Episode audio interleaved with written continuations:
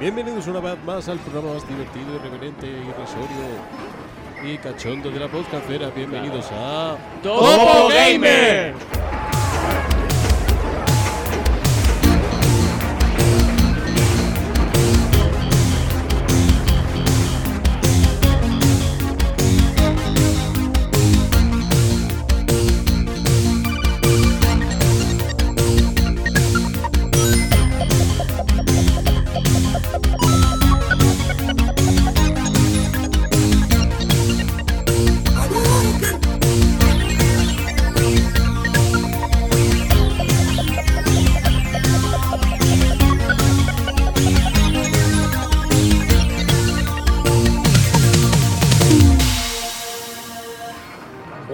Amigos de la madriguera, bienvenidos a Topo Gamer, el programa que hacemos bajo tierra. Bajo tierra, además, esto me viene muy bien porque pronto hablaremos, una noticia de las que traemos, de gente que está bajo tierra. Del Pero, no, no, ya, ya lo verás, ya lo verás, porque hay más gente bajo tierra de la que vamos a hablar hoy. Y a quien habéis oído, nada más, nada más hemos hablado de meter cosas en cajas, era Miguel. Miguel, saluda. Habla- hablando de Franco, muy buenas. Hablando- Héctor. Franco. No lo quería decir yo, no lo quería decir yo. Muy, muy buenas, gente. Que, oye, tengo, tengo una cosa que me, que me inquieta, ¿vale? Esto lo ¿Qué tengo, te que, lo, tengo, lo tengo que comentar. Bueno, he tenido ahora varios días libres, ya estoy instalado en Barcelona, por fin aquí con la fibra, todo a tope, muy guay. Y, te- y te- y he tenido bastante tiempo para jugar estos días. Que ya luego os contaré lo que está, todo lo que está jugando. Pero es que hoy me he perdido en, en YouTube navegando por ahí y tal. Y os acordáis de Kesha, la amiga sí, esta que sí, cantaba de Paris Hilton, que, que estaba, joder, a mí me la ponía como un zapato un payaso, estaba para darle un buenísimo. y, y joder, y veo antes, ah, mira, nueva canción de Kesha y tal. Y joder, macho, se ha hinchado a choripanes, tío, esta que da puta pena. Esta que parece que la pisa un caballo, tío. Digo, hostia, Kesha, tío, que tú estabas que lo partías Y ahora, y ahora te parte, ¿no? Ahora te Y- parte. y, a- y ahora que te bien troza- enlazamos, que bien enlazamos con que a Kesa le haya pisoteado un caballo. Porque No, hablaremos de- más. Pero que está, está, de verdad, está en la mierda. Está en la mi- Mirad, miradlo, da, da penica, da penica. Antes Muy me, he bien. puesto Y- sus, me- y- me he puesto sus mejores vídeos para, para rememorar y tal. En fin. No, para cacártela. También está viendo esto con, con horror. También lo está escuchándonos con horror Álvaro. Álvaro, dime hola. Te digo hola, pero no sé de quién habláis. Así que ¿No ¿Sabes quién es Kesha? no tengo Pues ni la que lo, idea. que te lo explique Edgar, que también está por aquí. Edgar, cuenta. Pues yo no sé si te acuerdas, ya hace un tiempecillo que sacó el tema este del TikTok, que además hasta los Simpsons hicieron una intro con, con esa canción. Exactamente. Y fue, un pel- fue- fue un pelotazo, fue un Sí, pelotazo. hombre, pero di- bueno. sí, hombre, es A ver, un chicos. melocotonazo de vídeo. A ver, Alex, chicos. ¿tú estás de acuerdo con esto que nos están comentando sobre Kesha? No, la tía nunca ha sido muy guapa, pero bueno, me sabemos los gustos de Miguel. Bueno, aquí es follamises. Pues por lo gusta. menos dime hola. A ver, yo, yo solamente digo hola, eh, como veis ya no presento el programa y es que esto el otro día me amenazó, me dijo que quería presentarle, así que yo le cedí el puesto. Y por otro lado, el- Álvaro ya te pasó el enlace de imágenes de Keisha. A ver, que no es para tanto, no sé. Y por último, cerrando la presentación más larga y desastrosa que he visto en mi vida, Guillermo, dime hola. Hola, buenos días, buenas tardes, buenas noches a todo el mundo. Un placer estar aquí otra vez. Guillermo, Yo aparezco de vez en cuando, fugazmente. pero Guillermo, lo importante, ¿tú qué opinas de Keisha? Yo, yo es que tampoco la conozco mucho. Pero tira del enlace, si es que tengo el enlace para que lo veáis todos, cabrones. ¿Dónde Parece, está el enlace? parece No lo simpático, veo. Parece simpático. Yo es que siempre estoy en un chat que no, que no veo enlaces. Madre Yo no me mía. aclaro con este programa. Lo y que bueno, tiene usarla. creo que vamos a ir al sumario y todos para dentro de la madriguera porque arranca.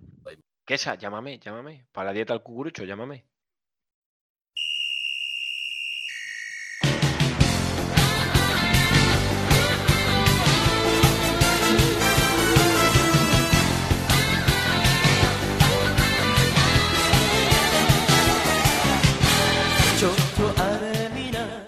Sumario. ¿Qué tenemos en el sumario, chicos? Bueno, como siempre tenemos las noticias más fresquitas.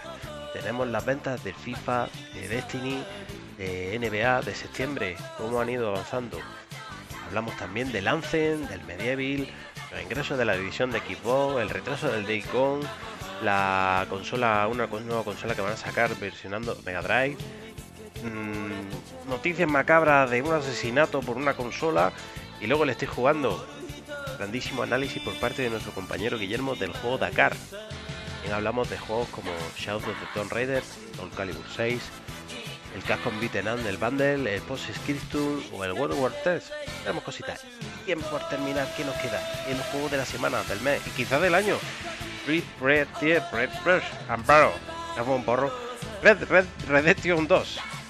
Chavales, ya sabéis lo que tenéis que hacer. Darle al like y escuchar. A tope. Abrazo.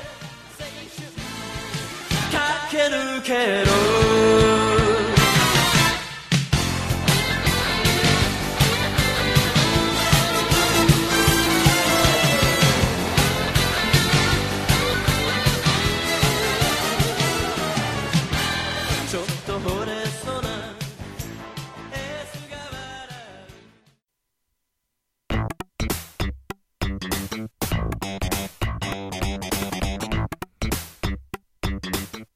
Y recordar que nuestras redes sociales son muy sencillas.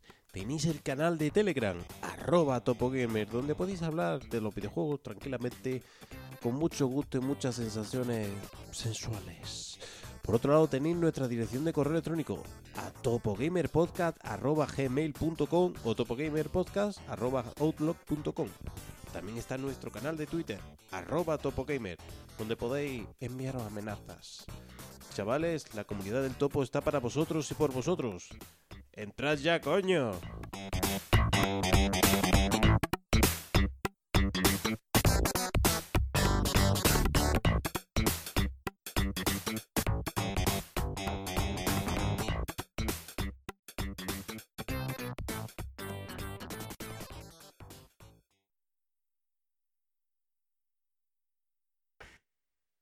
Y comenzamos con las noticias. Las noticias, la primera de ellas que tenemos aquí muy cerca es eh, la peor noticia quizá para empezar, porque esto lo hemos comentado en el organigrama, en el guion, como la del WhatsApp y el FIFA. Y con este miedo terrible a que de repente lo abra y sea un negro con la polla enorme, porque es lo típico que pasa cuando aquí va lo del FIFA, ¡pum! Polla a tu cara. Te pego un balonazo con la polla. Eso. Pues entonces, esto eh, son FIFA 19 con Es Makelele. FIFA 19, efectivamente. El negro de FIFA 19, que es Makelele. O Amunique, con su hijo, Luis Enrique. ¿Alguien me quiere hablar de, de esta noticia en particular, que es la que no me traigo preparada, que me acabo de dar cuenta de ello? Y es la que te he dicho que comentabas tú, ¿no? No, no, no, no, no, me has puesto la siguiente. No, te he puesto. Esa es la misma. ¡No! No, no, no, me, me has pasado a una de juegos. Ah, bueno. eh, Pues na- nada más que leer lo que te he puesto. Lo tienes ahí, la info. Oye, yo, yo sin saber de qué va esta noticia. A ver, de todas maneras, es que FIFA 19 eh, ha alcanzado el mejor lanzamiento digital en toda la historia de la franquicia, porque se estima que la venta digital ha crecido, del título, ha crecido un 18% comparado con el FIFA 18, o sea que tampoco estamos hablando de, de con el FIFA 14 ni nada por el estilo. Y esto es una de las noticias que tenemos. También tenemos eh, que Destiny 2 también se lleva un buen, un buen empujón. Hasta- Yo es raíz de la expansión. mm, Sí, a raíz sí, de la, a raíz de la salida de la expansión, en lo que la expansión es. Forsaken, un 60% de todos los usuarios mensuales han comprado, la han comprado, que también es un dato que me parece que está muy bien que, que manejemos. ¿Alguien ha comprado la expansión del Destiny? No, No. No. ni pienso. Mm, No. No, yo tampoco. Tiene que, estar yo- muy, muy- tiene que estar muy baratica, muy baratica, muy baratica para yo pensar ahora mismo en, en pillarme la expansión de, de Destiny 2. Es cero, cero interés por, por mi parte. Yo es que ya he aprendido dos veces, una con el 1 y otra con el 2, y ya no, no me van a engañar otra vez. Lo siento mucho. Yo fui con mucho interés al 2 porque el 1 no salió en PC y tenía curiosidad y madre mía la decepción que me llevé. Yo Destiny ni con un palo, oiga. Mira, igual estamos, estamos en las mismas porque yo igual. Yo llegué, lo jugué y. ¡Ay! No, a mí el juego, a mí el juego en sí me gusta mucho. tenemos un porcentaje A mí de el juego sí me 100% que no nos gusta. gusta. No me dio ningún motivo para seguir jugando. No, no, a ver, ojo, a mí no es que no me Eh, guste. A mí no es que no me guste, a mí el juego me encanta, el gameplay me parece Ah. sensacional y el juego en sí me encanta, pero el juego una vez te lo acabas, se ha acabado y el, el, el endgame que tenía cuando salió era una puta mierda. Entonces, Sí, sí, pues sí. un juego puramente online, pues Eh, me acuerdo yo que, que ellos empezábamos a hacer la, la incursión y todo el tema, se repetían cada dos por tres las misiones. Había dos, gracia. ¿no? Había dos cuando lo hacíamos, No solamente. sé, no sé si dos o tres. Y ahí. le pasó parecido que al uno y ya pasó. Más cosas, más cosas que quizá esta noticia es, a pesar de ser una noticia nueva, la vida va tan rápido que ya es una noticia vieja. Porque nos comentan que eh, Marvel Spider-Man es el videojuego. Ah, bueno, claro, es que se refiere a exclusivos. Es el exclusivo de lanzamiento con, una mayor acogida en su lanzamiento. Por esos 2,17 millones de unidades digitales vendidas solamente en septiembre. Y esto eh, excluyendo códigos, códigos de descarga con, con el bundle de consolas. Y ha pasado, ha superado ligeramente ya a God of War, que también ha estado muy bien. Mm, Quizá no muy merecido, porque al final se ha quedado, se ha quedado la prensa y la crítica en general tibia con Spider-Man, pero recordemos lo de siempre, que es, o sea, es un dato increíble que haya superado a God of War. O sea, que ahí lo tenéis para que veáis lo que tiran las franquicias de Marvel, que también hay que tenerlo en cuenta.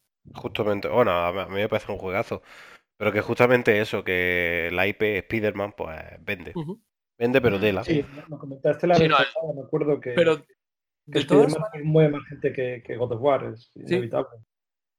¿Y no os parece mejor juego God of War que Spider-Man? Sí. O sea, que es que es quizá lo que, la fuerza de la, de la IP. No, además como juego... ya no es porque te guste más, como juego de curro, de variedad, a todos los sentidos God of War es mejor juego, pero al final Spider-Man es una IP mucho más comercial. Hmm. Luego, luego aparte que es un, que es un juegazo, pero que es una IP mucho más comercial. Spider-Man Sí, sí, sí. lo conoce todo el mundo, lo conoce todo el mundo, lo conocen todos los críos. God of War no lo conoce todo el mundo. Efectivamente. Claro, hay películas, y hay merchandising, hay de todo, es que no tiene nada que ver. Es que exactamente, de Spider-Man han salido cinco, seis películas. Mm. De God of War, ¿cuántas Hombre, es películas han que- salido? Es, es una, es una IP muy potente. Está Marvel detrás y además que el juego en calidad acompaña. ¿Sabes? Sí, sí, no. Y por- ya- Sí, por sí, eso. no estamos sí, hablando de que haya salido una chusta, ¿eh? Y, ya, un- y ya que hablamos en número de ventas, ojalá Spider-Man hubiese salido también en, en One y en PC, porque entonces, o sea, hubiese, vamos, multiplicado las ventas un montón. Sí, pero ya no estaríamos hablando de. Sí, de no, evidentemente, sí, de un exclusivo, pero- exclusivo. Hmm. Pero bueno, de todas maneras es eso. Ya veis la, la diferencia que hay eh, po- entre el Metacritic, el Metascore de uno de los juegos y del otro, y al final las ventas que acompañan un poco en función del éxito de la licencia, que es algo a lo que tenemos que estar acostumbrados, pero siempre sorprende. Otra cosa más, hablando de ventas, NBA 2K19 marca un nuevo pico en la franquicia, porque mientras que el de 2019 eh, suben, bueno, simplemente supera a 2018 y ya estamos hablando de la mejor, o sea, eh, del mejor año para NBA 2K. ¿Qué os parece? ¿Qué os parece? ¿Juega alguien aquí al 2K? Eh, Edgar y yo lo tenemos. Sí. Eh, sí que es verdad que en este 2K hubo, hubo una mejora sustancial, no a la jugabilidad, porque yo veo que la jugabilidad es prácticamente igual a la anterior entrega, pero sí que es verdad que algunas cosas pule, como el tema que se criticó tanto de- del coste de, de- de algunos, de algunos objetos, de, cosméticos, de mejoras de, de se mejora bastante y, mm, y desde luego si te gustan los juegos de deporte y sobre todo un juego de baloncesto, un juegazo que te lo puedes pasar pipa, pipa. Y además que se mejora, mejora bastante el tema de- del online, cosa que echaba un poquillo para atrás en la anterior entrega. Que alguna vez hemos jugado unos cuantos partidos, Alex, José Manuel, que no está, y, yo. Yo lo veo bien, como, co- vamos, como juego de deportes, en general, ya no solo que te guste el baloncesto, sino como juego de deportes muy divertido. Muy bien. Pues estos son los datos que teníamos, que teníamos ganas de comentar sobre las ventas a nivel global de, de títulos que han tenido impacto en el mundo de los videojuegos. Y yo creo que podríamos ir pasando a otra noticia. La noticia, y es que Anthem muestra su primera misión en un nuevo vídeo de jugabilidad. Pues. Quiero que me lo pues, cuente, quiero que me lo cuente Edgar y luego quiero hacer una performance. Tú, tú verás, la pero la performance la haces tú vestido así de cuero, tacones, claro, o esto, ¿cómo va? La performance la hago yo solo. en cuanto tú me cuentes un poco qué te ha parecido el vídeo sobre esa misión, qué te está pareciendo Hacen, yo hago mi performance con, eh, al respecto de un vídeo viral que se ha popularizado hoy. Bueno, Vale. hoy no, hace unos días. Eh, bueno, con, con el tema este de la Paris Game Week, pues se pudo ver el gameplay, ¿no? Un gameplay de, esta primera quest de- del juego. Y yo voy a ser sincero, yo le tengo muchas ganas al juego. Me, me llama muchísimo la atención, algo que hemos discutido algunas veces aquí, el tema de cómo será, si será The Division o será otro Destiny. Pero por lo que he estado viendo, visualmente eh, sigue, me, sigue pareciendo brutal, muy visualmente muy, muy bonito, muy, muy adornado todo el tema de, de las magias, los ataques especiales y demás. Pero sí que es verdad que en este gameplay he visto cosas que me han chirriado un poquito. El tema de, de, de los combates con la arma, el tema de- de la jugabilidad, no sé, no, no sé muy bien cómo explicarlo. Es mejor que, la gente vea, vea el vídeo que, que está por ahí y que tomen ellos mismos su- sus propias sensaciones. Me chirría un poco el sistema de combate, no lo sé. Aparte de que en el vídeo tampoco es que se muestre demasiado, obviamente. Pero... ah, tengo, tengo muchas ganas de jugar al juego, pero viendo este vídeo han decaído un poco. ¿Sabes lo, que pasa también en torno a Anthem y este tipo de juegos que se lancen? Que, claro, después de. Venimos de, de Division, venimos de, de, Digo, juegos más o menos de un corte que me podéis entender, ¿no? De, simil- de similares características. Y como ha habido tantos problemas con el tema de cómo salen de contenido, de si realmente las horas que tienes que invertir en estos juegos, de si realmente. ¿Me entendéis por dónde voy? Sí, es un juego que, que, claro, pues que genera mucha incertidumbre de cara al lanzamiento, porque sí, está claro que bonito se va a ver, porque el Frostbite es un motor gráfico que aguanta bastante bien el tipo, aunque ya tiene unos años. De hecho, yo creo que es de lo mejor de que hay actualmente en la generación, pero, pero no sé, a mí también me genera muchas dudas y el gameplay no me termina de convencer, por eso creo Miguel. que voy a pasar de él. Perdón, perdona que te interrumpa. Yo, más que ese problema, he visto el, el- el problema en esos combates con, con las armas, lo he visto un poco soso. Lo he visto soso, porque Mm. quieras que no, por ejemplo, en, en The Division, mm, el tema de que tienes tus coberturas, las habilidades te dan mucha jugabilidad. Aquí las habilidades que tienes son de matar cosas, hacer explosiones, que me parece muy bien, está enfocado a otro tipo de cosas, a, a otro, otra dinámica de juego eh, este Anthem, pero, pero sí que es verdad que echan falta en este gameplay ver algo más acerca de los trajes. Sí, yo a mí, a mí es como que el juego es, es como, te digo, es que es muy bonito, mucha luz, mucho colorido, mucho efecto, pero es como si no tuviese, para mí, eh, hablo gustos personales, le veo como si no tuviese carisma, como si no tuviese alma, y encima, estando atrás, detrás, Electronic Arts no me da nada de seguridad ni de confianza, sinceramente. no- A mí, yo con eso yo hago borrón y cuenta nueva y me espero, me espero a ver el juego final como, como sale. Pero sí que es verdad que, que ha bajado un poquito las expectativas. Sigo teniendo ganas de jugarlo, pero ha bajado las expectativas. Tampoco me quiero enrollar mucho porque al fin de cuentas es un, es un vídeo cortito. Sí. y ya Yo eh, voy a hacer la performance entonces. Eh, yo creo que Anthem, lo he dicho alguna vez, va a ser la tumba de BioWare. Entonces, dentro de unos años veremos algún vídeo viral en el que llegan un grupo de reporteros a Anthem y empiezan a entrevistar a. Me empiezan a entrevistar. Entonces me preguntan, bueno, ¿y usted por qué viene aquí? Y digo, pues porque aquí está enterrado. Aquí está enterrado Dragon Age y. y. y Mass Effect. ¿Qué te pasa?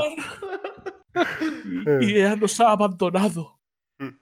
Ya está la performance, era lo que quería hacer. Quería hacer el vídeo de Soy Falangista, pero contando que, que- que el Valle de los Caídos de BioWare será Anthem. Muy bonito, pero ahí estarán enterrados nuestros sueños y esperanzas. Ahí estará enterrado Mass Effect y Dragon Age. Yo es que me, está dejando últimamente frío lo que es el Lance. No sé, no. Sí, sí. Pero, pero es que además frísimo. No, yo no digo que sea mal juego, pero no sé, no me. Division me atrae mucho más la idea de Division 2. No sé. Y es que de- además no están manejando bien la política de comunicación de, de su juego, cosa que raro en EA. Y por eso está empezando a sonarme a, a fatal, a mal, a muy mal. Eh, ah, por cierto, sin ir rápido, hablando de Electronic Arts, hay que decir que Jay Raymond ha abandonado Electronic Arts. Es verdad, es verdad, sí, sí, sí. Sí, Eh, O sea que lo de lo de lo de Star Wars corre peligro, ¿eh? O sea, porque se ha ido la tía Sí. a mitad de desarrollo. Podemos seguir. Que saquen un juego de las tortugas ninja, hombre. Y continuamos. Y continuamos con otra noticia. Hablamos de que Medieval para PS4 será un remake completo y se mostrará el 31 de octubre. Medieval no será. Evidentemente, aquí tenemos que volver a hablar de esta dicotomía, de esta diferencia entre remake y, y remasterización. Esto va a ser un remake completo, como tal se ha afirmado. Será el 31 de octubre cuando se presentará un tráiler del, del juego La noche Y- de Halloween. Pero, pero deja, bien, ¿no? déjala que la Eh, comente Guillermo, que pasa lo había apuntado, pero bueno. Sí, sí, claro, claro. Y qué bueno, qué bueno esto porque Medieval tiene, tiene fans, tiene fans. Joder. de ellos, Sí, sí. Guillermo, que nos va a contar algo. Pues sí, la verdad es que yo estoy encantadísimo con la noticia. Eh, desde que se anunció por primera vez en aquella Games Week de París el año pasado, me parece, no habíamos tenido noticias y, y bueno, la verdad es que estoy muy contento de, de saber que el 31 de octubre van a sacar un, un vídeo. Espero que ese vídeo vaya acompañado de una fecha de lanzamiento. Yo creo que ya va siendo hora, porque después de un año, pues a ver si con un poco de suerte la fecha de lanzamiento no está demasiado lejos. Pero bueno, también me alegra de que sea un remake y un remaster, que, que eso, pues visto lo que ocurrió con el Shadow of the Colossus, creo que es una muy buena, eh, una muy buena idea y bueno, pues la verdad es que estaremos atentos al tráiler que presentarán el 31 de octubre. Espero que enseñe también algo de gameplay, que no se Yo- quede solamente en un tráiler como la última vez.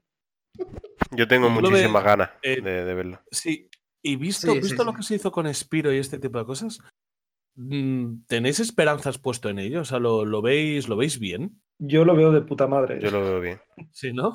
Vamos, a mí lo del Crash me parece de, lo, lo hicieron muy bien, vamos, lo que hicieron en el Sí, Crash. sí, sí, sí. A ver, yo creo que Medieval es, una, es uno de los juegos destacados de Sony y, y no pueden cagarla con Medieval, o sea, no pueden hacer algo mal. Yo eh, Medieval, que- el Medieval y Spiro tengo muchas ganas de verlo, ¿eh? Sí. A ver, yo Spiro soy menor fan, pero Medieval a mí me trae muy buenos recuerdos. Medieval es, uno de- Bueno, es, es mi juego favorito de, de toda la historia. Es uno de mis juegos favoritos. juegazo, ¿eh? Eh, es que para mí marcó la generación, para mí marcó la PlayStation 1. O sea, fue muy mi Hombre. juego destacado de PlayStation 1. Hombre, en tus gustos personales no digo que no, pero decir que marca tanto como marca la generación. Sí que es No, verdad que es una digo IP mis muy. gustos personales, hablo de mis gustos Sí, personales. pero me refiero. No sé, pero, pero sinceramente, Medieval solo tuvo, si mal no recuerdo, dos juegos en, la- en PlayStation 1 y luego creo que uno en PSP, ¿no? Sí. Y, y Sí. luego no, no ha vuelto. Y me, me refiero que es una IP para los pocos juegos, lo poco explotada que ha sido por Sony, lo querida y lo bien recordada que es por, por todo el mundo. Y además, la imagen de, de Sir Daniel es que sale mogotón, en mogollón de imágenes de PlayStation, de tal, como que siempre se tiene en cuenta, ¿no? Y era una IP que dices, joder, me extraña que hasta ahora no, no hubiesen pensado en recuperarla o no tal. Y por fin, joder, a mí la verdad que me, que me alegra esta noticia y, y me alegro mucho además de que sea un remake y no un remaster, porque creo que un remaster pegaría mucho la bajona, porque aunque solo sea un lavado de cara gráfica, era un juego que quieras que no, puede tener Hombre, una- tranquilamente sus 20 añitos y... Es que es eso, eh, no, no, no queda. Claro, y un día... no- Sí, Vamos, sí, es que se podrían, es que si hicieran eso sería como el Shenmue. Mm, Sí. De todas maneras, hay que, hay que darle palos a Sony cuando se los merece y hay que alabarla cuando se lo merece. Y esta política que tienen de pescar juegos antiguos, hacerles un remake que no un remaster y guiarse más por el por la vinculación emocional de la marca a la franquicia que no por las ventas, a mí la verdad es que son cosas que me gusta mucho ver porque queda, mm, que- queda ilusión en el mundo del videojuego, que Sí. queda espacio para el amor por decirlo de alguna manera. Pero hay muchas más cosas que nos dan amor. Y entre ellos son los ingresos de la división de Xbox, porque crecen hasta en un 44%. Una marca que podía haber estado muerta y enterrada hace tres años, hace, bueno, hace dos. Se rumoreaban que la iban a vender fuera y ahora pues parece que con, por fin, con unas buenas decisiones empresariales, surge, resurge de sus cenizas. Y de esto, de esto me quiere hablar Alex, que es el, él solo, es el que ha hecho ese 44%. Bueno, como decían Xbox está muerta, ¿no? Eso decían en su día, ¿no? Pues aún cagándola como la han cagado, que la han cagado tremendamente y siguen cagándola, pues la cosa es que la división aumenta sus beneficios. Mm, nada más que, por ejemplo, la media de usuarios en Xbox Live, pues ya son 57 millones con respecto a los 53 millones de- del año pasado, o sea, lo cual es un crecimiento. También han crecido las ventas de consolas, lo que pasa que, bueno, han crecido un 94%. Eso tampoco es muy reseñable porque si, como digo, si antes vendía una y ahora vendes dos, pues ya es una cifra del doble. Pero Y sobre todo también lo, estamos hablando de mucha migración, ¿eh? De Xbox normal a Xbox. Lo que pasa que por un lado se ha notado que, bueno, la One X, que han aumentado las ventas, luego también se nota porque están haciendo las cosas algo mejor y al final, pues ese, ese beneficio de un 44% no solo de las consolas, es del Xbox Live, los ingresos que reciben por third party, porque claro, eh, al final lo que decimos, no se trata de mm, que tenga cuántas consolas vendas, que también, si lo que interesa es que la base de usuarios sea mayor. ¿Por qué? Porque eso te reporta que compren más juegos y luego que esos juegos generen beneficios indirectos como son pues, las expansiones, los micropagos y es lo que está pasando. Luego eh, yo creo que el tema del el equipo hace, el Game Pass, perdón, le ha venido muy bien. Creo que es un Y le va a seguir viniendo bien. Y le va a seguir viniendo bien. que, por cierto, que ahora viene para PC, exactamente, lo iba a decir. Tenemos que ver cómo va a venir, porque realmente ya estaba en PC, parcialmente. Es decir, tú el Forza lo tenías en el Game Pass del equipo, lo podías jugar en PC, que creo que de hecho es como muchos se lo han jugado. Eh, Sí, ya, co- sí, ya sí. comentaron que el Game Pass incluso ha conseguido que las ventas de sus juegos aumenten. Pues gente que habrá probado el juego en el Game Pass de 15 días a un mes y acá habrá acabado comprando el juego. Yo creo que bueno, que el camino que están siguiendo está bien. Eh, de hecho, también comentar que estaba rumoreando que, bueno, estaba casi confirmado que iban a comprar Obsidian, que lo iban a anunciar en el, ¿cómo se llama? El X18, este que van a hacer. Sí, y bueno, ya, el- no se habla, ya no se habla de si va a pasar, sino que a día de hoy. Sí, eh, se parece- comenta cuándo se va a anunciar. Parece que, exactamente. parece parece. que ya está hecho, se dicen los mentideros. Que bueno, que el camino que están cogiendo es bien. eh, luego ya de cara al futuro, pues con la nueva consola, lo del X Cloud. Veremos, a ver. mm, lo que sigo diciendo, que saquen, que se centren más en sacar juegos exclusivos, que sí que vale, que salen en consola y en PC, pero que se centren más en eso, que para eso han comprado estudios, y que, bueno, que ese es el camino. Sigo pensando que Pero tienen bueno. que, que también sus IPs tienen que aprender a cuidarlas más, porque tienen que aprender a cuidarlas más. Porque a excepción de Forza Horizon 4, que también tiene sus cosas, el resto de las IPs creo que no están a la altura de la competencia, pues como por ejemplo hace Sony con God of War o Spider-Man. Pues a ver cómo va, porque realmente tienes una buena base para salir. eh, no, yo es cojonuda y, y la no, no, consola una buena base. Ninja Theory y Obsidian, ahí me las den todas, ¿eh? y luego la consola que tienen es un maquinón porque bueno, el ejemplo está eso en el Red Dead, coño, que en la One X va 4K nativos, tío. O sea, que me acuerdo que cuando se filtró la noticia nadie la que nadie se la creía y al final es cierto que va 4K nativa y es la versión más decente a un Sony metiendo publicidad ahí de por medio, teniendo acuerdo de pu- publicidad con con Rockstar Game, o sea que fijaros las cosas. Y está. bueno, ya que estamos hablando, ya que estamos hablando de Microsoft, y yo siempre he dicho que Microsoft había un idiota hasta hace poco, hasta hace poco llevando las riendas de la división. Ahora vamos a hablar de retrasos, como está pasando en el chat interno. Sí, ¿Y quién no sé por qué mejor- lo Pero- dices, pero- ¿eh? ¿y, y- y quién es el idiota de Topo Gamer? ¿Y Miguel. quién mejor? ¿Quién mejor para hablarme de retrasos? ¿Quién mejor para hablarme de, de, de Days Gone que Miguel? El Takeover se retrasa hasta abril. ¿eh? Disculpe el retraso.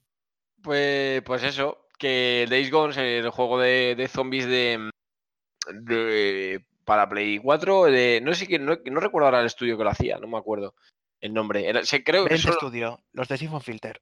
sí, creo que son también los que hicieron, si no me equivoco, eh, hablo de memoria, el, el Uncharted del Abismo de Oro para la PS Vita, ¿puede ser? Creo que Correcto. gente. Sí. correcto.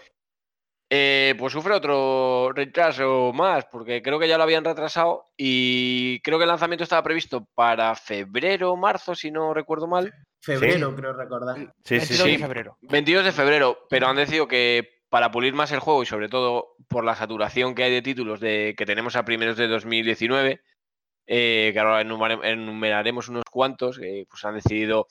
Yo creo que es una... una pues es que daros cuenta, tenemos entre enero, febrero y marzo, recordar, vamos a recordar así un poco lo que hay, porque creo que está por ahí. El Metro Exodus.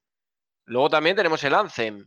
Bueno, es que el Anthem y el Metro Exodus estaban preparados para salir el mismo Además día que, que el, sí, el con- concretamente el 22 de febrero, el día ese Sí. creo que salen tres o cuatro juegos, o sea que va a haber unas hostias el, el 22 de febrero terribles y, y en enero también, bueno, ahora no recuerdo, pero sé que salen, te puedo hablar de, así de, de igual media docena de, o 10 juegos, pero, pero muy, muy esperados para primeros de año. El y claro. 3 también está por ahí, así que. Exactamente, y, y ya te digo, ahora no recuerdo más, pero es que hay un montón por esas fechas. Y joder, y ya sabemos todos lo que es cuando se presenta una IP nueva, eh, eh, pues, pues claro, si la sacas en una fecha un poco comprometida, pues corres el riesgo. Ya mucha gente puede ser reticente, aunque el juego creo que se ha podido probar ahora en la Madrid Games Week, creo. Em, y, y se han mostrado varias, eh, varias demos con gameplays varios y tal, que ya ha servido un poco para que la gente se haga un poco la idea, pero, pero al ser el, también el primer juego mm, triple A mm, gran producción de esta gente, pues sigue ofreciendo bastantes dudas. Bueno, a ver, triple A en la actualidad dices, ¿no? Porque bueno, lo- yo creo que los, los Iphone Filter cuando eran PSG, en PSX. Sí, sí, pero me refiero, pero quieras que no eran los juegos de entidad menor. No, no, el, no el caché que se le presupone a este Days Gone, que viene como un exclusivo con de gran nivel, ¿sabes? Una IP nueva de Sony con bastante respaldo detrás. Lleva ya, si no recuerdo mal, como creo que se anunció en 2015, 2016, puede ser. No Mm, recuerdo sí, ahora. puede- y, puede ser. joder, eh, te quiero decir que, que viene ya, coño, Days Gone no es un juego indie o, ¿sabes? O que pueda ser una sorpresa. Viene con, se le presupone una calidad que, que en fin, que a ver, a ver al final cómo sale. Yo creo que era una decisión inteligente, ¿eh? Esta gente, de- esta gente también hizo agarrado el base 3D. Hostia puta. Empezaron bien, ¿eh? Empeza- Antes hicieron mm, el... un juego. A ver, mm, creo que es un juego de Colombo, del detective Colombo. Joder, mía, muy bien. En el año 94, el Columbo Mystery Keepers. Yo creo que es el detective Colombo, porque por el año y lo que es el título. Lo que hicieron el Basi 3D, que va- vaya ñordaco. Este es el juego que decían que iba a competir con Mario 64, ¿verdad? Efectivamente, Mario Killer. Y el Mario Killer, como el, como el hace. Eh, luego los Siphon Filters, los Siphon Filters de la PSP, el Resistance de la, de, de la Vita, el Resistance Retribution era de la Vita, Hmm. eh, lo- el Uncharted, y desde el 2012 que hicieron el Uncharted, lucha, lucha por el tesoro. No sé, yo creo que han estado tocándose, tocándose el nepe. han estado tocándose la, la polla. Vamos a ver. Pues vamos a seguir hablando de compañías que se tocan la polla a dos manos. Sega. Sega. Sega. Además, lo, lo grito, lo grito mirando al cielo y agitando los puños. ¡Sega! Porque Analog presenta Sega eh, Mega SG, una máquina compatible con cartuchos de Mega Drive, de Master System, con adaptadores para Game Gear, eh, para Mark III. Mm, Esto, lo bueno que tiene es que tenemos aquí a Álvaro para explicárnoslo, porque vamos a entrar en conceptos técnicos que no manejo. Lo único que sé es que ya no es la, o sea, ya no es un acercamiento de Sega a la anterior compañía que le hacía las consolas retro, que era un mierdazo, y esto tiene Bueno. bastante mejor pinta por ser analog. Cuéntamelo Sí, tú mejor. A ver, directamente, no es una consola de Sega, ni licenciada por Sega, ni tiene permisos de Sega de ninguna manera. O sea, ¡Madre! es un- sí, es, es una consola hecha por la marca esta, por Analog, que tienen contratado a, a un tío que se llama Kevin Horton, que por internet se le conoce bastante como Keptris, es su nick. Y es un tío que se dedica a, mm, a diseñar estas consolas en, en circuitos FPGA. Entonces, básicamente lo que hace es emular el hardware. Bueno, emularlo, eh, digamos que un circuito de estos... Es una FPGA, que lo he visto Es antes. lo, es lo que iba a explicar, sí. En- es un tipo de procesador que se puede programar para eh, crear circuitos dentro, así de una manera muy burda. Entonces, tú le puedes decir que pues, este procesador va a emularme que tiene un chip Z80, un no sé qué, un no sé cuánto, con tanta RAM y el bus va distribuido de tal manera, no sé qué. Básicamente dentro de ese chip se emula una Mega Drive. Pero no se hace por software, sino que se haría por hardware. Entonces, em, lo que se consigue es una latencia muy, mucho más baja que un emulador, pero bueno, no deja de ser un código. Mm, Básicamente es la aproximación más cercana al hardware de lo que puede haber a día de hoy. Con la gracia de que con salida HDMI todo la pesca. Entonces, bueno, prácticamente es una consola perfecta con salida de vídeo actualizada. Y, bueno, y la marca esta ya viene de, haber creado la, la Mini NT, que es la, un modelo de NES que valía casi 500 pavos. eh, y la, era prácticamente perfecta. Luego sacaron el año pasado la Super NT, que es la, la de Super Nintendo, que vamos, ha, ha sido también una, bueno, una basada de consola y ahora pues bueno, ha tirado hacia Sega. Y eso, vale, esta vale unos 190 euros, viene con mando, adaptador para Master System, bueno, para cartuchos de Master System. Y la verdad es que, bueno, siguiendo la estela de lo que ha hecho este tío, pues es una pinta impresionante. Pues la verdad es que suena fenomenal, suena fenomenal tal y como lo cuentas.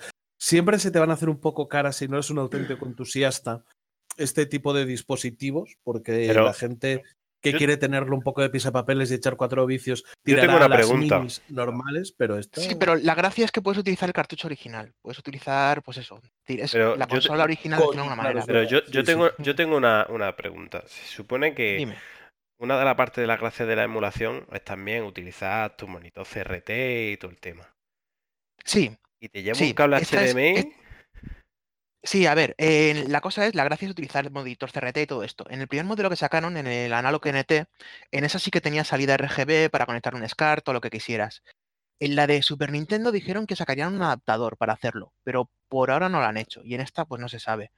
Lo bueno que tiene esto es que, bueno, la, la gracia o lo que sea es que tienes un producto con utilizar tus cartuchos originales Sí, sí, con una sí. calidad muy similar a lo que tenías en una tele CRT, porque tienes filtros, tienes mil cosas. Si no te digo que no, pero yo, a mí, por ejemplo, yo que sé, me la suda porque yo, por ejemplo, de, de pillar, me, me- en su, di- en su momento me pillaron una Raspberry y para adelante. No me voy a complicar la vida, yo veo en la de en la tele 4K violando todas las leyes retro que hay. Pero Mm. por eso digo que una de las gracias es jugar en el CRT porque es como se ven mejor los juegos antiguos. Entonces, Sí, pero a día tan- de hoy acceder a un CRT es bastante más complicado de lo que puede parecer, aunque bueno, los encuentras baratos, pero bueno, es una tecnología ya caduca. ya, pero, que- y pero es lo que me... no con este cacharro Pero coño, consigues mm, algo. un cacharro que le ponen los juegos que lo emula perfectamente y luego lo pones por HDMI, pues no sé, me parece un poco contradictorio, no sé. Querés buscar la emulación perfecta y luego la- la- lo metes en una pantalla plana que la Mm. calidad de emulación se te va un poco al carajo por... por- por- No, le- e- es la gracia que tienen estos cacharros. Al igual que si te pones una Raspberry y la configuras bien con sus filtros, con sus cosas, tienes una sensación muy similar a lo que es un CRT. Con esto lo, con esto lo mismo, ¿eh? O sea, mm, realmente está muy conseguido. No, vale, vale, vale. Además, respeta resoluciones originales, rescalados, todo. La verdad es que lo. Bueno, yo no lo he probado directamente, pero sí que he probado similares y, y se consigue cosas, efectos muy chulos, ¿eh? Hombre, esto vale 190 pavos.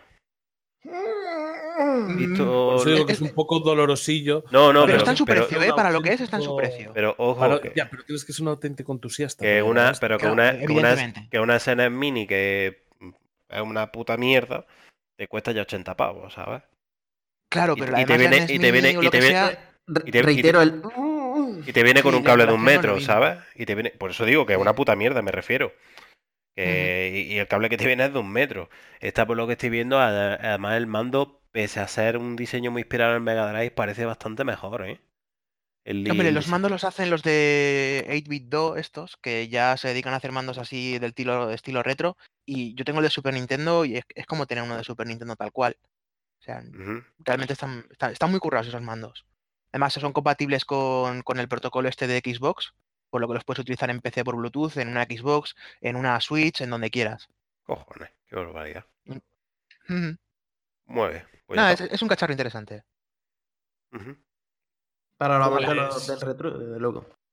Si nadie más quiere comentar algo al respecto de esta, de esta Mega SG, pues yo creo que podríamos aligerar un poco y hablar de cosas muy divertidas, como Venga, vamos, vamos. terriblemente divertidas, como es la violencia de género. Lo has presentado genial. Sí. Ha, querido, ha, querido, ha querido hilarlo y no le ha salido tan bien como él le esperaba. No, no. Eh, tengo que reconocer que, que hemos pasado, cabeza- nos hemos puesto muy serios y muy técnicos con la anterior noticia y ahora hemos pasado al otro. Hemos, Tengo- hemos querido desenterrar el humor, pero lo hemos hecho un poco. Sí, tengo hablando que de. reconocer que Aquí mi lo cabeza- entierran. que en mi cabeza sonaba hilarante, pero me da que acá que, que me he pasado No, de frenada. De todas maneras, había que desenterrar el humor, como bien nos ha dicho Miguel, pero hay más cosas que se desentierran. Y esto me lo tiene que comentar Edgar. Si puede, Esa, si puede. esa, esa ha estado bien hilada. Bueno, pues. es, que, es que, hijo puta, cómo me la ha dejado. Bueno, pues resulta que un muchacho muy simpático, siempre, siempre saludaba cuando salía de su casa. El tío tiene cara de repartidor, ¿eh? De, de UPS y de, de, de SEU y todas esas cosas. Bueno, pues, en fin, eh, resulta que mató a, a su mujer, estaba encerrado en, en una prisión de Estados Unidos, Michigan. No iba a estar en la puta calle.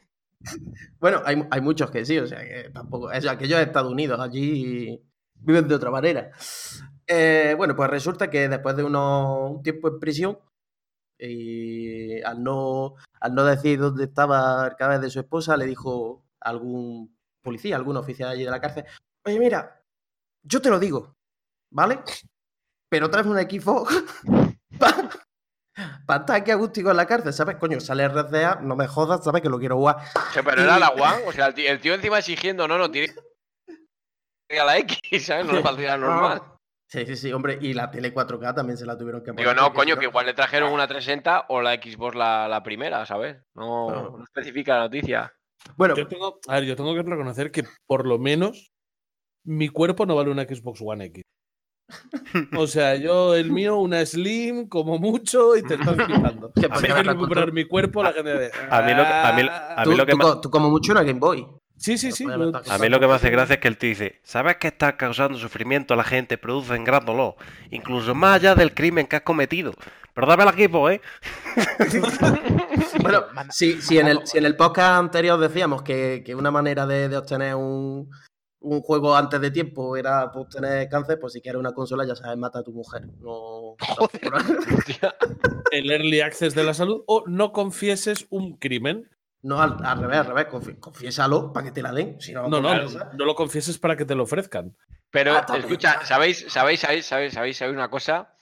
Que yo creo que lo que el tío quería con la Xbox no era jugar al Red 2. ¿Sabéis? Yo creo que era lo que quería jugar A ver. A ver. al Shovel Knight. Ay, Dios mío. ¡Bam! El chistaco. Madre mía. Muy bien, pues ahora, ahora, Yo creo que ahora los que pocos veo- seguidores que teníamos los hemos perdido ya todos. ¿no? Espera, espera, espera, que te veo, que te veo venirte muy arriba, Miguel, y ahora me vas a explicar por qué Sega canceló un remake completo de Semu. Pues uf, eso es más difícil de explicar que, que yo que sé, tío. Que, que, que Ahora, la ahora no, ves, sé. no ves el humor, ¿verdad? Porque es que, de acuerdo con No, la- Eurogamer, puta- el mismo gracia, la estudio que se encargó de las remasterizaciones trabajó también en un remake completo. Y hay un vídeo que acredita tal trabajo. A ver, es que aquí también se hace mucha demagogia. Evidentemente. No, no, mira, mira, me, me has conseguido ponerme serio, ¿eh? Estaba yo ahí on fire que- soltando chistes negros y, y me, ahora me pongo todo, cambio, cambio el semblante, tío, porque la verdad que es una putada. Pues para los que somos segueros y, amantes de, de y los que esperábamos la remasterización con ganas, enterarnos de esto, pues casi es mejor no habernos enterado, sinceramente, porque enterarte de que Sega estaba haciendo lo que debería haber hecho, es decir, una remasterización eh, con un lavado de cara de, de Shenmue 1 y 2 a la altura de lo que se esperaba o previsiblemente de lo que, de lo que todo el mundo esperaba y que finalmente no lo vio claro y lo canceló, pues es un putadón. Y al final sacó, por lo que todos sabemos, una remasterización que deja muchísimo, muchísimo que desear. Pero, pero a ver, yo es que tampoco, lo que decía, evidentemente todos hubiésemos querido una mejor versión de, de remaster de, los Shenmue, pero, pero es que no hay que hacer tampoco demagogia. Es que eh, con Shenmue, la propia Sega, y yo creo que también los usuarios, había muchas dudas del interés general de, de un, de un Shenmue Collection, o sea, me refiero a nivel de ventas, de si eso realmente fuese rentable. No sé si me entendéis por lo que os quiero decir. Sí, te- perfectamente. O sea, de- olvidaros por un momento de no, es que ni lo han traducido y lo que han sacado es una mierda y está lleno de bugs. Ok, lo que ha salido ya salió. Pero me refiero, de cara a decir, oye, mm, no sabemos lo que vamos. Poneros un poco en la mentalidad de empresa. No sabemos realmente el interés que hay en esto. De, luego las ventas que vamos a sacar con, este eh, Collection HD de Shenmue, igual nos podemos esperar aquí la gran hostia queriendo hacer algo digno y, bueno. No sé si me entendéis. Igual gastamos más recursos de lo que tal. Y bastante dinero se dejó seca con los Shenmue originales en su día, como para encima seguir tirando. No sé si me entendéis por dónde voy. Que no era. O sea, no era. Me refiero. eh, empresarialmente, quizás no, no era una inversión que se fuese a recuperar. O sea, evidentemente toda inversión siempre conlleva un riesgo, pero creo que con Shenmue estaba bastante justificado. No sé si no sé si estáis conmigo o no, o. Yo quiero entender el punto de vista de Sega, no quiero decir, son unos hijos putas porque mira lo que tenían pensado hacer y era lo que tenían que haber hecho y no lo hicieron y no sé qué. La, la cosa es que el desarrollo, por lo visto, estaba, dicen que estaba bastante avanzado. No sé hasta qué punto ya. Pero eso de bastante avanzado, Alex, dices, joder, si estaría el trabajo prácticamente ya casi hecho, pues igual le hubiesen tirado para adelante. Y de todas maneras, de todas maneras, esto ya no tendría que ser tanto un tema de qué encaje comercial tiene en el mercado, sino que de, de la dignidad que le queda a la compañía. Porque antes comentábamos que PlayStation hace bien, hace bien con fijarse antes en la vinculación emocional con la saga, antes que en el encaje comercial, porque quizá Medieval no es la mejor remasterización, perdón, el mejor remake que se podría hacer, pero sin embargo, Sega que parecía que se iban a portar medio bien últimamente. Sí, pero date cuenta, eh, Sega también, por ejemplo, con Shenmue 3 eh, no está en. Te quiero decir, no, no está en sus manos, no tiene el control de Shenmue 3, que es el que podría tener. Y yo dudo que, a pesar del Kickstarter tan exitoso que tuvo, que yo participé, de que vaya a tener un éxito relativamente importante. Y sí estoy contigo en que Sega debería revitalizar sus IPs y darle importancia a las IPs y, y cuál mejor que Shenmue, pero yo creo que Sega está ahora en otras, porque fíjate, eh, Sega está ahora eh, moviéndose mucho tema, digamos que la licencia ahora fuerte de Sega junto con Total War probablemente sea Yakuza o, o a lo mejor en menor, en menor medida el Valkyria Chronicles. Eh, la Sega que todos conocemos y la que quisiéramos ver de vuelta, eh, pues, pues, o sea, dando valor a una IP como Shenmue, sacando una remasterización a la altura. eh, está, no, está muerta y enterrada esa Sega. no cediendo, exactamente, no cediendo los derechos su de cadáver no lo encuentras ni por una Xbox. No, no, ni, o sea, no, ni, ni de coña. Eh, no cediendo los derechos de Streets of Rage 4, sino sacando la, la- sacándolo la propia Sega y haciendo un, un juegazo a la altura. Ahí está, ahí está la, la Sega que esperamos, pero que no, que no va a volver, que yo creo que Sega está en otra. Ojalá, ojalá volviese, pero no. Por eso te digo, hay que tener una visión más allá de lo romántico, una visión real, comercial de, de, de- de la industria ahora mismo. Y yo creo que, que Sega, no te voy a decir que ha hecho bien, pero, pero que lo puedo entender. Otra cosa es que lo, comparte o que me disguste, porque creo que hubiese salido una remasterización acojonante. La cosa es si hubiese merecido la pena o si realmente hubiesen vendido más, porque sí que hay gente que se ha echado muy atrás, o sea, se ha, echado de atrás a última hora al, saber lo que han sacado con este colección de Shenmue, que dice, mira, chicos, sin traducir a 30 FPS escapado un mogollón de bugs, pues hay gente que ha dicho, mira, lo siento mucho, pero no. No sé, no sé si a lo mejor habiendo sa- habiendo sacado una versión digna o realmente a la altura del juegazo que es, pues si hubiesen rascado más ventas. Yo lo, yo lo sigo dudando. Me parece que Shenmue, ahora ha habido cuando ha salido Collection y, y a la espera del 3 ha habido una, una ola de postureo máximo con Shenmue, pero creo que no ha rascado tanto como, como que por no decirte que ha rascado muy poco. Las ventas en España han sido una mierda, ¿eh? Por eso te digo, por eso te digo. Pero bueno, que nada fuera de lo esperado. Pero sí que ha habido un postureo con el tema de Shenmue que vamos. Digo, o sea, gente que en su día no sabía ni que existía hasta hace cuatro días y ahora que ha salido, uy, la obra maestra, no sé qué, el clásico, el no sé qué, dices, joder, ¿cuándo estabais? ¿Cuándo, o dónde estabais? ¿En, en, en- en 2001? cuando salió el juego en la Dreamcast? Mm. En fin, Pues esa es la indicación, la verdad es que me parece también bastante justo comentarla, que hubo mucho postureo al total. respecto de, Dios mío, juego obra de culto, un clásico y tal, y al final es lo siempre de cuánta gente mm, que dice que se ha leído el Quijote se lo ha leído. Mm. Entonces, eso es un poco el efecto que ha sucedido con ellos. Un poquito parecido también pasó con, no sé si acordáis, con el Mirror's Edge. El, Sí, estaba sí, toda sí, la gente, la gente- pidiéndolo, Sí, luego también, sacaron también. el nuevo y se pegó una hostia en ventas del 15. Pues a mí me encantó. Yo me, me lo compré, me lo No, es muchísima No, no, pero y- y- Que, que Álvaro, que, que es muy buen juego, si no, no- que no pretendía decir eso, pero que lo que me Ujú. refiero que al final fue un juego que... Sí, que en ventas se la No, pegó. sí, pasó le- sin pena ni gloria, sí. Y, le y, a de, y de Dead Space le pasó lo mismo. Acordaros que fue la etapa de electrónica. Salieron esas navidades, esas dos IPs nuevas, Mirror's Edge y Dead Space, muy bien valorados por la crítica y por los usuarios, y sin embargo en ventas. Es lo que os comentaba hace un momento en la noticia de Days Gone, que cuando sacas una IP nueva. La juegas. mm, Pues eso, no tiene. ¿Sabes cómo te digo? Pero, pero que yo hablo del Mirror's Edge que salió luego en, en Play El 4 y- Catalyst, sí. el Catalyst, que, Sí, que es un hablamos juego que, del 2, claro, claro. que lo el pedía, que lo pedía vale, todo vale, Dios, pensé que, pensé que decías del original. que lo pedía todo Dios. No sé si acordáis que hicieron de hecho una campaña de firme Sí, todo el tema. Pero luego- Alex, yo creo que ahí fue otro caso, porque ahí yo creo que no supieron dar a la gente lo que quería. No supieron hacer el juego que la gente quería. Pues a mí me creo que fue muy buen juego. Lo que No digo que sea un mal ver, juego, evidentemente. Pasó, yo no lo he jugado, pasó de pero ser es- un pasó de ser un juego lineal a ser un mundo abierto, que para el tipo de juego que era no quedaba mal, pero bueno, no, no era tan potente ni tan impactante como el primero. Aún así no estaba mal, seguía muy bien la estela de lo que era. Pero el juego se la pegó porque al final Mirror's Edge nunca ha sido un juego para todo el público. Y yo qué sé. Exacto. Era un juego Eso. especialito. Lo pedía todo el mundo, pero luego no lo compró todo el mundo. Y con el Shenmue pasa ha aparecido. Y con otros tantos juegos. Muchas Yo veces. le veo un paralelismo al, al Beyond Good and Evil, que puede pasar lo mismo con la segunda parte, a saber Sí. qué hacen. Sí, sí, muy, bu- sí. muy bueno. Muy bueno Opino- ese opino símil. igual. Y, y yo, ojo, lo que se ha visto del. Lo poco que se ha visto del billón, las pretensiones son muy altas. Veremos ahora. Luego, hombre, también Ubi te- se puede permitir el lujo de hacer estas cosas. ¿Por qué? Porque está sacando una pastaca con juegos, por ejemplo, el, fijaros lo que voy a decir, nadie se lo esperaba con el For Honor, están sacando un dineral. O sea, y, y el For Honor, ¿quién daba un duro por ese juego? No, Ya, no- efectivamente. el Sigue están sacando una pasta y siguen manteniéndolo, o sea, cosas así. De hecho, bueno, el For Honor ahora, eh, en octubre, sacaron un parche que mejoraba, que cambiaba cosas gráficas, que mejoraba los gráficos.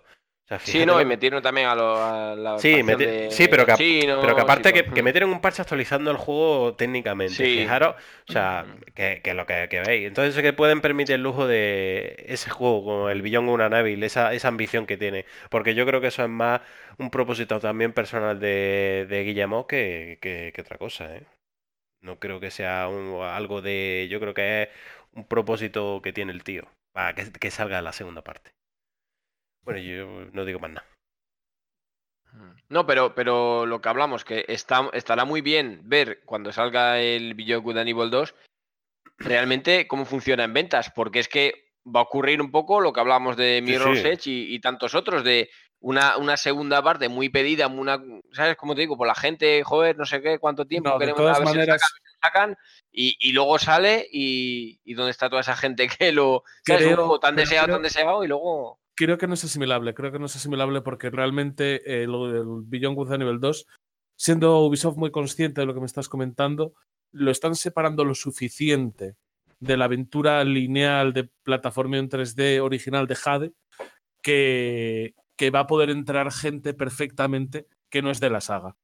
Ese Hombre, si es que, es que empieza de cero, es, un reboot, ¿no? De la saga, Sí. por lo que se entiende. No, no es un reboot, es una precuela, porque aparece Jade en un momento dado. No sé, es una cosa rara, pero de todas maneras se están intentando alejar de, de- de- bueno, de, de una opinión, de que se pueda tener la opinión de que se La- necesita las, pro- las proporciones del juego, las proporciones del juego, por lo menos por lo que están comentando, son enormes. Sí, sí, sí, pero la, y la propuesta no es en absoluto relativa. Creo que de Beyond Good and Evil, así que solamente cogen el nombre. Pero por eso, bueno, yo creo que esto es un caso muy particular, el que estamos comentando ahora, y no quiero Bueno, que nos encianaguemos Per- con Perdona, ello. el, inciso que hago. El, Sí. el- Joder, ahora no me sale. El Mirror's Edge también solo cogía el nombre, ¿eh? O sea, cogía nombre y personajes, pero era otra historia que no tiene nada que ver con el anterior. Era un reboot completo. O sea, que puede ser bastante similar a lo que ocurra con el, con el Beyond. Puede ser, puede ser, puede ser, pero no lo sé. Yo por, yo es que le veo otro, le, le veo otra Bueno, yo- tampoco vamos a darle más objetivo. vueltas. Sí. Bueno, Otro, otro origen al, al título, pero bueno, vamos, vamos a seguir, porque si no nos encenagamos como antes con una noticia. Y creo que ahora vamos a querer todos hablar un poquito de esto, con lo cual os pido concreción. Ha, sali- ha salido la lista de juegos de PlayStation Mini. Sabemos que sale el 3 de diciembre por 99,99 euros, que es una manera muy tonta de decirte 100 pavetes. La lista, os la leo en un momento. Battle Arena Toshinden, Cool Borders 2, Destruction Derby, Final Fantasy VII, Grand Theft Auto, Intelligent Cube, Jumping Flash, Metal Gear Solid, Doctor Driller. Oddworld, Ace Obisoid, Mr. Driller, perdón. Joder. Rayman, Resident Evil eh, Director's Cut, Revelations, Persona, Richard Racer Type 4, Super Puzzle Fighter 2 Turbo, Siphon Filter, Tekken 3, Tom Clancy's Rainbow Six, Twisted Metal y Wild Arms. Yo voy a empezar yo muy rapidito. No tuve la PSX. Yo fui de Nintendo 64 y por conocimiento, o sea, pero simplemente por conocimiento de la, de la industria, a mí esto me parece un absoluto melocotonazo. Estoy seguro de que hay eh, bastantes juegos, bastantes joyas escondidas más en el catálogo de PSX, pero para una persona que no la ha tenido y que quiere tener a mano algunos titulillos de, de la primera consola de Sony, de la primera consola comercial de Sony, me parece, vamos, que poco se le puede soplar a esta lista. ¿Qué os parece a vosotros? Álvaro. Eh, ¿Me empiezo yo? Sí. Pues yo no estoy de favor. acuerdo, ¿eh? Vaya por Venga. delante. A ver, por mi parte, yo sí que he jugado mucho a la PlayStation, fue la consola que, que más le di, y además fue la primera consola que pude piratear, por lo que tenía acceso a casi todo el catálogo. Y la verdad es que, pese a no ser los mejores juegos que se pueden sacar de la consola, sí que son bastante representativos. O sea, tienes prácticamente juegos de todos los géneros que no dejan de ser malos. O sea, no veo ningún título en esta lista que diga, "Fua, pues este es una mierda. En general, todos son muy competentes. Em, de todos ellos, para mí una mención especial, el Intelligent Cube, que aquí salió como Kurushi, es puto vicio. O sea, a ese juego le di lo que no está escrito. Ese era, perdóname, Álvaro, ¿ese era el de los cubos o estoy yo equivocado? Una personita que hay en una especie de, de plataforma con sí. cubos que vienen hacia ti. Sí, exacto, sí, sí. Juego que venía en una demo Venía sí, una demo de esas, sí, sí, sí. Sí. pues, súper, me lo una compré paranoia, juego súper raro. sí, súper raro, pero sí. Una japonesada de estas, vaya. hmm. Hombre, Si le yo, encontrabas el punto era una pasada. yo, por ejemplo, bajo mi punto de vista, eh, falta los Gran Turismo, que no los veo. Hombre, Sí, también falta Gran Turismo, falta falta, falta Tomb Raider, no me jodas. Creo, creo que meter ahí, y, lo- y ojo lo que voy a decir, el Raymond Six, vale, muy bien. Pero es que el Raymond Six, a día de hoy, en serio, ¿quién coño se va a poner, va a tener los santos cojones de controlar? Es que de verdad, el que no haya un shooter jugado, un shooter así, no. es que no, en serio, pero es que te pone el Raymond Six en PC, en PC, ¿eh? Y te da cáncer. Pero es que te lo pones en consola y no te da cáncer. Es que se te caen las Espera. putas manos. Pero, Te, lo mejoro, no tienes sticks analógicos. eh, por eso lo digo, por perdonadme eso un lo digo. Perdonadme un segundo. Aquí, ta- aquí también nos sucede una cosa. Eh, habrá acuerdos con compañías externas, o sea, no todos los juegos son de Sony, o no sé hasta qué punto Sony puede Sí, no, no, ejemplo, no te- efectivamente, el Tom, Tom Clancy me parece una, una gilipolle meterlo, pudiendo meter, por ejemplo, si quieres meter un FPS, el primer Medal of Honor, que fue exclusivo de la, de la PSX, ¿sabes? Otro, que otro, estaba mira, muy bien. otro juego. Mira, por un lado está el Simple Filter, que bien, que yo hubiera metido el 2, Muy que, me, pare- que, parece, que me parece muchísimo mejor juego. Pero mira, hay un juego en tercera persona que fue el Misión Imposible, que a mí en Play 1 me encantó. eh, y yo lo hubiera metido antes que el. Esto, esto estamos hablando para que nos escuche la gente que esto es a título personal, vamos. Yo no, no estoy diciendo aquí. Sí, sí, yo también. Sí, Luego, Alex, luego, por otro lado, Filter- por otro, por otro lado enti- entiendo, por ejemplo, que no hayan metido ni Crash ni Spiro, por lo que Hombre, tiene su lógica. eh. Hombre, sí, sí, eso sería una maniobra comercial muy desafortunada. Exactamente. También lo petaría el, el Castlevania, pero bueno, No, van a y- sacar ahora y- el. el- la- la Claro, tampoco. da- Y yo, luego, por ejemplo, no estaría de más, por ejemplo, haber metido Medieval. Que si tienes pensado hacer un remake, coño, haber metido el primero, por ejemplo, o el segundo. Justamente eso es el Y luego, mira, por luego ejemplo, Yo- el, para, el Parasite Eve sale en la, en la versión Eso. japonesa de El la Dino Classic y el Dino, Mini. el Dino Crisis también lo hubiera podido meter. Y luego, por, por ejemplo, puesto a meter JRPG. Yo, vale, entiendo que metan el Le- Final Fantasy VII porque. Dragon. Un segundo, por favor. Mm, Puesto a meter Final Fantasy VII, que es el más representativo. Yo, por ejemplo, hubiera uno que me gustó a mí, que también es de Squaresoft, es el Dragon Story. Pero bueno, esto es También. a las personas. O el Legend of Dragon, como ha dicho Eka. También están los FRF. que tampoco lo han metido. Mm. No sé. A ver, es que un- es lo que pasa, Alex, que tú hablarías con 100 personas mm, que hayan tenido la PSX y te harían 100 listas que no se parecerían en nada. Sí, o sea, sí, habría, sí que habría a lo mejor de, si estamos hablando de, al final son 20 juegos, ¿no? A lo mejor podremos coincidir en 10 o 12, pero los otros 8 va mucho con gustos personales, con lo que te sub- El, Hércules, el, Hércules era otro juegazo, no sé si acordaréis de él. Sí, Sí, de principios de la consola, pero... que os replantee, que os replantee mi pregunta. Porque es verdad lo que dice Miguel, que le preguntarás a 20 personas y encontraremos 20, eh, 20 catálogos ideales. Mm, no, por ejemplo, que no- pero, ¿a alguien le parece malo directamente esto? O sea, ¿le parece mala idea? A mí sacar No, esta mal- consola me parece mala idea por lo que es, ¿no? Pero, No, pero me aún refiero así, a catálogo. Alguien dice, joder, craso error. no, este no. No, es que, pero es que sabes No, lo que pasa, no, que realmente como PlayStation 1, bueno, tanto PlayStation 1 como PlayStation 2, bueno, como PlayStation 3 o PlayStation 4, pero PlayStation 1 en lo que supuso, creo que tiene un catálogo mm, inmejorable, porque es que no sé, no sé qué opinaréis, pero yo creo que te puede gustar más, en esa generación te podía gustar más o menos Sega, pero el catálogo que tiene PlayStation 1 no lo tuvo ni Nintendo 64, ni, bueno, evidentemente Sega Saturn, por lo menos bajo mi punto de vista. Es que no tiene- hace falta que lo digas, no lo tuvo. Es que tuvo Al una- menos no hablo de calidad, hablo de cantidad. No, yo también Mm. hablo de calidad. ¿Y qué quieres que te diga? Porque Sega Saturn tiene muy buenos juegos, pero la No, no, no hubo color. Esa generación. no, no, no es comparable. No es hubo comparable. Ni, y ni Sega y ni Nintendo 64, de verdad. Y yo tuve la 64 y me encanta. Pero es que PlayStation 1 mm, tiene una cantidad y una calidad de juegos desbordante. También tiene muchas mierdas, pero joder, Mm. es que ¿cuántos juegos salieron para la PlayStation 1? O sea, es que es una barbaridad. Yo, el único que realmente creo que, que intentando ese objetivo que faltaría, creo que es el Gran Turismo 2. No pondría el 1, pondría el 2, porque el- el 2, lo que supuso ese juego con la cantidad de coches que tenía era acojonante. Pero por lo demás me parece bien. Está el Tekken 3, que es un juegazo. La versión de Tekken 3 de Sí. Play 1 era mm, Es una, una maravilla. es una maravilla. Es para que que- es Una que es casi- del- Perdón. Sí, de- Sí, de- pero- No, iba a decir simplemente que la versión de Tekken 3 de Play 1 es que es casi, casi, casi Casi. 1-1 con la recreativa, casi. Pero es que encima incluía, creo que más luch- algún luchador más y modos de el Tekken Force. Una puta maravilla, Tekken 3. No, yo lo que quería comentar era lo que has comentado tú, Alex, del, del Gran Turismo. Eh, estaría de puta madre que lo pusieran tanto el 1 como el 2, pero hay una cosa que me surge la duda, es que eh, la consola comparte catálogo europeo y americano. ¿Qué ocurre con la velocidad? ¿Sabes? Claro. El- Con el Racer Type 4 no sé si tenías selector de millas por hora, kilómetros por hora, pero Gran Turismo sí que no lo tienes. Entonces, puede que ahí también sea un, un pequeño hándicap para saltarse ese juego.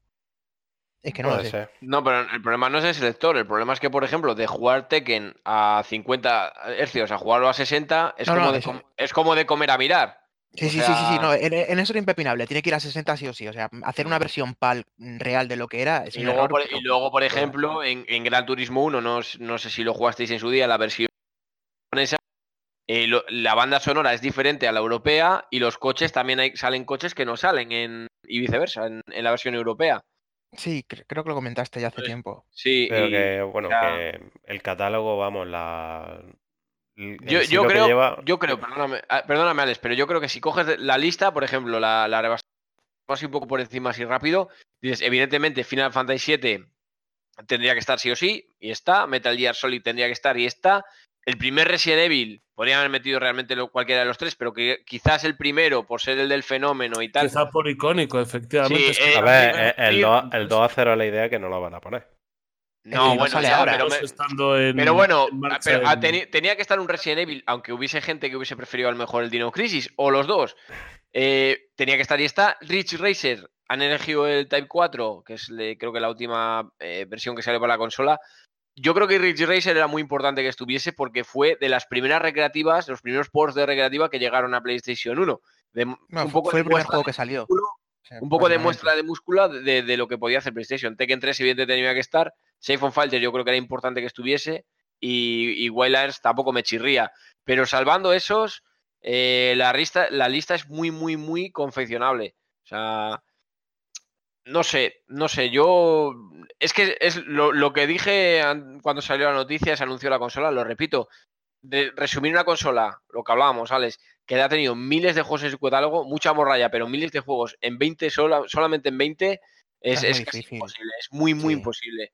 Creo que para hacer una, una cier- cierto grado de justicia a PlayStation 1 tenía que poder incluir al menos del orden de 50 juegos, por lo menos, para que no se quedasen tantos en el tintero, pero así es imposible. Justo iba a decir eso. Justo iba a decir eso. Sí. Yo creo que mínimo 50. Mm. Es que vamos, yo, yo creo que aquí, al que mal que menos, si hemos jugado a la Play 1, sabemos lo que supuso la consola. Sí. No, sí, sí, sí, ¿no desde os luego. huele aquí a Sonier? Sí, bueno, porque me digan a mí. Porque, No, porque pero- es que, macho, y entonces para la Super Nintendo, ¿qué hubiésemos necesitado? Hemos Mm, necesitado pues, dos no, no, Pues yo, pues yo, pues yo, sinceramente, para mi gusto, la, ses- la Super Nintendo y la Mega Drive es una época que me encanta, pero la cantidad de juegos y la calidad de juegos que tiene Play 1, para mí es casi muy poco mejorable. No, y el, y el salto que pegó la industria a todos los niveles. Y a día de hoy juegos que son muy difíciles de tragar.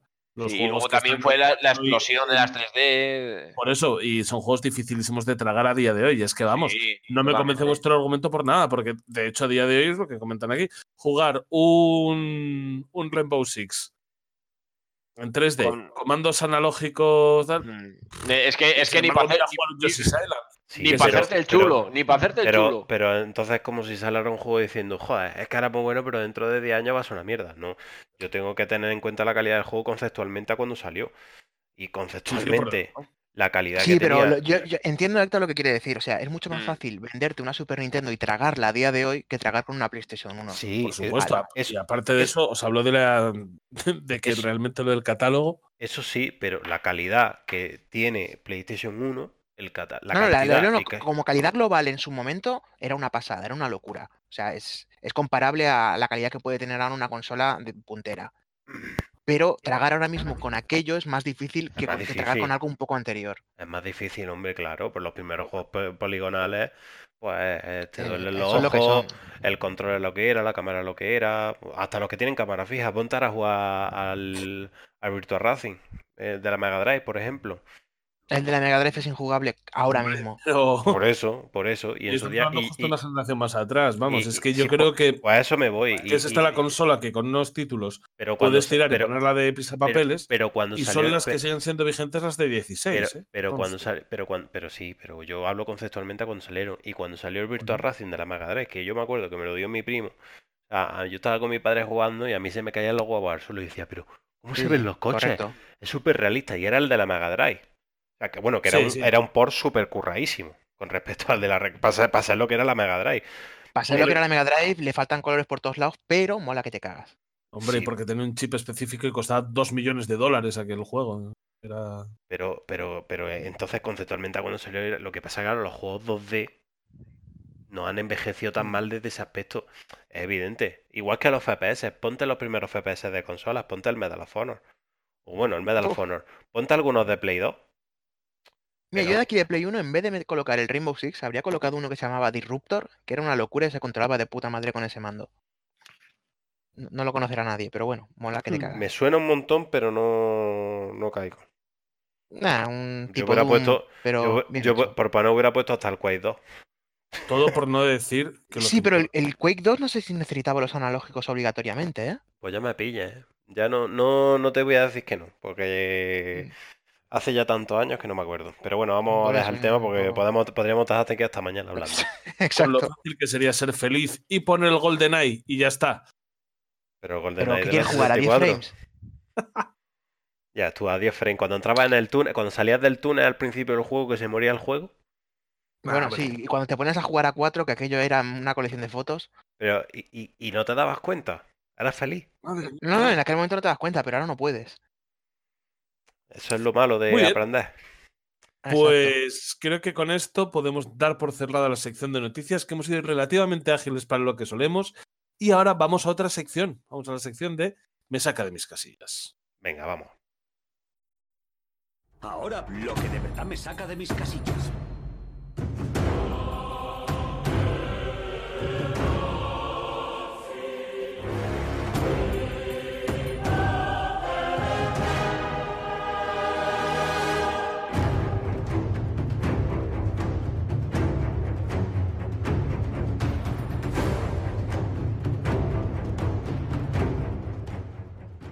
Me saca de mis casillas. Tenemos muy poquito hoy, muy poquito hoy. Si queréis empiezo yo diciendo, me saquéis de mis casillas vosotros.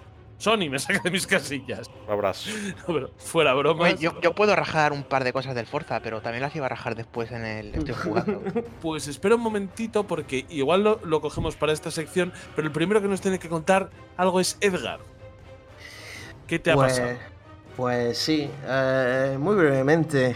eh, pillé Black Ops 4, que después más adelante, la siguiente sección, comentaré un poquillo más.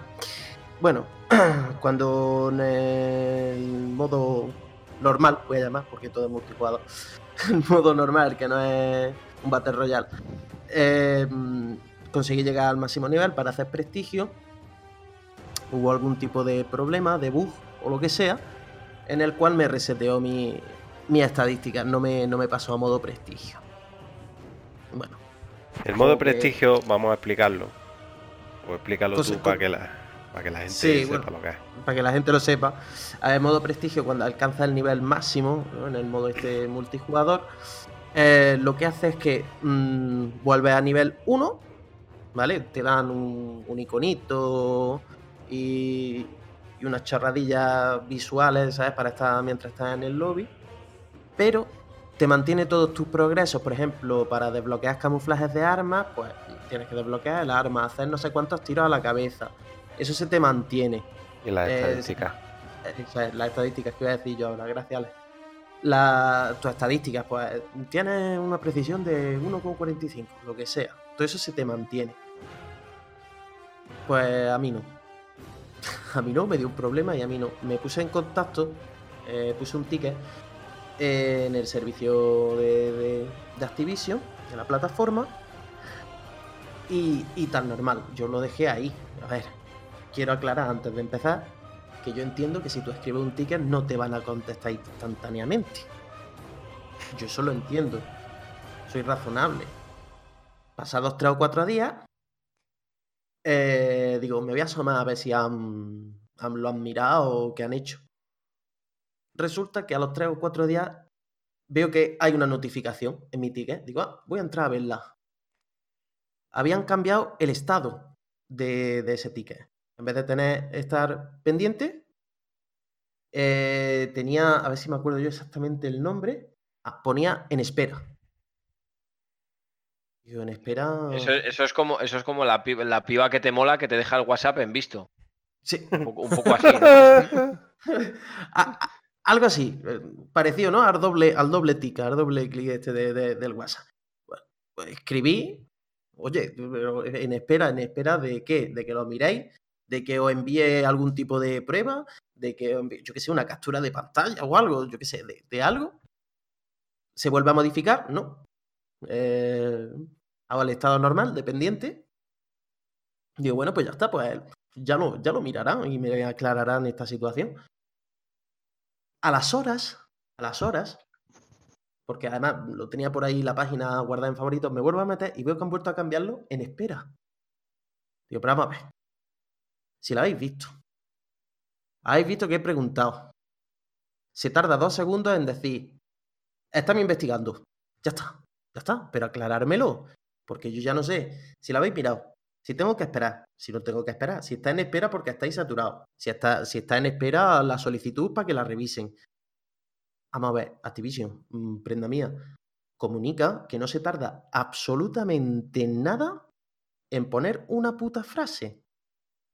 Absolutamente nada. Y más cuando es un problema de vuestro juego. Que yo sé leer.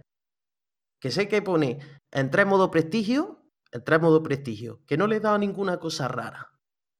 Aclarar una situación y punto pelota. Lo que me saca de mis casillas es que han tenido tiempo para modificar el estado de ese ticket, pero no tienen tiempo para decirme o para aclararme una duda en ese mismo ticket. De decir, no, mira, que ahora mismo estamos saturados, te lo vamos a contestar dentro de dos meses. Eso a los cojones. Digo, pues estupendo. Dentro de dos meses ya lo miraré a ver qué ha pasado. Te dejan ahí tirado como la escoria que eres por haber comprado otro Call of Duty más, otro año más, haberte gastado la pasta y, y ahí te quedas esperando. Pues de hecho ahí lo borré todo, digo, anda, que os follen, desgraciado. Yo tomas por culo. Desde luego a mí no me han solucionado nada, ni he visto ningún tipo de cambio en, el- en mi estadística de multijugador. Así que si sabéis, si tenéis algún problema con, con Activision, no enviéis un ticket porque... Porque parece que te van a decir que te hagas un turutillo con él. No, no, no, no, no. No te lo van a decir. Te van a modificar tu estado. Van a decir, el estado del ticket es, si, quieres, tócate un rato. Pero, Un abrazo. pero no te lo van a decir. Un abrazo. Estado del ticket, un abrazo. Eh, hombre. Tío. Te, ve- te ves que te, te sale el doble check ahí azul, te cambia la foto del avatar y tal. no, esta tía no contesta, no me hace caso. Oye, quedamos Vale. para cenar esta noche. No puedo, he quedado Do- con mi prima. Y luego sube fotos al Instagram con un pibe. Eh, No, porque eso, eso es contestarte. Eso es Te, contestarte. te- eso te es. veo, te veo que te sabes muy bien la situación, Miguel. Le pasó a un amigo. Eso, eso es lo que me toca la polla, que no tengan un momento para los jugadores que tengan una incidencia. Pero su escucha. Alex, ¿sabes lo mejor de todo? A ver. Que nunca, que nunca la encontrarán. Bueno, igual por un X- igual por un Xbox. Bueno, eh, ¿alguien más con el me saca? De mi Sí, casilla, estaba perdón. Álvaro, Álvaro por ahí preparándose para comentarnos algo. No, pero sobre lo, Forza. lo comenta lo con el estoy jugando, ¿no? Bueno, se puede hacer un, un mix entre me sacan mis casillas, estoy jugando y como queráis. Pues venga, venga, dale. Venga, no, pues eso, me sacan mis casillas mientras estoy jugando al, al Forza 4, que, que sigo dándole, debo llevar ya unas 120 horas de juego. Y, bueno, como que el contenido del juego en sí ya lo debía acabar a las 45-50 horas, me he dedicado a, a jugar online. Jugar online y hacer los que son los forzatones diarios, bueno, diarios, semanales y lo que sea. Y con los forzatones semanales eh, hay una cosa muy curiosa, y es que siempre te colocan, pues tienes que coger un tipo de coche, tienes que hacer 27 saltos con el coche, tienes que conseguir 7 millones de puntos de habilidad en ese coche. Vale, 7 millones de puntos de habilidad, que es, te vas a inflar a hacer putos derrapes, saltos y mierdas similar. ¿Qué pasa? Pues que, bueno, como que a veces mi vida es un poquillo más interesante que no hacer absolutamente nada, pues me interesa eh, pues hacer unos po- pocos derrapes, luego hacer una carrerilla, luego echar una partida online con un amigo y cosas así. Pues resulta que sí, estaba jugando un poco, hacías pues un millón de puntos de derrape. Bueno, voy a quitar el juego, vuelves a entrar, estás a cero puntos de derrape. Me cago en Dios. Nada, voy a volver a intentarlo. He hecho un millón y, punto, millón y medio. Llega un colega y me dice, eh, echamos una partida, venga, va, echamos una partida. Me conecto a su partida, boom, reseteo a cero otra vez el contador. ¿Qué pasa? Que las últimas, eso, tres semanas, los tres forzatones que han habido de juego, de, de consigue este coche y haz tantos puntos, no se han podido sacar por ese bug. No me ha ocurrido solo a mí, o sea, era una cosa que era generalizada y han habido pues puntos que no se han podido conseguir por eso mismo. Entonces, me toca los cojones que un juego de salida con poco contenido, que, que te lo acabas relativamente poco comparado con las iteraciones anteriores, que una de las novedades es estos forzatones semanales con este tipo de pruebas y que no funcionen, pues me toca, bueno, no es que me lo saque de mis casillas, que me toca mis cojones. Bueno, hay que- y sí, hay que decir que lo, lo iban a arreglar ya en el parche, ¿no? lo han arreglado, lo han arreglado ya en el parche. Pero, joder, mm, lo han arreglado en el parche que si es un juego que te has comprado de lanzamiento, ahora mismo, si lo estás jugando, ya es porque eres un quemado de la vida. Porque ya no hay por dónde rascarle en ningún lado.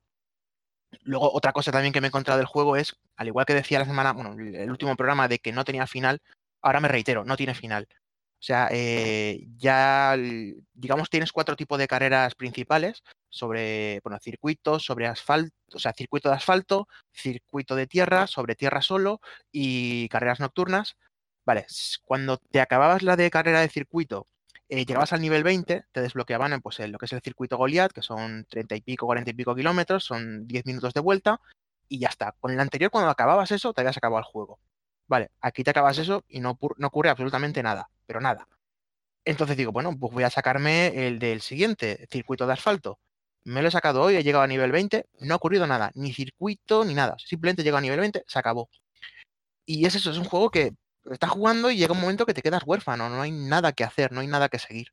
Entonces sí, bueno, es un...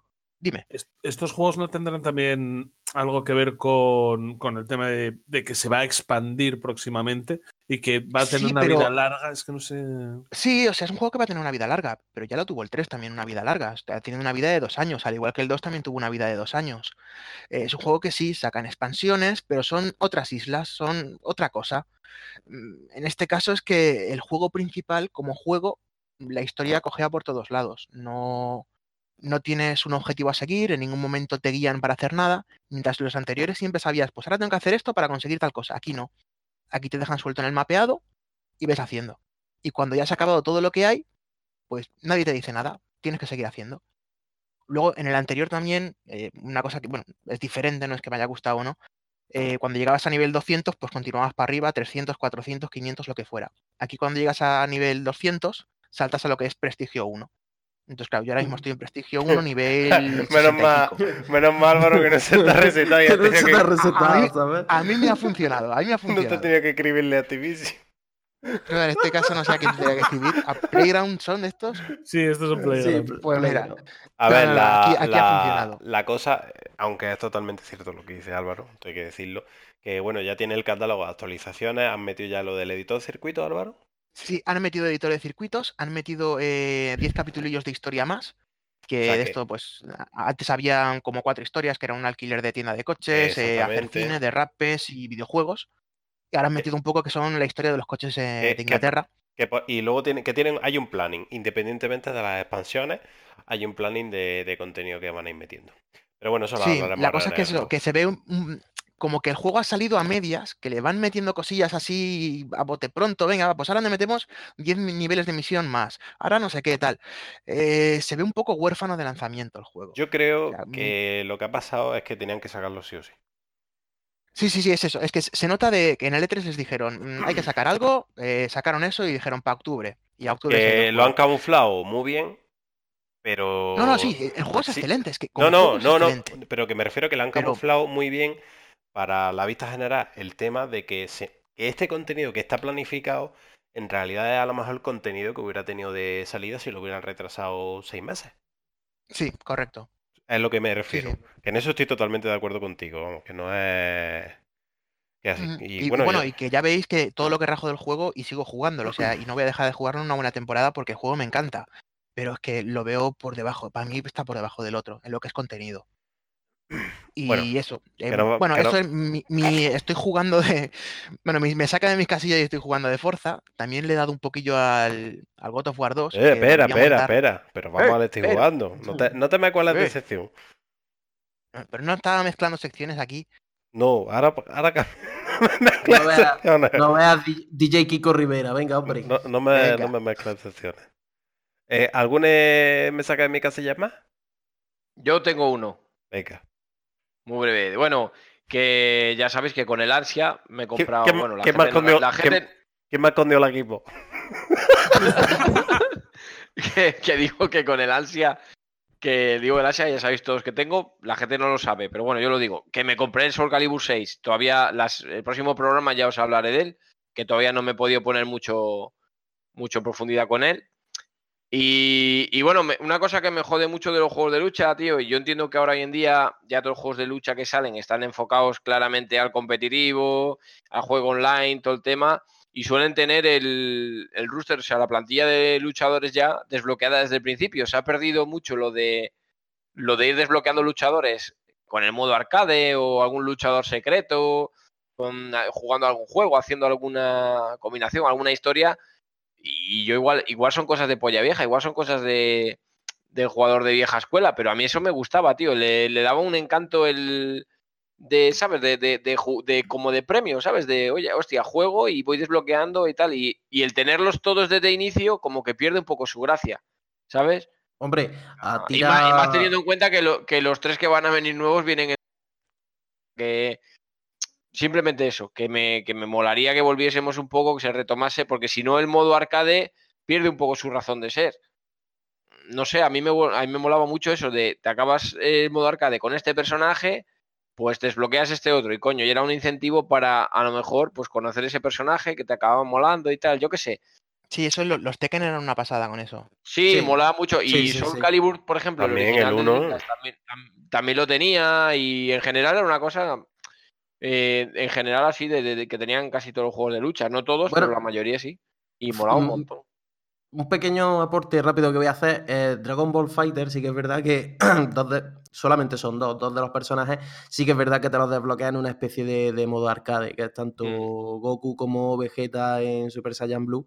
Te los desbloqueas si haces una serie de, de- de niveles arcade. Pero ya está, el resto sí que es verdad que, que te vienen desbloqueados. Sí, no, y, bueno, y el Android, Android 21 que, que es pasándote la historia. Mm, Sí, efectivamente. Pues eso. Y eso quería comentar. Muy bien, pues yo no sé si alguien tiene algo más que decir y si no tenemos ningún me saca de mis casillas más, vamos a ir a, a la parte central del programa, ¿no? Vamos a ir a, a lo que nos gusta, que son los jueguicos. Vámonos ¿O alguien a tiene algo más? Nada más. Nada más. Venga. Pues 3, 2, 1 y al turrón.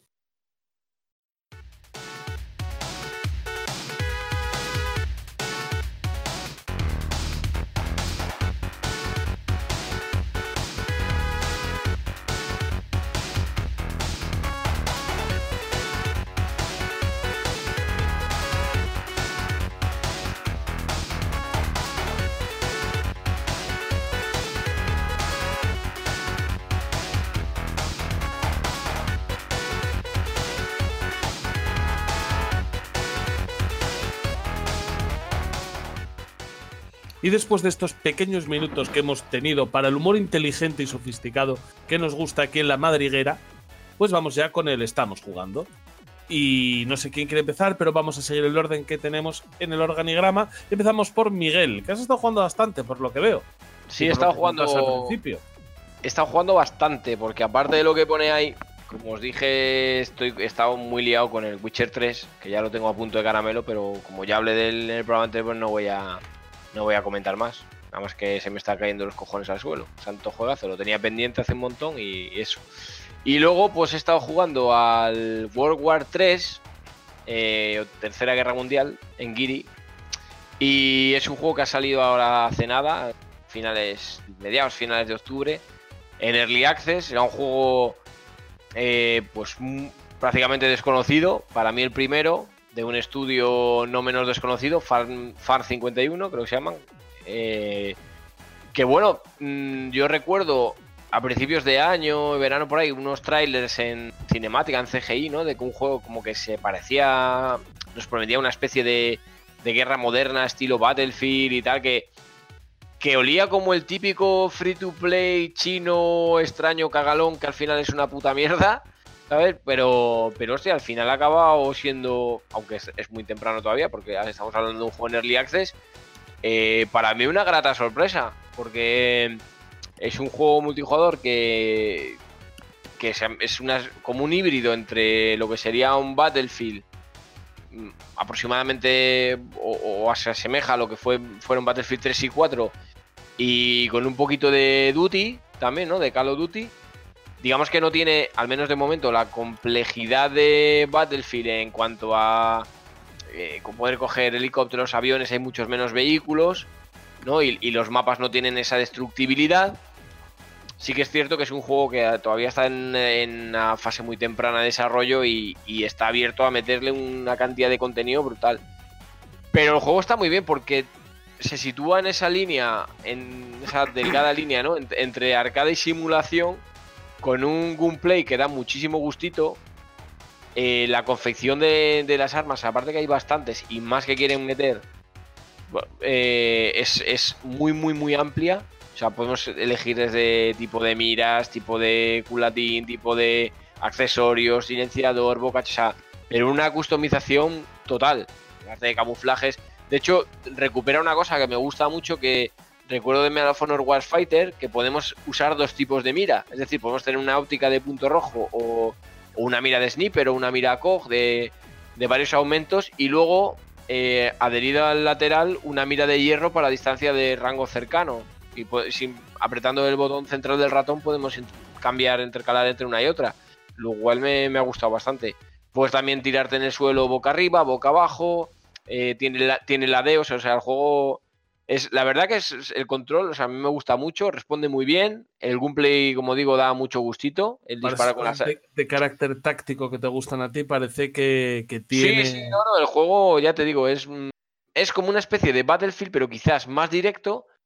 Eh, todo el tema de vehículos, o sea, se basa muchísimo en infantería, porque aunque hay algún vehículo en tierra, es algo casi, casi, podríamos decir, residual. Y en los vehículos, el y aviones, o por ahora creo que solo hay aviones, se limitan a mm, como, un- como si fuesen, digamos, rachas de bajas, ¿no? El apoyo aéreo en forma de, un, yo que sé, un bombardero que hace una pasada o, o cosas así. Eh, un dron de reconocimiento. Eh, y como digo, el juego está bastante bien. Sí que ha tenido problemas al principio en el lanzamiento con, con conexiones a la hora de conectar a los servidores. Tarda un poco en arrancar el juego.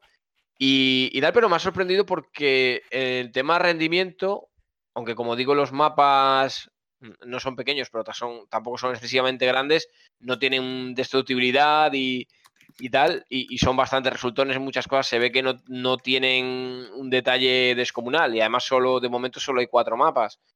Pero que coño, que es un juego que, que funciona bastante bien, está bastante bien de rendimiento y teniendo en cuenta que es un Early Access que acaba de salir, eh, me ha sorprendido gratamente, está muy bien, está muy divertido, mm, va bastante bien y, y sobre todo que tiene un futuro bastante prometedor si le siguen dando contenido y tal, porque ha tenido muy buena acogida en la comunidad. Creo que ha vendido ya en nada, creo que salió el día 21 de octubre y ha vendido ya más de 200.000 copias, teniendo en cuenta que es un Early Access y exclusivo de PC. Lo cual no está nada mal, da- dando en cuenta las fechas en las que estamos también. Y, y bueno, es un juego que, como digo, si le miman un poquito, tener ahí su público eh, que, que, que- que cree una comunidad ahí de- en base en torno a... Porque creo que viene a ocupar un espacio que, han, que ha dejado Battlefield y que tampoco ha sabido ocupar Call of Duty. Está ahí, navega entre esas dos aguas. Y, y como digo, un cierto toque que recuerda mucho a Battlefield 3 y 4, que, que da mucho gustico en la guerra moderna y tal, y con propuestas originales que tiene que trae esta gente de FAR 51 que Está- supongo que tienen ganas de pegar el petardazo con, con este juego, así que le darán bastante, Esta bastante gente, apoyo.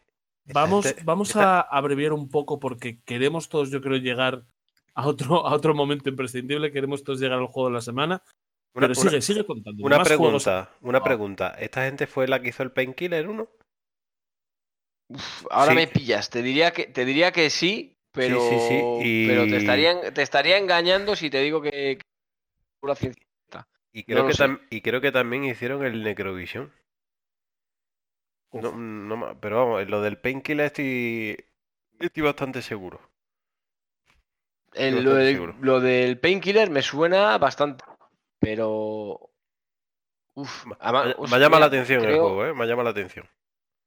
Mm, No, el, ju- el juego la verdad que está muy chulo, ¿eh? O sea, eh, merece la pena, sí, creo que sí, que es la gente que anda detrás del, del Painkiller y, y creo que también andan detrás del, del Get Even este que salió bastante regulero, por no decir que fue un poco la puta mierda.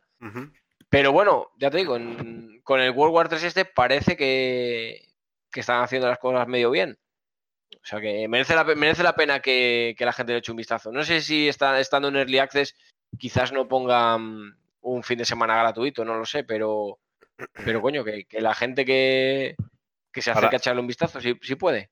Para que le interese está a 20 pavos, o sea que... Sí, en por ahí, sobre 20 y pocos CDK.com, euros se puede comprar. en CDK.com, que me van a tener que empezar a patrocinar a esta gente ya. Eh, Sí, sí, sí, sí. Que nos hagan, que nos hagan un sponsor o algo, ¿eh? Porque que Mira, yo en, siempre en Instant Gaming está a 22 euros y No, no, no, en CDK.com. Instant Gaming son unas mierdas. Yo hablo de páginas que me quiero que me patrocinen. Busca- buscando sponsors desesperadamente. Que te ponga, que te ponga el logo en la camiseta. Mm. Que lo sepas. No, Aquí, aquí nos movemos por el cochino interés. ¿Que quieres eh, tu página no sé qué? Págame, dame juegos. ¿Que quieres saber dónde he enterrado la parienta? Dame una Xbox. Esto, esto funciona así, hermano. Aquí, un- esto es un puto feedback. Tú me das, yo te doy. Sí, ya está. por- Poli por bueno, la- poli malo, es lo que hay. por- a, la suegra Bueno. te, a la suegra te digo dónde está por una soy, no pido tanto. Ah, la- la- a la suegra con una PSP 2000 ya va bien. ¿eh? Un poco. Con una Street, con una Street. Ahí, buenísima. Eh, con una Cuéntame Mega más Drive- cosas. Con, cuéntame con una más Mega. Drive de AT Games, por ejemplo, Eso también es. vale. Eh, bueno, que mm, va- vamos a ver, vamos para adelante para que no nos cierren el podcast, entre otras cosas, que ya estamos ya pasando ya el umbral ya de, del humor negro. Eh, he estado jugando también al. ¿Te acuerdas que te comenté? Te hablé de este, de este juego, este recopilatorio que me interesaba mucho, Héctor, el Capcom Beaten Up, el Bundle. Y lo que pasa es que nos vemos poco, porque yo sigo con intención de, de darle calorcito a esto. Yo le he estado dando y, y, bueno, pues le he estado dando como le daría a, a mi amiga Quesa, si le dejase. Eh, porque, Hombre, le- da- darle le darías choricillos, ¿no? sí, hombre, no, bueno, no, el choricillo le come ahora a ella, que se fondona, está fondona, no hace falta apuntar esa clase de zumba. Pero bueno, como a la gente no le importa leyendo- que que, es mi amor platónico, dime, dime. No, no, que lo acabo de estar leyendo, lo de Quesa, que está gorda, según afirma ella, en tal, por convicción. Que... Está, está sí, cachopa, sí. está cachopa. Eh, eh, es de tiroides. Eh, No, no, no, por convicción, que dice Bueno, que quiere ha, cambiado, ha cambiado las clases de zumba por choripán, pero Por, bueno, con- convicción no, por morcillón, porque es lo que se come, los morcillones. Sí. Bueno, que, esa- que sepas que yo así con todo yo te amo y, y que yo a ti nunca te enterraría en el jardín. bueno, eh, a lo, a lo que vamos, el, beaten- el Capcom del bundle de beaten ups de, de Capcom, que trae siete títulos, he estado jugando tanto en offline como en online, que es la, que es la gracia, es la, la salsilla que, que tiene todos los juegos, los siete que trae, trae en modo online. Recapitulando así rápido, te digo de memoria los que trae, trae Final Fight, trae Capitán Comando, trae King of Dragons, Knights of the Round, Warriors of Fate, Armored, Wa- Armored Warriors, si no me equivoco, creo que es el Armored Warriors y Battle Circuit, que son siete juegazos mm, de Capcom. Evidentemente, no, no están todos los que son, ni son todos los que están, porque hay ausencias en este, en este bundle que se echan en falta, evidentemente. Aparte de los Dungeon Dragons, que ya tuvieron su recopilatorio, eh, se echan en falta los que tienen licencias, como Cadillacs and Dinosaurios, como The Punisher o como Alien vs Predator, que, que los tres la verdad que son auténticos juegazos. No, los no de hay que desmerecer a los, a los siete que están, porque, porque cualquiera de ellos es que, es que es una, son maravillas de juego. Si eres, si te han salido los dientes en, en- en salones recreativos y en bares de, de aquella época y, y añoras esa época de dorada del beaten up, pues, pues hombre, esto es eh, morriña pura y encima tiene el, el encanto de poder jugar online, que va bastante bien y incluso hay juegos que soportan tres y cuatro jugadores y, joder, el, el lo respeta. Ahora metí un parche hace nada con, porque hubo quejas porque, joder, no incluía ningún filtro, CRT ni nada de esto. Ahora metí un parche que lo han metido, han corregido un poquillo, han metido algún que otro filtro. Hay una galería también para con imágenes de, de los juegos, artes conceptuales, de fans, de que está muy bien. Y por 20 pavetes, eh, pues estos siete juegos, si eres fan de, de los beaten up y, y añoras los tiempos esos de tal, como digo, la vuelta de Streets of Rage, estás deseándola ya como agua de mayo y tal y cual, pues oye, eh, pues acércate a este bundle que, que la vas a gozar como un gorrinín en el barro. Y yo, y yo te estoy esperando, Héctor, a que, a que lo pilles ya para darle. Sí, el problema es coincidir poco, porque me daría rabia tenerlo ahí para, Mm. Para no aprovecharlo. No, yo, la te, verdad. yo te digo que este es de los juegos que en, en mi biblioteca de Steam va a estar siempre. Este es un clásico, o sea, es así. Si el día que, que nos pillemos ahí po- por la banda con un poco más de tiempo de la Ay. cuenta, es bajarlo. lo, lo- bajarlo. lo engancha- lo enganchamos por la banda, pero engancharlo enganchado. Ahí Bien está. enganchado, es un momento nada más. Bueno, pero, pero una cosa por delante, yo en el Capitán Comando, yo siempre tengo que ser el capitán, ¿eh? Eso, eso no se negocia, ¿eh? Ni por un equipo, ni a eso no se negocia. No para mi polla. Eh, y bueno, y os hablo del último juego. Así que ya por no ponerme barbaras. Y muy brevemente, que es el Postscriptum. Es el juego, este primo hermano gemelo del Squad. Un juego que, que algunos ya conoceréis. No sé si os he hablado alguna vez del, del programa. Eh, pero ambientado en la Segunda Guerra Mundial. Un juego de corte más, más tirando hacia el realismo la simulación que, que hacia un arcade, pero tampoco sin ser un simulador puro y duro. Aunque estaría más, ya digo, más, más cerca de esa línea. Esa- eh, la estaría, segunda. En la segunda estaría más Dime, cerca Alex. del reorquestado que del Battlefield, por ejemplo. Sí, sí, no, no, sin lugar a dudas. Y iría, es más, te diría, iría un pasito más allá que el Red Orquesta. Un pasito. Bueno, pues entonces Tampoco, es simulador. tampoco ¿eh? un paso de gigante, pero un pasito o dos más allá de Red Orquesta hacia la simulación, sí que iría. Porque intenta prescindir de, de- de todo tipo de HUD y de ayudas y hay que guiarse mucho con el mapa y team play a tope. Juego en equipo, comunicación, hacer caso al, al líder de escuadra, tener, seguir una estrategia. Eh, en fin, a la hora de apuntar, o sea, hay que apuntar aquí esto del no scope y cosas raras, esto hay que olvidarse.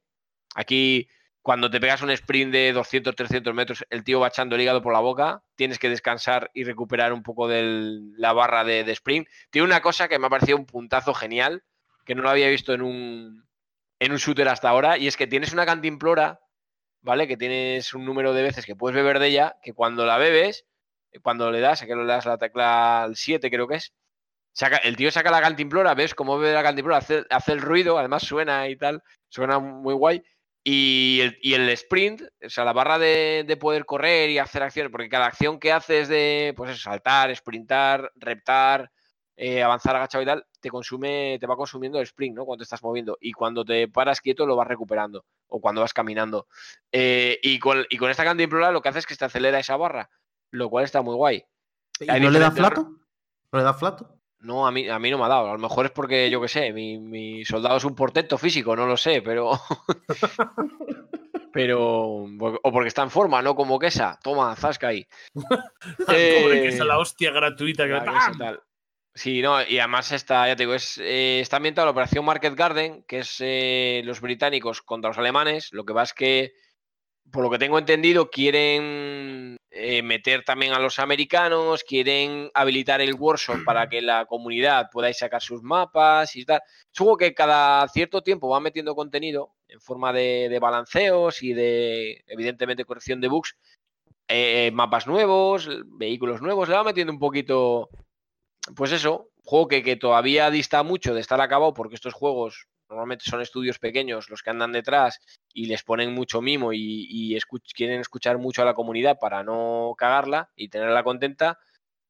Pero es un juego que ya a día de hoy es muy disfrutable. Muy disfrutable siempre y cuando encuentres un grupo de gente con la que jugar. O si te unes a una comunidad española de Postscriptum o, o algo así. Porque ya te digo, es un juego que no es para meterse una persona sola porque te vas a aburrir.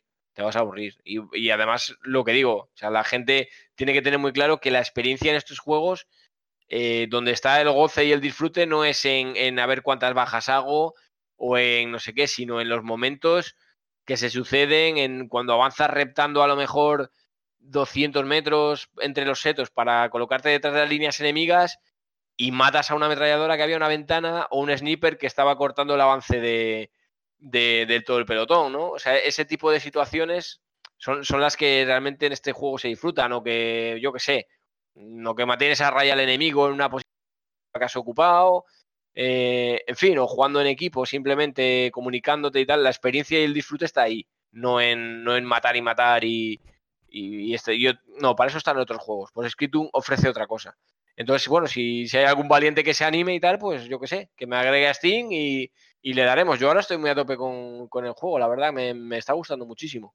Yo tengo un problema de falta de tiempo, pero a mí estos juegos que van de, de que No, no, esto, esto que es un come vidas. para- Esto, sí, sí. esto, es, esto es un come vidas. El Postscriptum es casi casi para dedicarte a este shooter A mí, o con. una de las cosas que, por ejemplo, me gustan los, de los Battlefield es precisamente lo que ha dicho Miguel, que no se trata de matar, se trata de colaborar para ganar la partida. Bueno, Evidentemente, en el Battlefield ser buen tirador te premia muchísimo. ¿eh? sí, pero no es un Call of Duty. No es un Call of Duty. En el Battlefield no gana, el que queda primero no es el que más muerte hace, por ejemplo. Para que me, para que me entiendas. Sí, Y- pero no, pero, pero Battlefield yo lo saca. De este cajón yo lo sacaré.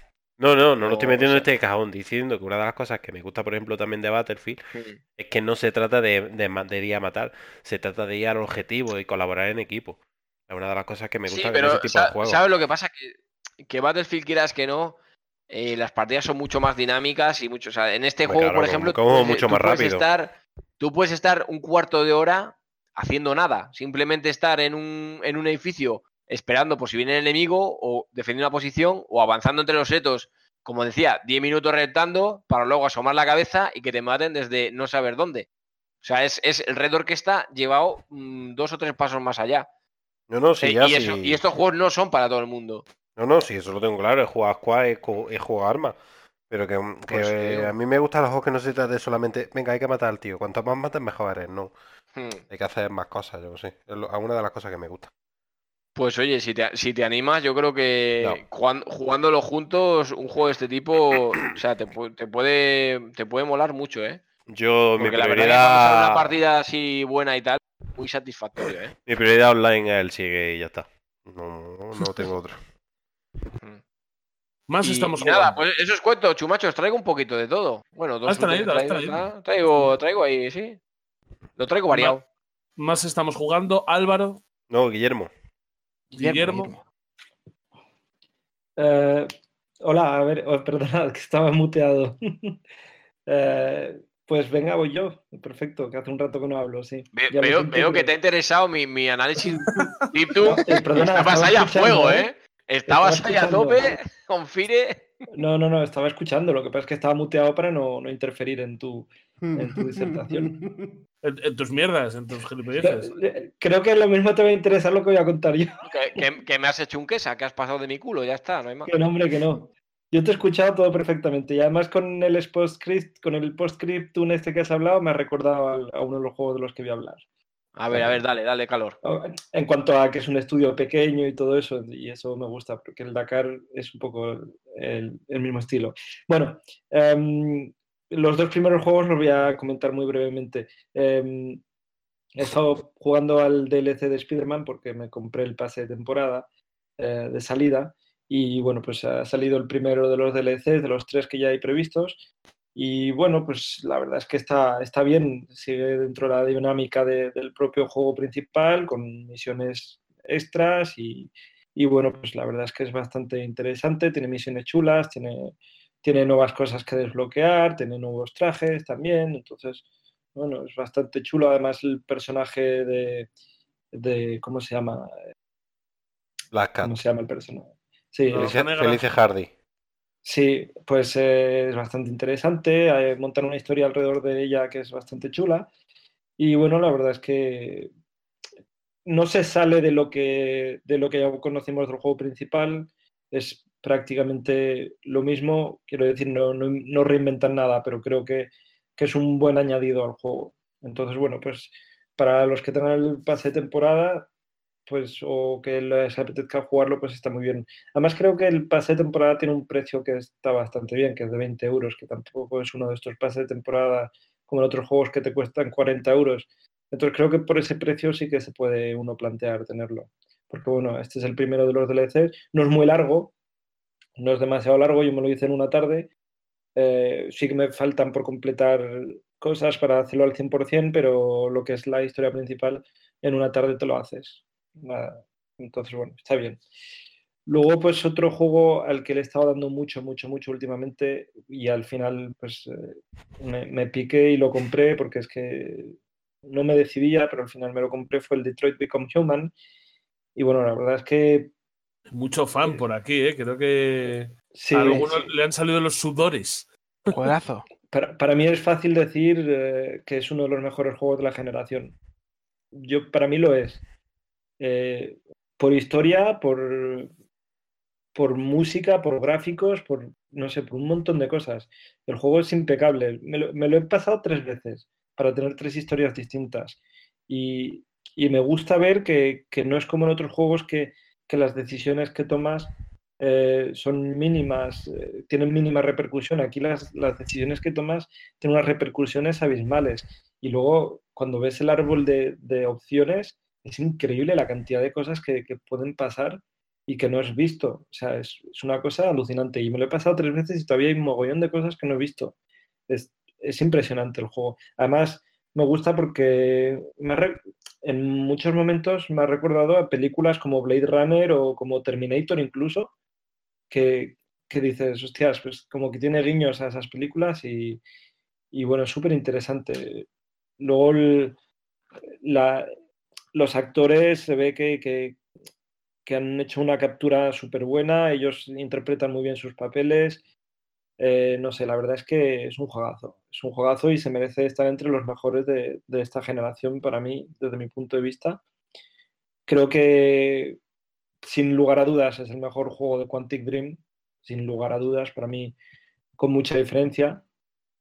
Y, y bueno, creo que es un, es un juego que hay que tener. Evidentemente, para, para jugarlo hay- te tiene que gustar este tipo de mecánicas de juego, porque no es, ya se sabe que no es lo más típico en, este, en las mecánicas de juegos, no son las más típicas, ¿no? Es, entonces no todo el mundo le gusta jugar un juego de esa manera, pero bueno, a un mínimo que te guste y, y yo creo que para un amante del cine también es un juego que, que puede gustar mucho, entonces bueno, se lo recomiendo a toda la gente que todavía no lo haya probado.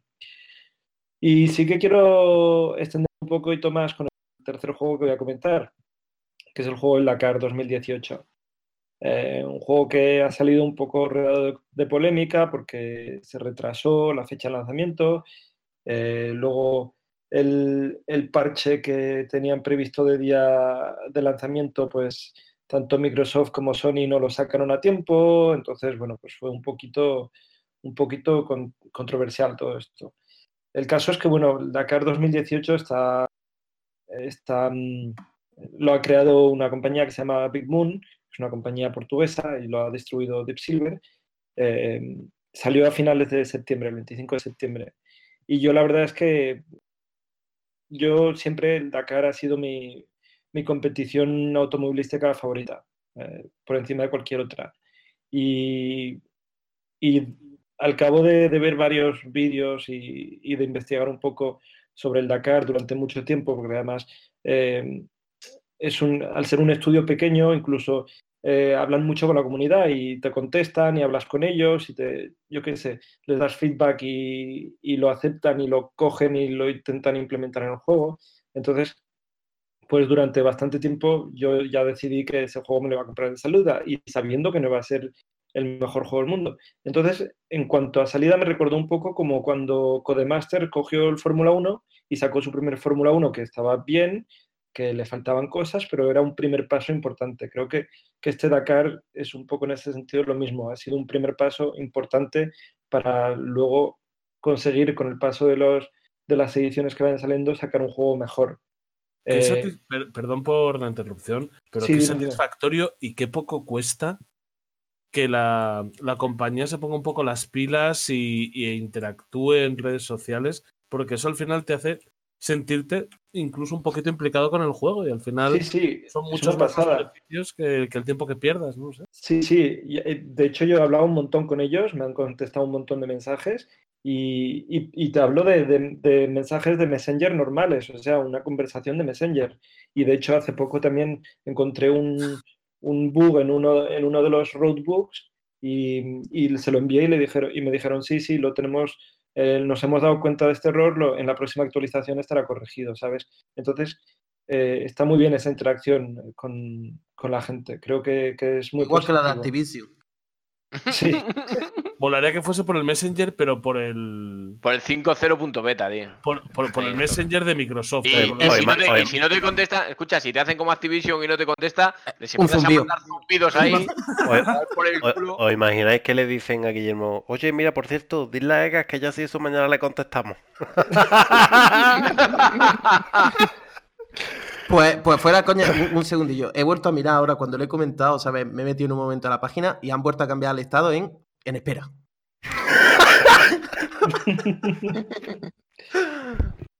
¿Qué calao te tienen? Eh, Ya ves tú, ¿eh? Eso es como cuando tú metes y dices, ya veremos. Se Estaba, están haciendo de rogar. No, no, no, no, no. Si mi mujer me dice ya veremos, es no. por eso, que no, que te va a Hasta tocar ahí la lo polla. entiendo. Pero, pero aquí es una Bueno. incertidumbre. pues, Vamos a dejar aquí a Guillermo. Bueno, qu- quiero, quiero ser muy claro con respecto a, este juego. Eh, No es un juego que es para todo el mundo, ni mucho menos. Eh, no es un Forza, no es un Fórmula 1, no es, no sé, no, no es un Dirt. Es un juego que, que realmente intenta eh, hacerte vivir el Dakar de una forma lo más realista posible. No tiene las mejores mecánicas de juego, no tiene los mejores gráficos. La conducción no es la mejor que existe en este momento, pero tiene tantas buenas ideas que, que- que creo que puede ser, eh, con el paso del tiempo, un juego que esté muy, muy bien. Ya a día de hoy, para mí está estupendo, eh, incluso aunque tenga sus fallos, lo estoy disfrutando muchísimo y me estoy divirtiendo muchísimo. La, la gran ventaja de este juego es que me divierte muchísimo. Entonces, quiero dejar muy claro eso porque hay, he leído muchas críticas y he leído mucha gente que creo que lo está criticando de forma injusta por no entender lo que es el concepto del juego. Entonces, es que pues, yo creo que, Guillermo, que una cosa que sucede muchas veces en los juegos, y es un error de bulto, es querer contentar a tanta gente, querer, querer llegar al máximo público posible, que al final pierdes un poco sí, la, la pureza, la, la, la marca eh, que te diferencia, el, el, no sé, el- las ideas originales. Muchas, muchas veces, por, precisamente por eso, por querer hacer el juego más accesible o para que llegue al mayor número posible de gente, se, se diluyen o se descartan ideas o se pierde eh, originalidad, ¿no? Y, y eso es muy. Joder, es, es un, es un valor que no tienen que perder los estudios pequeños con propuestas diferentes, ¿sabes? Sí. Porque, eh, no sé, como puede ser este de Caro, como puede ser en otros juegos deportivos de, de juegos que no sean FIFA o NBA. sí. En- entonces, De hecho, eh, De hecho, era una cosa que quería comentar. Eh, lo harán, lo harán mejor o peor, pero ofrecen lo que realmente prometieron. O sea, ni más ni menos. O sea, ellos dijeron, vamos a hacer esto y lo vamos a hacer así. Si lo quieres, bien, y si no, no. mm, Y entonces ha habido muchos analistas de videojuegos que se han puesto a hablar del juego y han dicho cosas que es que ni siquiera son verdad. Porque además con el parche se corrigieron muchísimas me cosas. recuerda, me recuerda esto, perdona Guillermo, me recuerda esto un poco, no sé si os recuerda eh, Alex o los demás, un poco al Kingdom Come, en plan de, mira, este es el juego que nosotros queremos hacer Bueno, es y, si no te...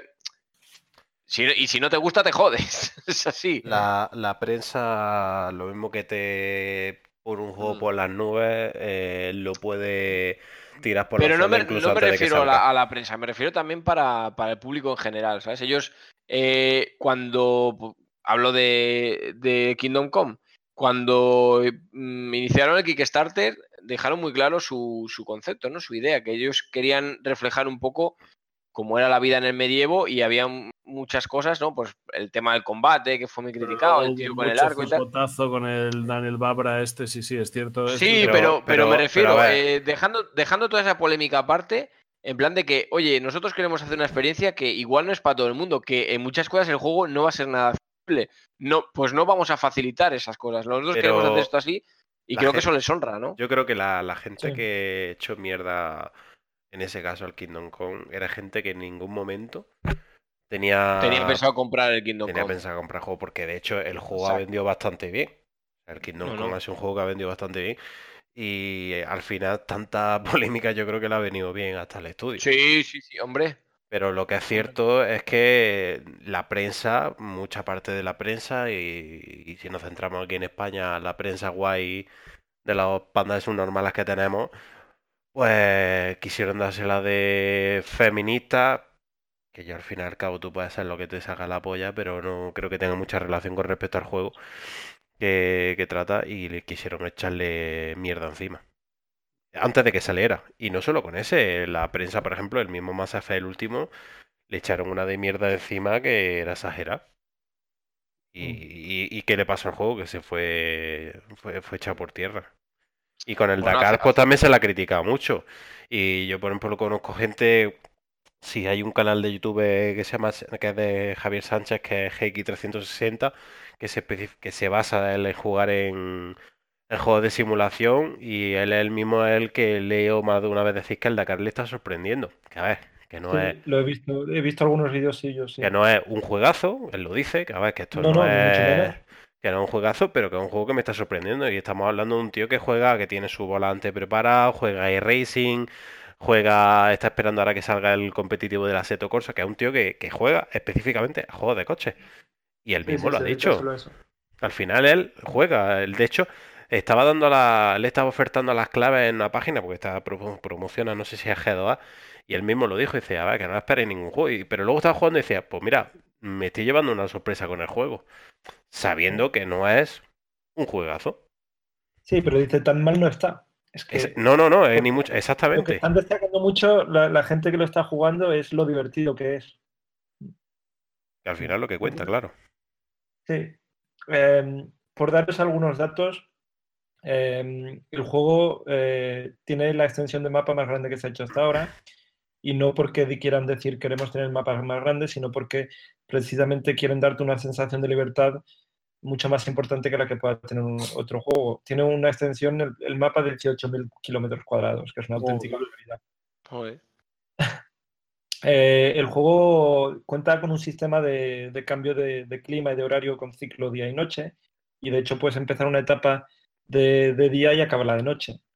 Luego, pues en lo que se queda un poco cojo el juego, un poco bastante, es en la, en- en la cantidad de, de vehículos que tiene. Porque bueno, tiene cinco categorías de vehículos que son motos, coches, camiones, SXS, que es otro tipo de coche, y quad. Y entonces, bueno, dentro de esas categorías no hay demasiados coches ni vehículos, pero bueno, es, es un primer acercamiento. Pero bueno, ya, ya, que estén, ya que estén todas las categorías es importante. ¿sabes? Sí, sí, sí, sí. Aunque no haya muchos vehículos en cada una, me refiero, pero joder, que tú dices, cat- "Hostia, es que yo quería correr con quad o con camiones y no hay. Pues sí está. cada categoría cambia un montón el, el- Mm, exactamente. Mira, yo Mm. para que te hagas una, para que os hagáis una idea, llevo más de 60 horas de juego. O sea, quiero decir que el juego me está gustando. No, no, no le he hecho 65 horas a un juego por cuando no me gusta. Entonces creo que, que es, que es un detalle. Mm. Em, luego, eh, el juego cuenta con tres categorías, una de novato, otra de competidor y otra de leyenda. Que de hecho cuando me compré el juego me escribieron los del Dakar y me dijeron, te recomendamos que empieces por el modo rookie, o sea, por el modo fácil, y que no y que corras con un vehículo de, tracción a las cuatro ruedas, porque para empezar es lo mejor. Y eso es lo que hice. Entonces, en el modo novato, pues, eh, tiene, bueno, a ver, yo no sé si conocéis un poquito cómo funciona el Dakar. El Dakar se compone de, de varias etapas y en esas etapas tenemos una parte que es de enlace, que es para ir desde un punto hasta otro en el que vamos a hacer, en el que los competidores van a hacer una carrera cronometrada, ¿vale?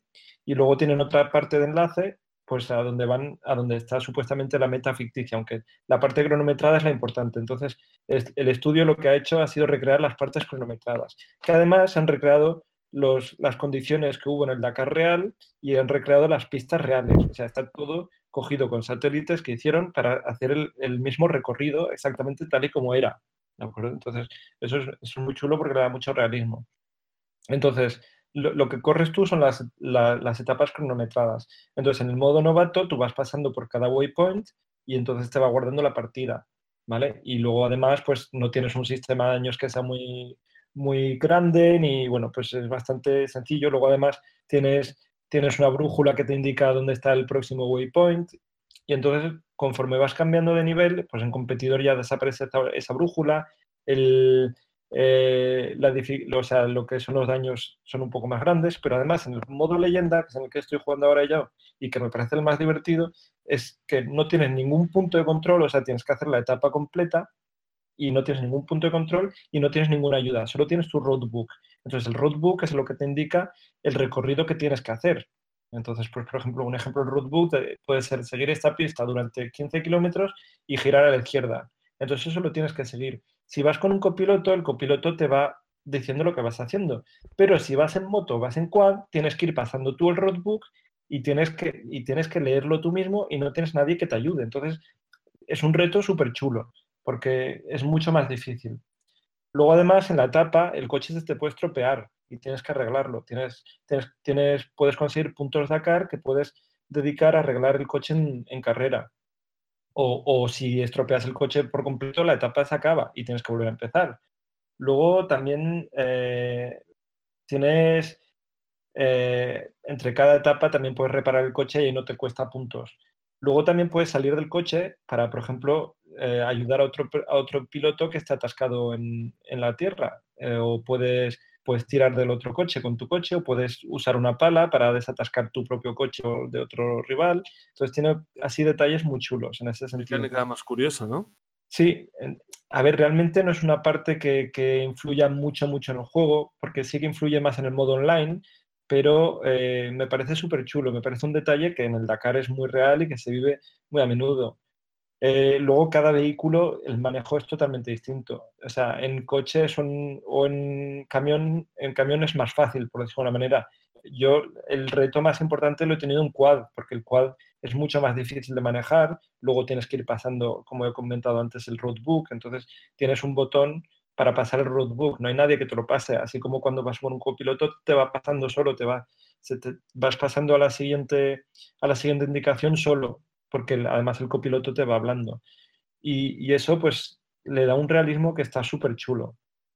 Y la verdad es que, como he dicho antes, lo que, lo que agradezco muchísimo de este juego es lo divertido que es, por todo ese reto que tiene de, de, oye, pues tengo que buscar mi camino. Yo he llegado a perderme durante, yo qué sé, una etapa, para que os hagáis una idea, puede durar entre, a ver, la etapa más corta son unos eh, ocho minutos, porque la primera etapa es realmente muy corta, pero luego una etapa puede durarte una hora. ¿Vale? Entonces, una etapa entera, una hora de juego. Entonces, eh, si te pierdes, eso se puede alargar muchísimo. Y además, con la, con la consecuencia de que si te pierdes durante mucho tiempo, se te hace de noche. Y si se te hace de noche, es más difícil encontrar tu camino. Entonces, eso es lo que está muy chulo.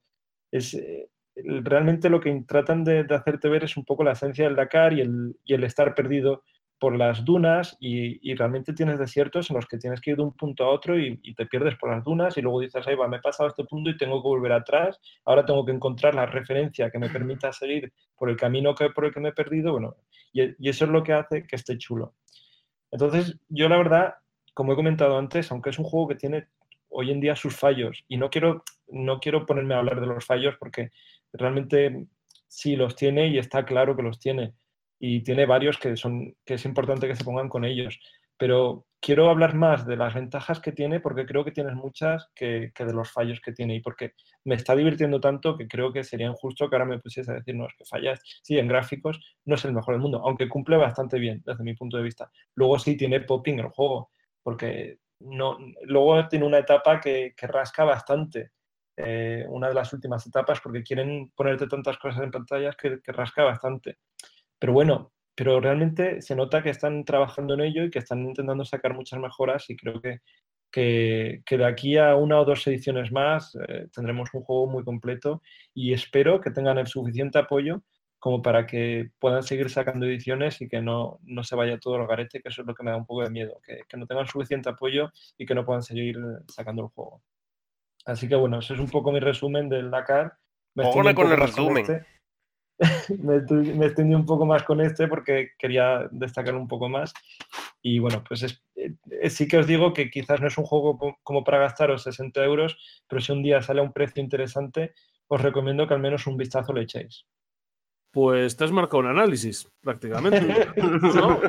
Y lo digo para bien, ¿eh? Ni mucho menos. Hijo de puta malparido. Yo encantado de, de lo que, de lo que acabamos de escuchar. Hombre, hay que decir una cosa a favor de. Guillermo, y es que cuando analiza un juego, lo analiza bien el cabrón, ¿sabes? Sí, sí. Sí, sí, sí, Y- sí. y las cosas como son. Muchas gracias. Vale, no, pues nada, gracias a ti, por supuesto. Venga, algo más, dadme más. El siguiente, ¿Quién es bueno, el siguiente? Yo ya he terminado. eh, tú, Héctor. Yo es que no quiero hablar, yo no quiero hablar porque Ah, he vale. jugado lo mismo que el mes pasado. Pues, Si, si os digo el enganche que llevo al Stardew Valley, igual os reís de mí, entonces ya tampoco quiero provocar más risas. bueno, Y pues, es que el juego de la semana es la otra cosa a la que estoy jugando. vale. Pues entonces me toca a mí, me parece, ¿no? Vale, caña. Sí, sí, sí. Muy rápido. El Duke Nukem Forever me, me, he acordado, me acordé de Álvaro porque mm, como Álvaro es un tío que tiene pocos juegos en Steam, tiene poca mierda. No tengo. No No tiene. tengo ninguno. Pues mm, Álvaro, eh, la semana pasada, mirando la biblioteca Steam, me traje cosas de casa de mi madre, me di cuenta que no había, no había registrado en Steam el Duke Nukem Forever, que había comprado la edición Vale. coleccionista, ¿sabes? Menos mal. Menos mal que te diste cuenta. Y cogí, lo abrí, lo registré, lo volví a meter en la, en la caja, que la tengo la, la figurita, en la caja y todo la tengo. O sea, y lo porque claro, yo me acuerdo que lo compré la edición coleccionista en PC, pero yo jugué a la de a la de Xbox, bueno, la jugué, la, la jugué un poquito. Me lo instalé y lo he estado jugando un poco. Pero no voy a decir mucho, el juego es una mierda. Pero Una te mierda, pero- pero una mierda. Pero te parte del pecho. Eso sí, por favor, jugarlo en inglés. En español pierde. Uf, mira, mira que yo soy una persona que no soy precisamente quisquillosa con los doblajes en castellano, pero creo que la gracia de Duke Nukem es el doblaje en inglés. Eh, La voz que tiene el personaje y la voz en castellano se, la, se lo cargan totalmente. Por otro lado, bueno, el Víctor Brown, que el- lo podemos hablar que yo, es básicamente un juego que regalaron con el Gol de, de Xbox. Es Sí. mi Brown favorito después de Eva Brown. Exactamente. Que se lo digan a Hitler. Tus referencias al nazismo son cada vez más alarmantes, ¿eh? Héctor, juegas muy duro ya, ¿eh? Juegas- Estás en otra liga. Eso, eso, sí, eso sí tan duro como una pastilla de jabón. Eh, Sí, sí. el, el Bueno, va, Víctor Brand una cortina de humo y ya está. Eso es. de, de humo, pero de gas. ¿De gas? Es que me lo pone a huevo. El Víctor Brand, bueno, un juego que era eso que regalaron con los Gold. Y. Vamos bueno, como un ciclón hoy. Sí, como iba el tren a los campos de concentración. Eh, y resulta que, bueno, que yo los, los Game Gold, como generalmente son una soberana mierda, pues yo le doy a, co- a comprar y conforme le doy a comprar los cancelo. Es decir, para que no se me descarguen. Pero el Víctor Brand este vi la carátula y me, me causó un poco de curiosidad. Y me puse a mirar un poco de juego y, del juego y resulta que al final al cabo es un diablo más simplón eh, desde Sí. el punto de vista de pues de elementos, de características, de, de estadísticas, mecánica. de mecánica, mucho más simple, pero el juego es muy adictivo. Tiene ese aliciente que es muy adictivo, es muy fácil de jugar. El control para mando está perfectamente hecho, como se hizo el Diablo. La ambientación es un Diablo totalmente. O sea, tú, ves el juego y parece que han cogido el Diablo y lo han adaptado a su propia mecánica. Y luego, aparte, un detalle que es una gilipollas, pero que a mí me gusta mucho es que la voz prota- protagonista, la voz del protagonista, es la misma voz que la del actor de doblaje que hace de Gerald de Rivia. Que para el que haya jugado a Witcher, Qué chulo. pues sabes que aparte de un cholo putas, pues la voz mola mucho. Joder. Es que Geralt es Dios. Gerald es Dios, exactamente. Geralt es Dios. En, en el Witcher, en el Soul Calibur y. no sé, El- pues El negro del Witcher. Si le, ah. si le ponen el Mario Tennis, pues molará también. Eso es lo que deciré cuando salga. Con la, con la raqueta de plata. ¿Para qué queda la raqueta de plata? Pues para hacerme Dos, chulo. dos raquetas para hacerse chulo. para hacerse brujo. Total, que el juego, si os gusta el rollo Diablo, eh, que creo que aquí casi todos hemos jugado al Diablo, y tenéis el Gold, o lo veis a barato en PC, porque este es un juego que salió en Steam previamente, PC euro y medio. pues lo recomiendo, porque al final cabo un juego, además que en cooperativo es muy disfrutable, tiene un aliciente, es que, bueno, eh, no es tan... Cuando tú llegas a una zona, eh, o sea, vas a entrar en el mapa y tiene unos pequeños desafíos. Al principio los desafíos son para gilipollas, pero Edgar puede dar fe que cuando empieza a avanzar, los desafíos y la dificultad... Como gilipollas. Sí, porque no, es que apa- aparte, eh, tú cuando entras en la zona puedes activar una especie de talismanes que para hacer una comparativa, que por ejemplo Álvaro seguro que entenderá, son las calaveras del Halo. Es decir, te aumentan la dificultad, pues por ejemplo, que los enemigos quitan el doble de vida, que tienen más resistencia.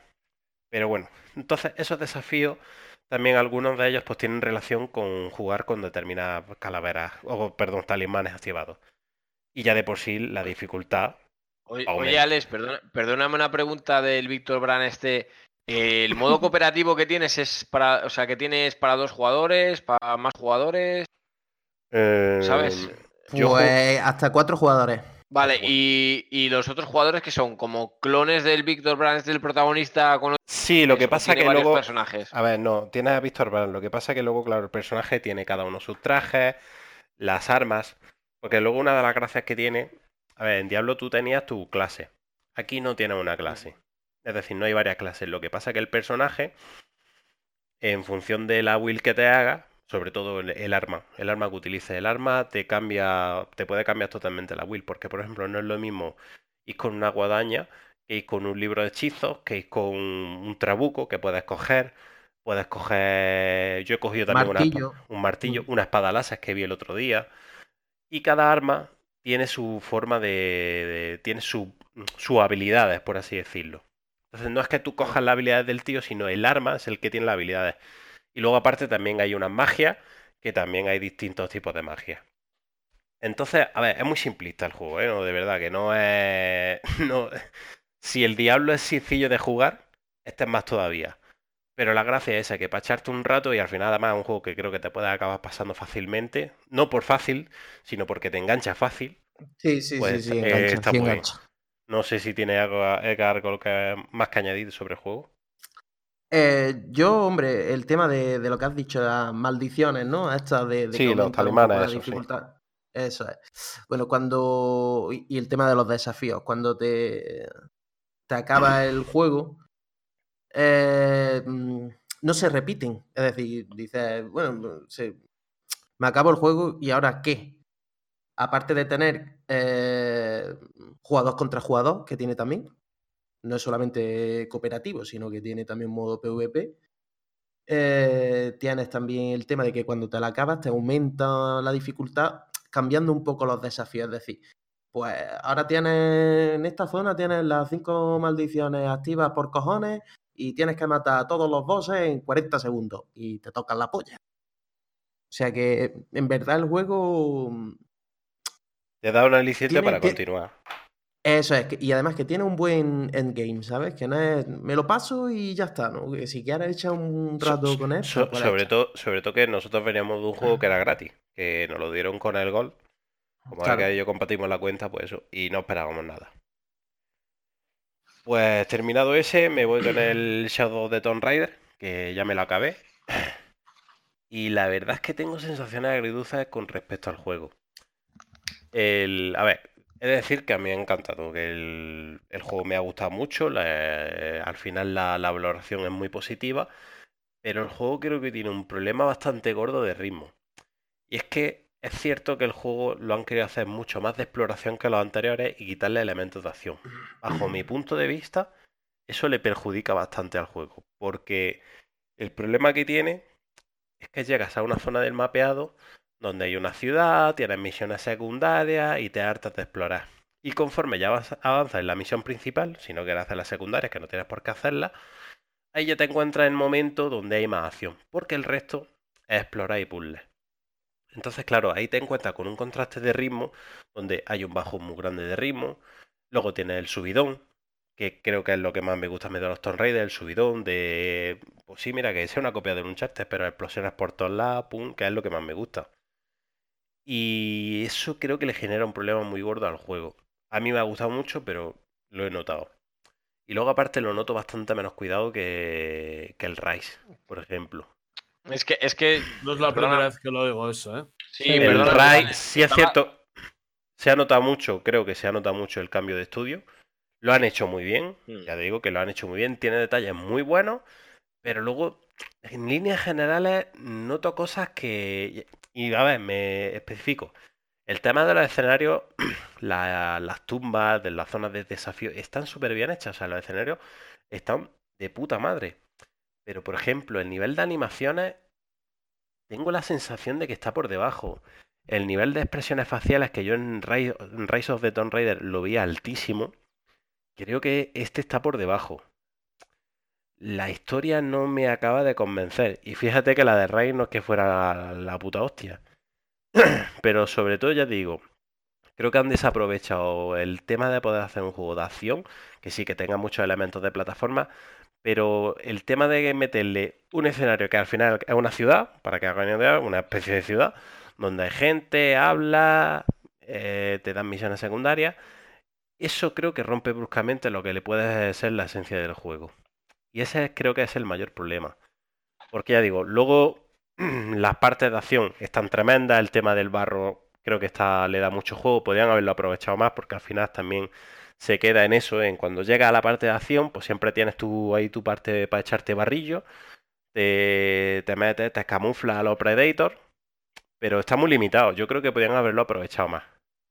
Igual que está súper bien aprovechado lo de la tumba de desafío, que de verdad están súper bien hechas, creo que han desaprovechado la parte de acción. Y técnicamente lo veo menos cuidado. Veo, lo veo con más altibajos. No voy a decir que es peor técnicamente, pero lo veo con más altibajos que, el anterior.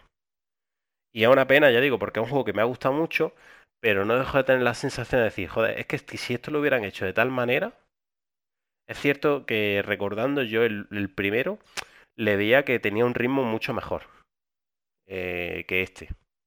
Y lo he hecho, y lo, he hecho bastante de menos, ¿eh? Y es una pena, ya digo, porque es un juego, creo que no se ha vendido porque tampoco lo ha sabido publicitar bien. Creo que la campaña de marketing que ha tenido ha sido nefasta, o creo que tampoco le ha interesado. Porque de Luego hecho, también quizás ha salido en mal momento, ¿no? sí, posiblemente, ya ha bajado de precio, de hecho, el, el juego ya Sí. Es una pena. De hecho, ha, ha te- ha tenido críticas negativas en Steam por eso, Sí, por bueno, la rebaja tan temprana que había tenido. La, gente que quiere que te diga también es gilipollas. Cuando tú te compras un sí, juego bueno, de pero salida, eso era una cosa que, vamos, estaba cuando tú te compras un juego de salida, te expones a que pueda bajar antes o después. O sea, Hombre, Hombre, claro, pero pero es que eso, eso es Mira, evidente. mira, mira los de Bethesda. O sea, que, que al, Exactamente. al mes prácticamente han bajado 20 euros. yo no, no entiendo esas cosas, pero bueno, yo lo que sí puedo es criticar los, los fallos que tiene, que, lo, que los tiene. Y son fallos que de verdad es una pena, porque podía haber sido un juego que diera mucho más de sí. Y bajo mi punto de Yo- vista, el más flojo de la saga. yo ¿eh? escuchan- escuchándote, Alex, eh, claro, me venía a la mente el Rise of the Tomb Raider, las partes esas que el juego se abría, que quería ser un poquito más sandbox, con esas misiones secundarias en un escenario como más tranquilo, más ciudad, más abierto, con secundarias como tontorronas, que te servían para subir un poquito de experiencia y poco más. Pero es que En- en- en- pero eso, el Rise lo tenía en dos zonas contadas. Sí, exactamente, Y- sí. y a- en y este, ahora- creo por lo que te escucho, parece que lo han potenciado y me parece un claro error, porque los puntos álgidos de Tomb Raider, eh, creo que estamos todos de acuerdo, los que nos gustan son, eh, digo, digo, de los nuevos, la parte de exploración, sobre todo la parte de las catacumbas, y luego las partes de acción loca de Sí. tiroteos, Es que eh, cuando vas por el río, el avión explotando, el no sé qué, la cueva que se derrumba, tienes que echar, salir echando hostias. aquí la el parte en la que se acerca un poco a Uncharted, por desgracia. ¿eh? aquí Sí, sí. no, por desgracia no, sí, a ver, si es lo que te gusta, sí. Pero se acerca, pero lo hace muy bien. Si es Sí, que mira, lo hace- lo hace muy bien. mira, el si al final te das yo- cuenta, Yo, de hecho, yo, de hecho, en ese tipo de jugabilidad, me, personalmente, eh, esto es algo muy No, es personal, que me gusta más jugablemente- como lo hace Tomb Raider que como lo hace Uncharted. ¿eh? es que jugablemente Tomb Raider es mejor que Uncharted. Lo que pasa eso, que lo que pasa que lo no- es. lo que pasa que Uncharted luego tiene una historia y un guion muy muy muy muy bien hecho y tiene unos personajes que dan carisma. Lara no tiene ese nivel de carisma. Y luego Claro. tiene un apartado técnico muy cuidado. Entonces esas cosas al final tienen que tener, tienen, van en cuenta, van de la mano. Pero jugablemente el Tomb Raider, bajo mi punto de vista, es que es, además, es más superior porque es más completo. Es, es que no tiene más ciencia. Es que tú en Tomb Raider jugablemente puedes hacer muchas más cosas. El problema de este Tomb Raider que han querido a- han querido mm, aumentar mucho el tema de la exploración y que no está mal, pero creo que el a- no, no es que se pasen, es que el problema es que choca el ritmo, porque al meterlo de las ciudades te para un montón. Yo creo Ya. que tendría que haber sido una sucesión de avanzas, que sí, acción pu- pura y dura, y que tengas tramos de exploración, pero no tengas que parar en una ciudad, tengas que hablar con alguien, tengas que hablar con otra persona, que tengas una secundaria de ven y búscame esto, porque no le veo sentido al juego.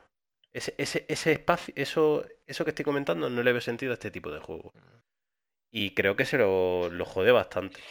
Y aún así, si os gustan los Tomb Raider, creo que es una opción recomendada totalmente.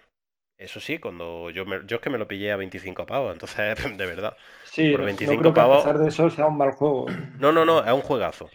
Bajo mi punto de vista, es un juegazo, como lo fue el Rise y como lo fue el primero.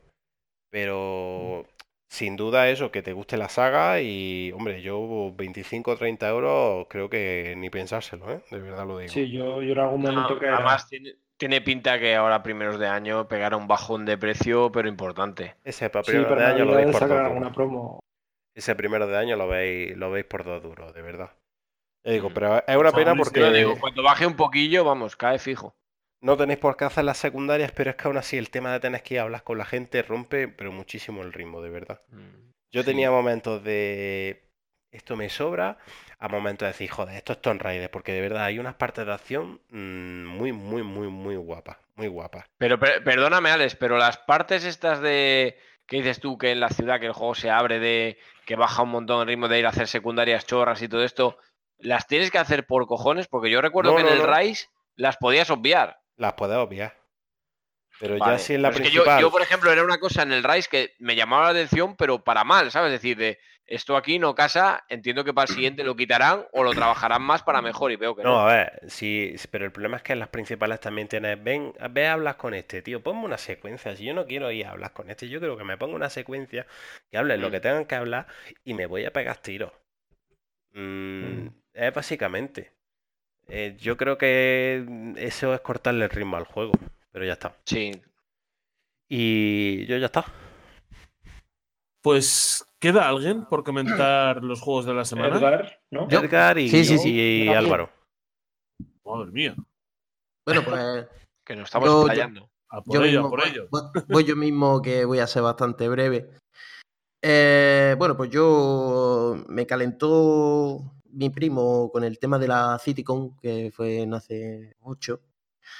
Que estamos muy pendientes de todos los avances del Star Citizen. Y dije, hostia, me han entrado ganas de jugar a un juego de navecita. Me voy a poner el Elite Dangerous. Juegazo. Juegazo, juegazo. Eh, pero sí, estuve jugando un poco. eh, es que a mí lo que me apetece es Star Citizen. si es que mm, quiero ver, a ver, las novedades desde que jugué a lo que hay ahora. Bueno, pues estuve probando el tema de- del, del multijugador este FPS, ¿no? De, de los disparos, que en general el juego va ahora mismo como el culo. Pero cuando te metes en una partida de esas va peor. Es, es- infumable. De verdad que es infumable ahora mismo como está. Estuve viendo cambios que han hecho hace poco, han estado modificando algunas naves y demás. Y, y bueno, y estoy pendiente que en este mes de noviembre que va a entrar, van a meter por fin un parche que va a mejorar la estabilidad de los servidores y va a mejorar el rendimiento. Veremos a ver. A ver, esperemos que para el siguiente programa os pueda comentar un poquillo más, a ver si es verdad, a ver si lo meten en, en este principio de, de mes que tenemos tan cerquita. Mm, está jugando al Victor Brown, que, que ya lo he estado comentando con, con Alex. Y bueno, y por supuesto, pues al of Duty Black Ops 4, que exceptuando esa pequeña incidencia. A, que- a que yo también he jugado, que por cierto, eh, vaya puta mierda de Nescode que tiene el juego. Es una puta vergüenza. Y no lo digo yo. El- Efe- lo, lo han dicho ellos mismos, ¿eh? Efecti- efectivamente, cosa que ha habido un parche que ha mejorado bastante el tema de, Yo los no- servidores. No, no he jugado al parche, pero también un poco de vergüenza la hitbox que tiene el juego, que a un tío le pega en la cabeza y según el día le quitas más o menos. Porque yo puedo entender que haya fallos, porque tú él juegas al sigue y fallos, pero desde luego se nota la diferencia de cuando tú juegas un juego que tiene un escode bueno y una hitbox que esté en medio en condiciones. Y, Claro. y El no tiene comparación. El problema de- del hitbox este, sobre todo, viene por, por el tema este. A ver, que no quito que, que la hitbox de los Call of Duty ya conocemos un poco, ¿no? Como, como es. Pero sí que es verdad que ha tenido mucho que ver el tema de, de, de los servidores. Quitando un poco el tema de todos estos problemas, lo que es el juego mm, me ha parecido extremadamente divertido. Mm, no me lo pasaba yo así también un multijugador de esta saga de, Call of Duty desde hacía tiempo, la verdad. Que me, me, me dio fuerte por ahí, me enganché, me he enganchado bastante.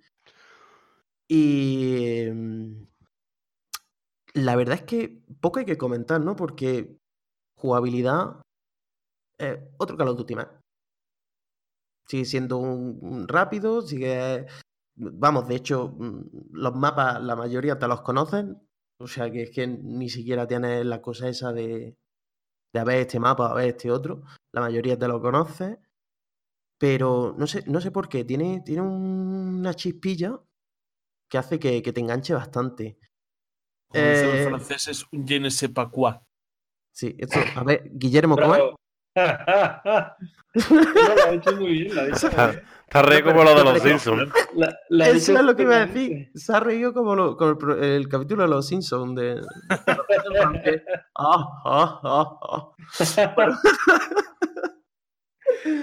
que eh, ahora han sacado un parche para.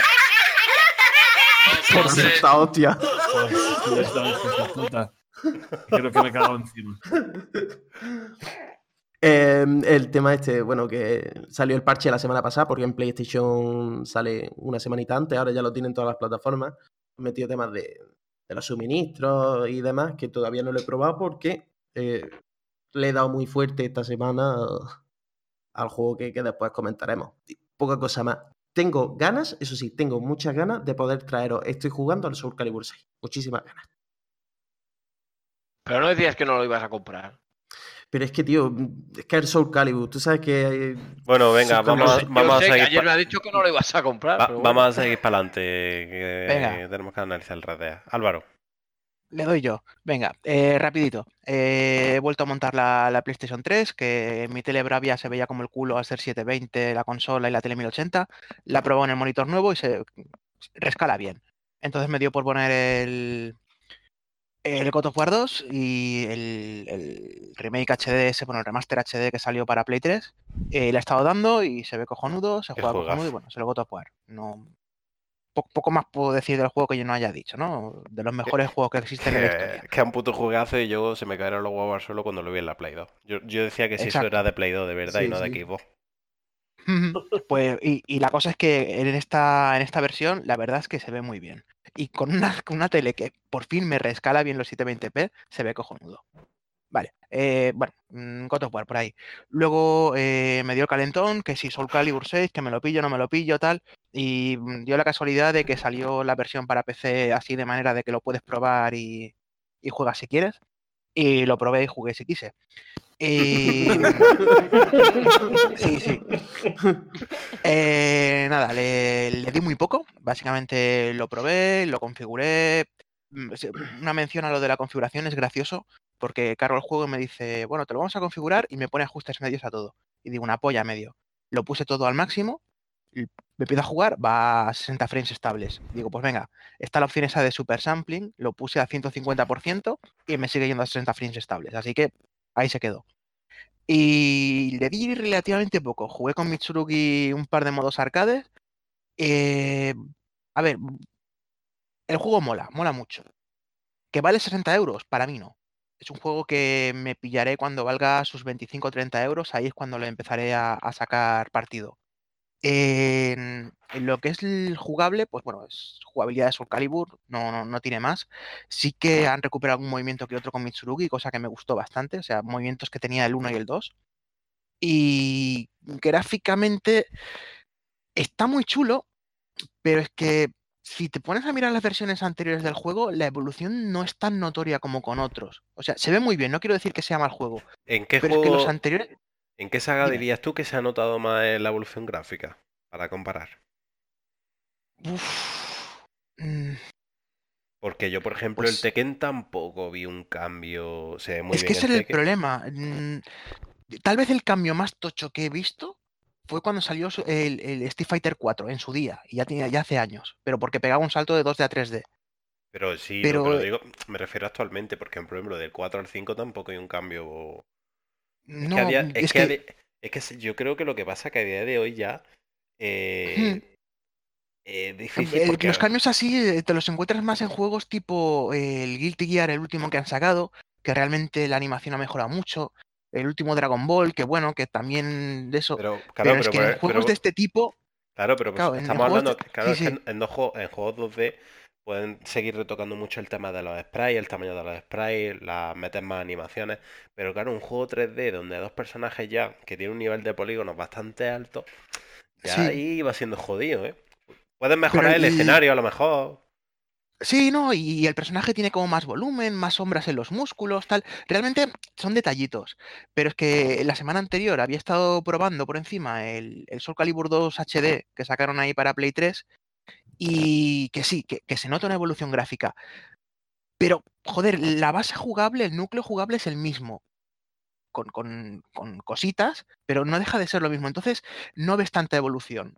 Que, que es una cosa que no desmerece el juego, pero bueno, es una sensación que te queda, que a lo mejor podrían haber llegado mucho más allá. Realmente no sé cómo, pero podrían haber llegado.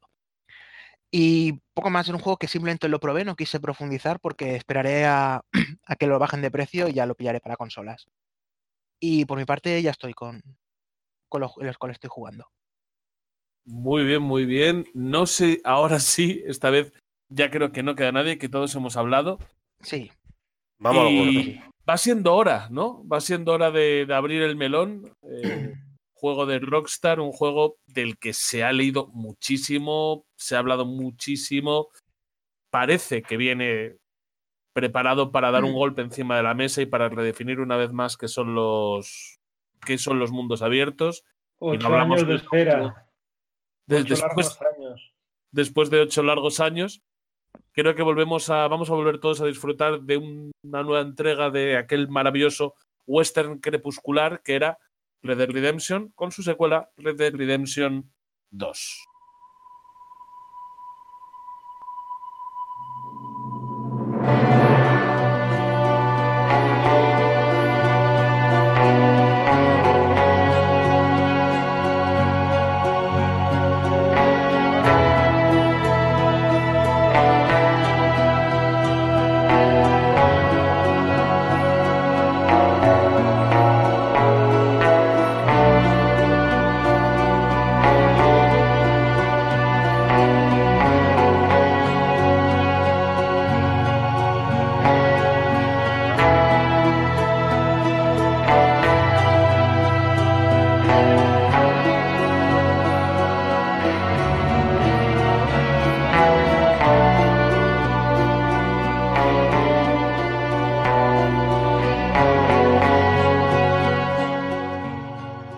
Dead Redemption 2. Red Dead Redemption 2, la secuela, como ya hemos comentado hace un momentito, una secuela muy esperada, ocho años ha estado. Y eh, es que creo que sobran las palabras. Cualquier persona que llegue a Topo Gamer a día de hoy, creo que ya le habrá dado tiempo a leer y a ver. Pero por eso quiero, quiero empezar por algo mucho más sencillo. ¿Quién lo compró de salida convencidísimo? Yo, Yo. Yo. Yo es Day que One. ¿Y tú? Yo es que no me lo iba a comprar. Yo no me lo iba a comprar porque andaba con dudas por el online, porque quería esperar al DPC, quería bah, darle vueltas al asunto, no sé qué, y nada. Al final he caído, caí ayer mismo. La puta instalación me impidió jugar ayer y he podido jugar Pero- hoy un poquito. Pero tú, tú no te vas a esperar a que lo saquen en Switch. Sí, eh, ¿no has visto esto del el, el Mario Odyssey con Mario? Mario el perro. de vaquero? El de la Switch traerá más zonas gráficas, he oído. por lo menos eh, podrás llevarlo al tigre, que todos sabemos que es para lo que se quiere este juego, para llevártelo al baño. Para que te huelen las bolas. Y bueno, venga, pues vuestras experiencias. Vamos a empezar. ¿Quién eres el primero en hablarme de la experiencia? Si queréis empiezo yo. Dale. Venga, dale. No, sí, no, sí, Que no me lo es co- que- ni me, venga, ni va. me lo he comprado ni lo voy a jugar, así que venga, siguiente. Esa es tu experiencia.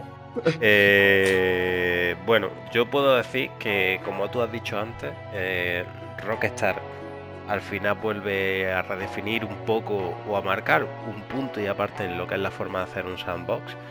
Porque mira, mm, yo me inflo a jugar sandbox. Te puede gustar el Witcher, que básicamente creo que está en el top 5, te puede gustar el Horizon, te puede gustar el Spider-Man, te puede gustar hasta el Mad Max, te puede gustar... Eh, el Zelda o el Assassin's Creed. eh, pero creo que. Y no voy a entrar en el ritmo, pero creo que el nivel de detalle que tiene este juego ha marcado un punto y aparte Es en, acojonante. en la forma de hacer un sandbox. No voy a entrar en el ritmo porque hay gente que ha criticado el ritmo del juego, que dice que es lento, que, que es criticable, ojo. Yo entiendo que haya gente que no le pueda gustar. A mí me parece Es que venga, vamos, vamos a hablar de esto ya, si, si para esto estamos aquí. Es que, es que ¿Por qué no? Es Es que creo, creo que, pero bueno, que quería entrar antes en el nivel de detalle. Es que el Vale. nivel de detalle que tiene el juego, o sea, tú cuando vas a- Precisamente creo que el ritmo es acertado porque te invita, ese ritmo que, que lleva el juego, que te lleva, te invita a ver el detalle del entorno, de todo lo que es el juego, todo lo que te puede ocurrir. O sea, mm, yo he visto una cantidad de cosas que me han sucedido. Independientemente del bus que me pasó el otro día que perdí 7 horas de juego, que ahora comentaré que no fue un detalle tampoco tan bonito, pero mm, ¿Qué te pasó?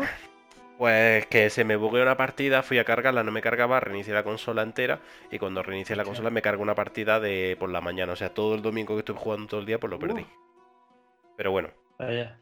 eh, cosas de que yo qué sé. Vale, dices, bueno, es que la nieve se te va quedando en la ropa o la suciedad se te va quedando.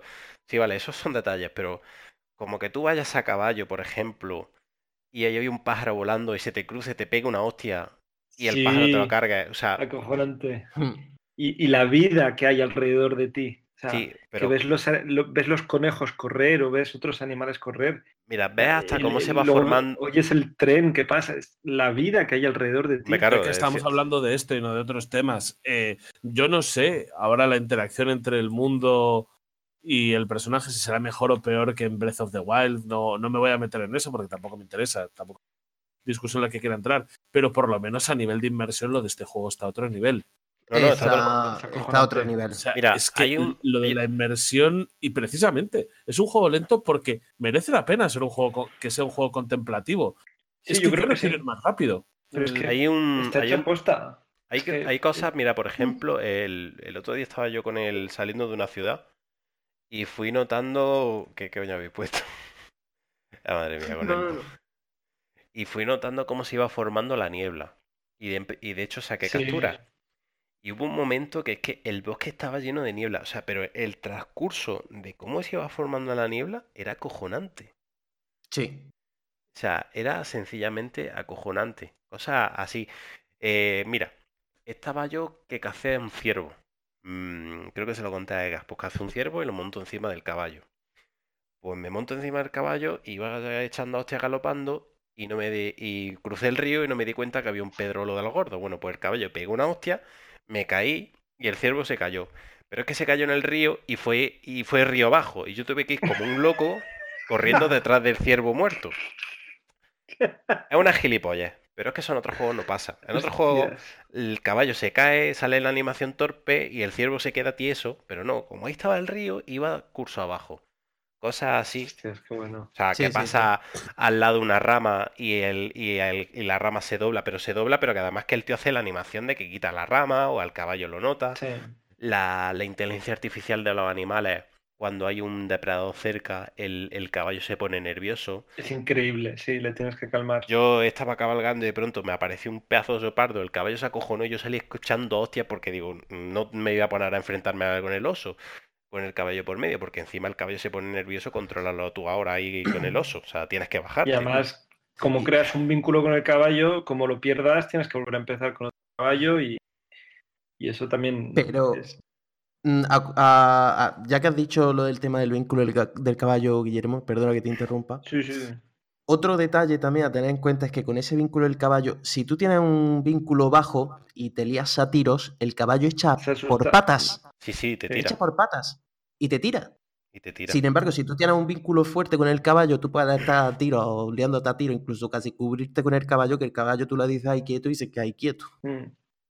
Son, Sí. son una serie de detalles Ah, que... El tema está es que, es que es muy realista. O sea, todo lo que ocurre y todo lo que ves es muy realista. Y creo que el ritmo lento ayuda en eso, en que sea realista, porque, porque no es puedes que tampoco lo- pretender hacer las cosas súper rápido ni que todo.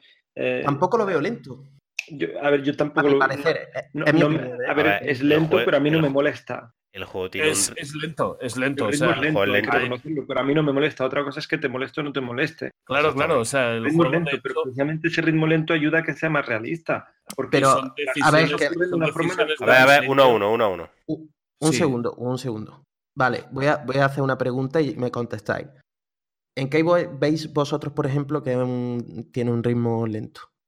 Así, pues coño, se, se dice. Sí, sí. A ver, es un juego lento y es un juego lento de pelotas. Es un juego lento de pelotas por decisión, además, que se nota claramente que es una decisión de diseño. Un ejemplo muy claro que te pongo, cuando tienes que eh, almacenar cosas en el caballo, transportarlas y subirlas, y todo ello va con animación. No hay ningún menú emergente, pum, hecho sin animación, nada, y seguimos. No, no. Esto te obliga a que te pares, acaricias al caballo, eh, selecciones el arma que tienes que coger, que no te la dejes. O sea, te obliga a bajarte del caballo, a ponerte al lado del caballo, a sacar el menú, a sacar el arma, a llevártela, a luego guardarla. Todo eso que te pide eh, acciones reiterativas, acciones que se podrían sobreentender por completo. Sí. Este juego no te permite que sobreentiendas absolutamente nada. Eso que hace, le baja el ritmo, pues Otro ejemplo.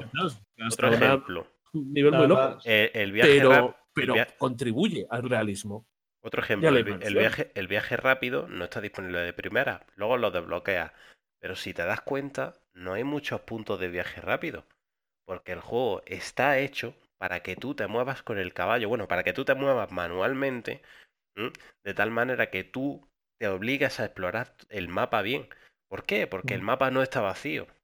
El mapa está lleno de gente, de, encuentros aleatorios. Está petado, pero petado. O sea, lo mismo que te encuentras un borracho, te encuentras una caravana de fugitivos, que te encuentras una tía, que... O sea, y el juego lo hace de tal manera para que tú... Digo de obligas, pero yo no me veo obligado porque yo estoy encantado, pero lo hacen de esa manera. Entonces eso ya le atenúa el ritmo al videojuego. Ya se, es que lo atenúa totalmente. Incluso el movimiento del personaje está hecho para el tío que vaya andando. Tú, tú obligarte a correr en una ciudad no te puede obligar a correr. Mm. Entonces, eso atenúa más el ritmo. Entre otras cosas, lo que ha dicho Héctor, que lo ha explicado de manera de puta madre, vamos.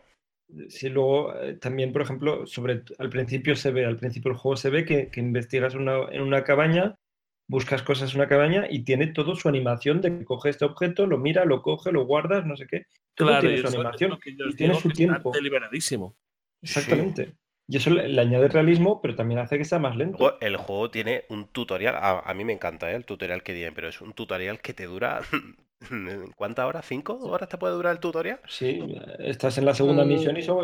Es que no, ver, no, no- no se puede El decir tutorial, el tutorial dura más. O sea, pero, pero me refiero, no se puede decir a lo mejor tutorial, pero es que es donde te enseñan los parámetros básicos del juego. Aunque Sí, sí. constantemente te están enseñando cosas, lo, lo- lo básico es, es el prólogo que es enorme. Es el primer y el segundo capítulo casi, por así decirlo. Mm. Entonces, em, entonces es un juego que tiene un ritmo lento. No se puede decir que no tiene un ritmo lento. Otra cosa es que te, te guste más o menos. Pero el juego tiene un ritmo lento. Yo creo que va en base a cómo es el juego, porque yo creo que es lo acertado. Si se hiciera un juego más rápido, creo que se perderían esos detalles que tiene. Claro, que te comas la propuesta o no es otro tema, pero. Pero no se, lento. no se puede decir que es un juego que está lleno, está va- vacío. Es todo lo contrario vacío. ¿Crees que, el juego, que, que es un juego que es el más detallado que hay ahora mismo? O sea, yo me pongo, por podría decir, por ejemplo, el Assassin's Creed, el Origin, lo dice, sobre todo el Origin, que es el que he jugado, que es un juego que la verdad, que está bien, que tiene mucha vida, tiene, también tiene detalles, pero Pero comparado tenía con el, pero comparado tenía con el Red Dead, sí, pero Sí, co- sí, sí. comparado con el Red Dead, es un juego de cartón y piedra. Sí, me- no, me- pero por eso, porque tenía Me, assets pon- muy me pongo, me pongo, yo que sé, el Horizon y otro juego de cartón y piedra, pero vamos, cartón y car- ni, ni piedra, cartón, comparado con, con este. Yo siempre he dicho que Rockstar es líder en hacer los videojuegos, el GTA es un, referente, pero el Red Dead te puede gustar más o menos, pero a nivel de detalle y lo que conlle- conlleva, ha marcado un punto y aparte. Pues entonces podemos matizar que el ritmo lento se lo tiene, pero que no es algo negativo, como se puede decir a lo mejor en Eh, otros No, juegos. yo luego Lo creo hemos- que lo hemos- lo dicho de primero. Hay gente que lo puedes verá como algo entender- tú puedes entender como algo negativo, pero la persona no, no, que no. Si es que, si es que yo no, yo no lo entiendo así. Lo que pasa es que para la gente que no escuche, quiero matizar estas cosas porque tú dices de un videojuego, pues tiene un ritmo lento, se asocia, es dicho. Lo hemos, no, No, lo hemos, lo dicho, de- lo hemos recalcado desde el primer momento, que tiene un ritmo lento porque eh, el, el juego lo, lo hace para que disfrutes de, de cada Claro. detalle. El juego te invita a ello. Sí, Es y que- de hecho, a lo que me refiero es que encontrar una crítica a este juego por eso, yo no puedo entender. digo, es que puedo criticar que este juego es lento porque es un juego lento, pero es como si tú coges y criticas un Call of Duty porque no es táctico. Digo, entonces lo que no te gusta es el Call of Duty. El problema no es del juego, es que no te gusta lo que propone el juego.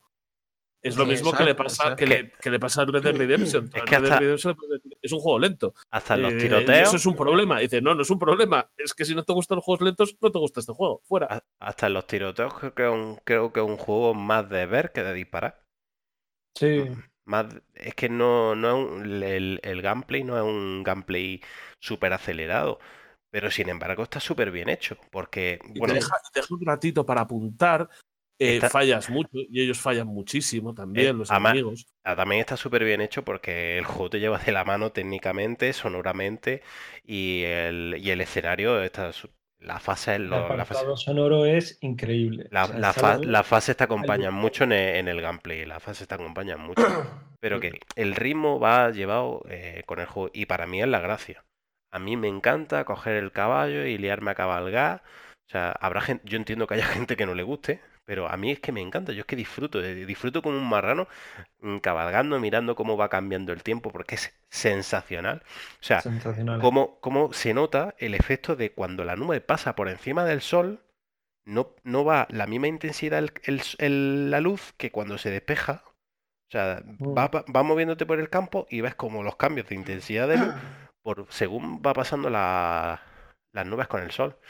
Y eso Y son luego de que- noche es alucinante también. Bueno, no de sé si lo sí, tremendo. Lo, lo iba a decir yo, eh, la ambientación Increíble. de noche y, y os voy a decir más, y dependiendo de la zona, Mm. porque, porque a ver, ahora mismo no sé el tiempo o lo que lleváis jugando vosotros. Yo lo acabo de mirar, llevo 38 horas jugando. Pero, joder, Joder, Entonces, sí, he descubierto yo unas llevo menos de cuantas- 10. he, he descubierto unas cuantas zonas y el tema de jugar ciertas zonas de noche es eh, se te caen los cojones al suelo. De, de, de, como decía Alex, del tema de la iluminación, de verdad que es que no, no puedo decir nada, pero cuando yo- llegáis a ciertas, cuando llegáis a ciertas zonas, os vais a fijar porque es que llama muchísimo la atención. Yo llevo menos de 10 horas y, y de hecho, eh, como ahora, mañana me voy de vacaciones 15 días por saco, eh, entonces he estado haciendo cosas en el juego, pero no avanzando realmente en, la en las misiones principales, porque cuando vuelva de vacaciones quiero empezarlo para jugarlo de más seguido, porque no me no apetecía perder ahora irme 15 días de vacaciones y... 38 Y horas lleva perderme- Laika, ¿eh? Que lo que sí, sí, ahora pero eso es una barbaridad. Llevo yo Se las ha dado 18. pero bien, ¿eh? Claro, yo llevo 18 porque me, me va borrando ahora del juego cuando forme me. Hay que decirlo, que está muy bien. No, pero Bueno, la- que el apartado sonoro que mencionábamos antes un poco por encima es acojonante. O sea, las voces, el, el escuchar a John Marston, a mí eso, eso me encanta. O bueno, sea, John, Ma- John volver a Marston y- encontrarme la voz de John Marston.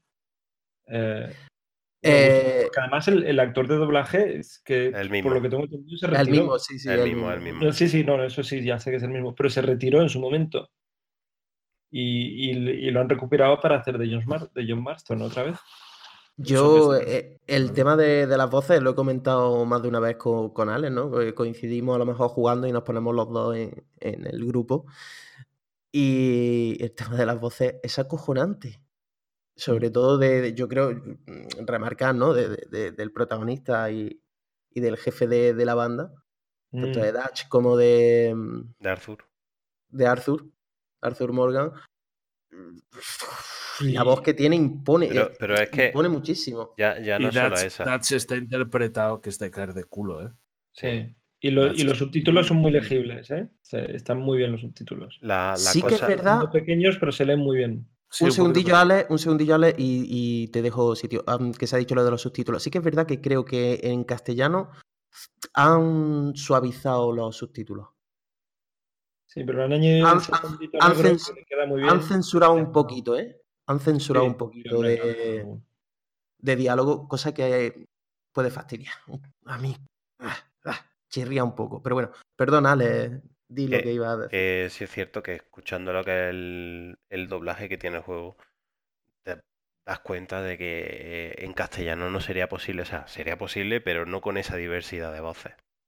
Es que es sencillamente, es que es sencillamente acojonante, ¿eh? La diversidad de, de voces que te encuentras en el juego es que asombroso. Es que cualquier persona que te cruces, cualquier NPC que te cruces, tiene su voz. O sea, quiero decir, es que No, te además que- con uno que va, que va cabalgando a caballo y le saluda, contesta, ¿sabes? Quiero decir que. Y que la saluda y que te responde, o sea, y sonoramente, Y ya bueno, ves tú que es para, una, para, para, para un segundo. sí, Ya sí. está. Y, y luego, nada, no solo eso, no solo el doblaje, es que en, en general el sonido de ambiente, sin Sonido entrar, ambiente, la sin- música. sí, iba a decir, sin, La arma, sin entrar en la banda sonora, el sonido de los animales, el sonido del bosque, eh, las luciérnagas, los, pájaros, el sonido del viento, la lluvia, la tormenta, las armas están perfectamente recreadas, de verdad. Yo creo que es un juego que recomiendo jugar con auriculares, lo digo Sí, así de claro. Pero es que está todo tan cuidado. Es.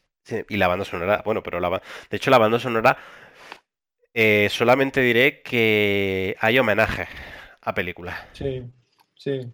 Y ya ahí lo dejo caer, ya que cada uno un se busque casi- de la. casi 200 temas. ca- que- que- o sea, no hay ningún tema que se repita en todo, la- en todo el juego, por lo visto. Eh, vamos. Eh, mm, No, yo de momento no, no he escuchado. Además, Nada he, le- repetido. he le- he leído, que no sé si me lo podéis confirmar, que cada misión tiene su propio tema. O sea, cada. Sí, sí, sí, sí. Sí. sí, sí. Hostia, agüita, ¿eh? No, no, Es que. que no, no sé, no sé cuántas misiones puede tener Muchas. la principal, pero calculo que Sí, sí, sí, de, bastante. de de y principales. cada misión tenga un tema propio, agüita. Eh, es que de, de verdad, es que no. Es que todo lo que digamos es poco. Mira, eh, estábamos Como allá. Arthur es un personajazo. Edgar y yo estábamos allá hablando de una misión. Es de cazar recompensas, ¿vale? No es ninguna misión de- del modo historia. Mm. Y hay que Sí, co- sí. cazar a. El que no quiera escucharla, que avance de tres minutos, pero aunque no tiene ningún tipo de spoiler. No es del modo historia. Hay que capturar a una, a una tía, que la llaman la viuda negra, ¿vale? Y resulta que esa tía eh, mató a su marido y se ha escapado con, con otro tío. Tú la tienes que escapar, tú la tienes que, que capturar viva. Bueno, pues yo esa la he tenido que repetir dos veces gracias al bus. Pero bueno, la primera vez que me la, que la hice, yo fui sigilosamente, estaba metida en una caverna y iba por arriba.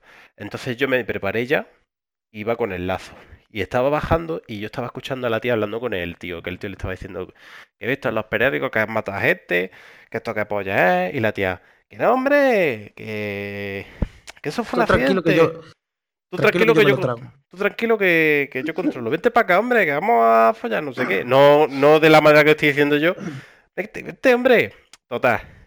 Que yo llegué, y yo llegué cuando estaban a punto de terminar, y la tía me vio y le dice al tío, ¡mátalo! Y el tío coge y dice, no, no, no, búscate tú la vida. Y la tía iba a matarlo, y la cogí yo y la capturé con el lazo. Bueno, pues a ella lo que le pasó es que la pilló en otro punto de la conversación, y el tío atacó a Edgar. Vino, sea, vino por mí, sí. Mira por él. O sea, nos pasaron dentro de la misma misión dos cosas totalmente opuestas. O sea, lo, lo cual. Flipantes, que es lo que propone el juego. Es que, eh, eh, y estamos hablando que fue que entramos en un Bueno. lapso de, una conversa- de la conversación diferente. O sea, intercedimos en su conversación en un momento diferente. Porque yo cuando la he hecho la segunda vez me ha pasado eso. He entrado en un momento, he entrado en otro momento y el tío ha ido a atacarme. Y el tío, joder, no sé por qué estoy haciendo esto. Y yo, bueno, tú tranquilo, que yo te pego dos tiros en la cabeza. Y, y, y es que es sencillamente genial. Es sencillamente genial. Es que, si no recuerdo mal, era. mm, o que la tía lo mataba. Tampoco vamos a dar tío. detalles, vamos, pero que, Sí, pero que, que- que es súper aleatorio. Que había mucha variedad de, de acciones posibles para, para ese encuentro. Es que mm, y te, y te demuestra que te da un, un juego, tío, que independientemente de que pueda ir de bueno o de malo, pero te da un juego cuando tú hablas con un amigo y dices, pues, oye, pues a mí me pasó esto, pues a mí me pasó esto. Y no estamos hablando de que, no, es que yo fui por sigilo, no, es que al fin y al cabo fue por entrar en un momento diferente de la conversación. Entonces Sí, sí, ya, sí. ya te queda, te quedas flipado. Y eso no pasa en, en- bueno, a lo mejor pasa en algún juego, yo lo desconozco, no voy a decir que no, pero de los que yo he jugado, desde luego que no. Desde luego que no. Sí, Eh, vamos. siempre. Existen muchos videojuegos, no tenemos control sobre todos, no sé decir si esto pasa en uno o en muchos, pero Luego- yo cosas así son las primeras veces a las que llego, no. Sí, y luego la, la banda de, de Dutch, eh, creo que eh, de verdad me parece súper acertada. Me parece que está muy bien escrita. Lo poco Sí. que llevo, Lo, me lo parece que está prim- bien lo- escrita y eso tiene mérito. ¿eh? lo primero con lo que Mm. te das cuenta es que no te caen bien todos. Y eso es un acierto. Sí. ¿Por qué? Mm. Porque hay un contraste de personalidad entre cada uno y entre cada otro. Sin embargo, me parece que está demasiado dirigido. Eso es el único, lo, el único Sí, que lo he de, dicho yo. lo de, lo de la a banda. todo el sí, mundo le va a caer mal el mismo. Y, sí, y bueno, me pero parece que está un poco ahí metido pero, a, claro. a lo que hago con Dios, pero bueno, tampoco pasa nada, ¿eh? ya ves tú. Tú lo que tienes que hacer, ¿eh? ¿Quién lo que tienes que hacer es jugar, ¿eh?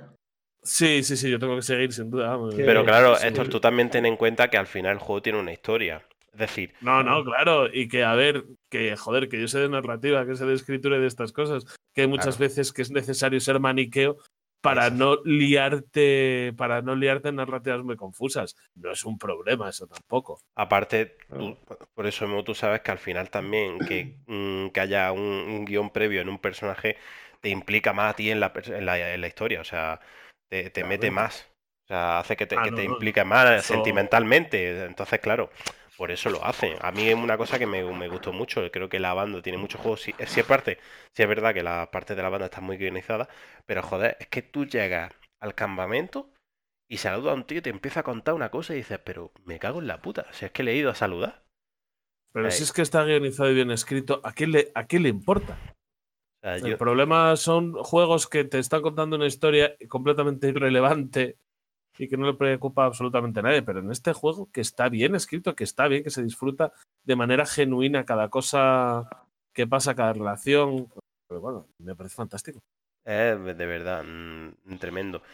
Eh, Luego, yo me gustaría destacar el, personaje de Arthur Morgan, porque me El- parece que, que, que ¿El Guillermo, que se carisma- te, se te ha entrecortado, perdón?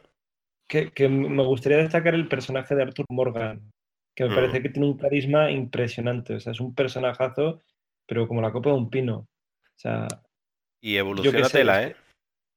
sí, ¿verdad? Yo me lo imagino.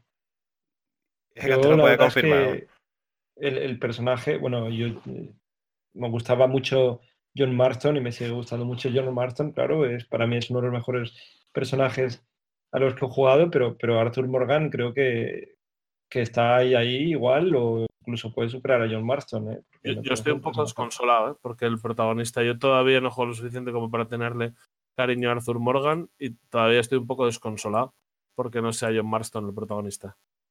Pues yo te voy a decir que bajo lo que he jugado, Edgar puede dar más. Creo que la profundidad que tiene Arthur Morgan es mucho mayor. A ver, pero también es por los límites. El juego cuando se hizo el 1 no tiene nada que ver. Claro, Pero exactamente. En la profundidad que tiene Arthur Morgan es mucho mayor de la que tuvo George Maston en el Red Dead 1. Sí. La profundidad de Arthur Morgan es muchísimo, muchísimo mayor que la que tuvo John Marston en el 1. Que ahora te digo, que ahora te hicieran el Red Dead 1 en su momento, pues lo harían de otra manera. No te digo yo que no, y sería muchísimo mejor. Pero la cosa es que George Maston tenía mucha personalidad. También es un juego que, aunque estuvo el Red Dead Revolver, el Red Dead Redemption, pues fue un juego como que abrió hacer un sandbox de ese tipo, entonces pues el personaje no escaló. Pero ya te digo yo que Arthur Morgan, conforme vas jugando, conforme vas haciendo misiones, te vas dando cuenta de detalles personales, matices personales suyos, te vas dando cuenta que tiene mucha más, personalidad. Es un personaje que, que te atrapa, que, que- que, mm, eh, tiene una profundidad narrativa que, que te atrapa.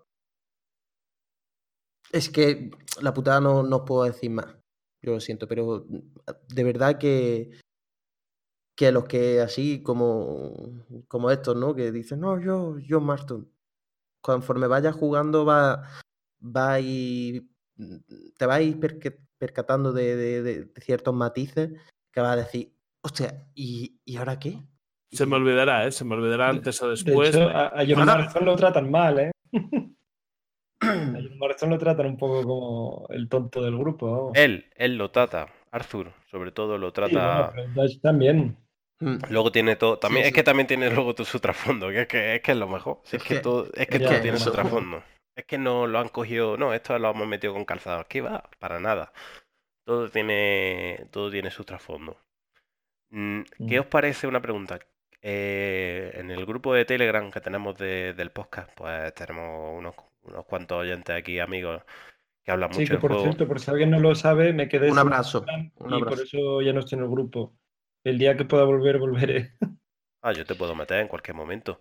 No, pero es Eh, que no puedo instalarme Telegram, es que no, es que tengo que reiniciarlo a cada vez y no se me guardan los ajustes, es un Ah, rollo, vale. tengo que escribirles o algo a ver qué pasa. Bueno, un Yo quiero compañero. preguntarle a Álvaro ahora mismo si, si no se le cae la cara de vergüenza. No, no, a mí hasta cierto punto me dais envidia a los que os gusta el, el Red Dead Redemption. Pero yo jugué, bueno, me, me compré el primero, le di sus 6, 7 horas y no, no le encontré un enganche. No Entonces, llegaste a entrar. No, no, lo vi muy lento, que sí, caballo para aquí, caballo para allí, no sé, no, no, no le vi la gracia. Y que sí, que el juego era cojonudo en su día, supongo. Y este, vamos, por lo que habláis, tiene que ser una puta maravilla, pero es que no me atrae nada. Y no voy a invertir en algo que directamente no me atrae. Por lo que Normal. es eso. ¿Qué vas a decir, que- Alex? Que un compañero del podcast, que de- bueno, mandamos un saludo a todos, eh, Alex comentaba que nos preguntaba sobre el control. Él decía que lo veía demasiado complejo. No sé qué. Lo es, lo Es es. complejo. Yo creo que es una cuestión de tiempo, pero es Mm, complejo. Porque Yo hay muchas no cosas lo- que se pueden hacer. No lo veo yo complejo. Quizá sí lo- porque me ha adaptado más rápido, no, no, no Yo lo sí. sé, o porque llevo más horas jugadas. Sí, es que creo que es Pero, cuando decís, cuando decís que tiene un control complejo, por ejemplo, ¿qué se diferencia con el Es que con un mismo botón puedes hacer muchas cosas. Es que tiene Es que, por ejemplo, tantísimas si- si- opciones. Si tú tienes una acción y quieres hablar con una persona, si tienes el arma sacada, entonces le vas a apuntar. Pero si tienes el, ar- el arma enfundada, entonces le vas a hablar. Entonces, si no te das cuenta de que tienes la, la pistola sacada, entonces le vas a Mm. apuntar y la has cagado. Ojo, que ahí también está el detalle de que como la gente te vea con el arma enfu- desenfundada, te avisa. Exactamente. Ve. Y, Te y- dice, el, arma si saca es pausarla, el que la saca Sí, para sí, sí, enseñarla es un parguela. y te No, dice, pero a ver, tiene, tiene un control muy complicado, ¿eh? tiene un control muy difícil el juego, pero viene, o sea, es lógico que tenga un control difícil porque es un juego complicado. O sea, Yo, que- no- yo, que- yo quería preguntaros, para terminar de ponerme los dientes largos, por el tema de los tiroteos, porque yo no sé si os acordáis que cuando salían los vídeos lo comentaba creo que contigo, Alex, que veía Sí. mucha influencia de, de Max Payne 3 en, en Red Dead Redemption, en, o sea, en el, en el 2, en lo Sí, que son los tiroteos, el comportamiento de, de las armas, las animaciones, se, se ha puesto un tal... Sí, sí, sí. sí. que, Sí, sí, que sí, yo creo que yo, yo creo que sí que se nota y luego si los tiroteos son porque yo recuerdo por ejemplo GTA V los enemigos me parecían un poco menos que dianas con patas y los tiroteos enfocados a hacer ahí una masacre de, de un tiro al blanco de enemigos tontos y sin embargo en el primer Red Dead no me parecía que estaban bastante bien trabajados y por supuesto en Max Payne 3 muy bien trabajados entonces si esto va más en plan de hacer una carnicería de bots estúpidos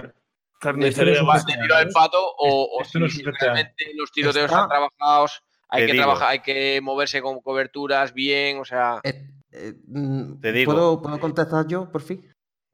Dale a tope. Están extremadamente bien hechos. Bueno, yo no Porque igual. tiene.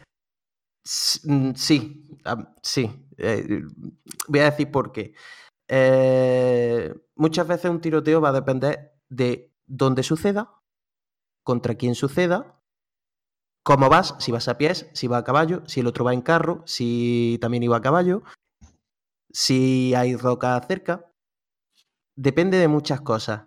Eh, mira, no, no voy a decir nada.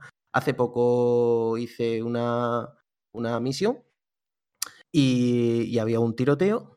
Bueno, pues los tíos, mientras unos se dedicaban a disparar desde una posición elevada, los que estaban abajo se dedicaban a irse cubriendo entre las rocas, mientras otros me venían por la espalda. O sea que tontos, tontos no son. Si yo me movía, ellos se movían. Y iban cogiendo la cobertura anterior que yo tenía. No son tontos. No es un tiroteo, no es un tiro al blanco. sí, creo, sab- sabéis lo que hablo, ¿no? Los clásicos tiroteos de GTA V de Sí. que la IA viene en manada, Tony Son. No, pero yo creo que no, no se parece nada al GTA en ese sentido. Yo Mm. lo que sí te digo es que me he encontrado mayor dificultad en los momentos aleatorios que en lo que es las misiones principales. A lo mejor porque también vas más preparado. Cuando vas a una yo misión que principal, creo que vas con el cuerpo hecho y aparte las coberturas te las dan hechas. ¿eh? Eso también te lo digo. Te las dan- bueno, te las dan hechas, te las dan medio hechas. Eh, sí. Cuando yo, por ejemplo, he ido a caballo y de pronto me ha venido una caravana, que alguna vez otra vez me ha matado, me ha venido una caravana eh, así aleatoria y me han atacado, me han pillado con el caballo, el caballo acojonado, mm, no sabía si mm, sacar la pistola no, la pistola no, el fusil. Y entre que de pito y Valdemoro, pues ya tres o cuatro balas me, han- me han- me han- me han metido en la cabeza. De momento es la sensación que yo tengo. Sí, juega mucho con la perspicacia que tú tengas. Una vez que vas jugando, vas diciendo: Escucha, estos estos pollas, esos que están ahí parados, van a querer ayuda, van a querer dispararme, están ahí porque sí. Entonces dices: me voy a bajar del caballo y voy a sacar el fusil por si acaso. Es que también el juego mm, ha- hace que, que te plantees situaciones que tú, si de verdad estuvieras ahí, dirías, coño, pues, si, si, si, esto- si estoy aquí, soy un forajido, me cago en la puta, y hay una hostia ahí de pinta rara, ¿qué hago? Paso, saludo, saco la pistola. Entonces, mm, juega mucho con eso. Yo sí lo veo, yo de hecho lo- los tiroteos me divierten muchísimo. No, no, yo me lo paso Mucho, pipa, mucho. pero, pero eso es porque el Sí, sí, gameplay sí. también da pie a eso. Y es una de las cosas que ha dicho Miguel, que sí está, que está inspirado un poco en Max Payne. Y es que el gameplay de Max Payne 3 era muy bueno.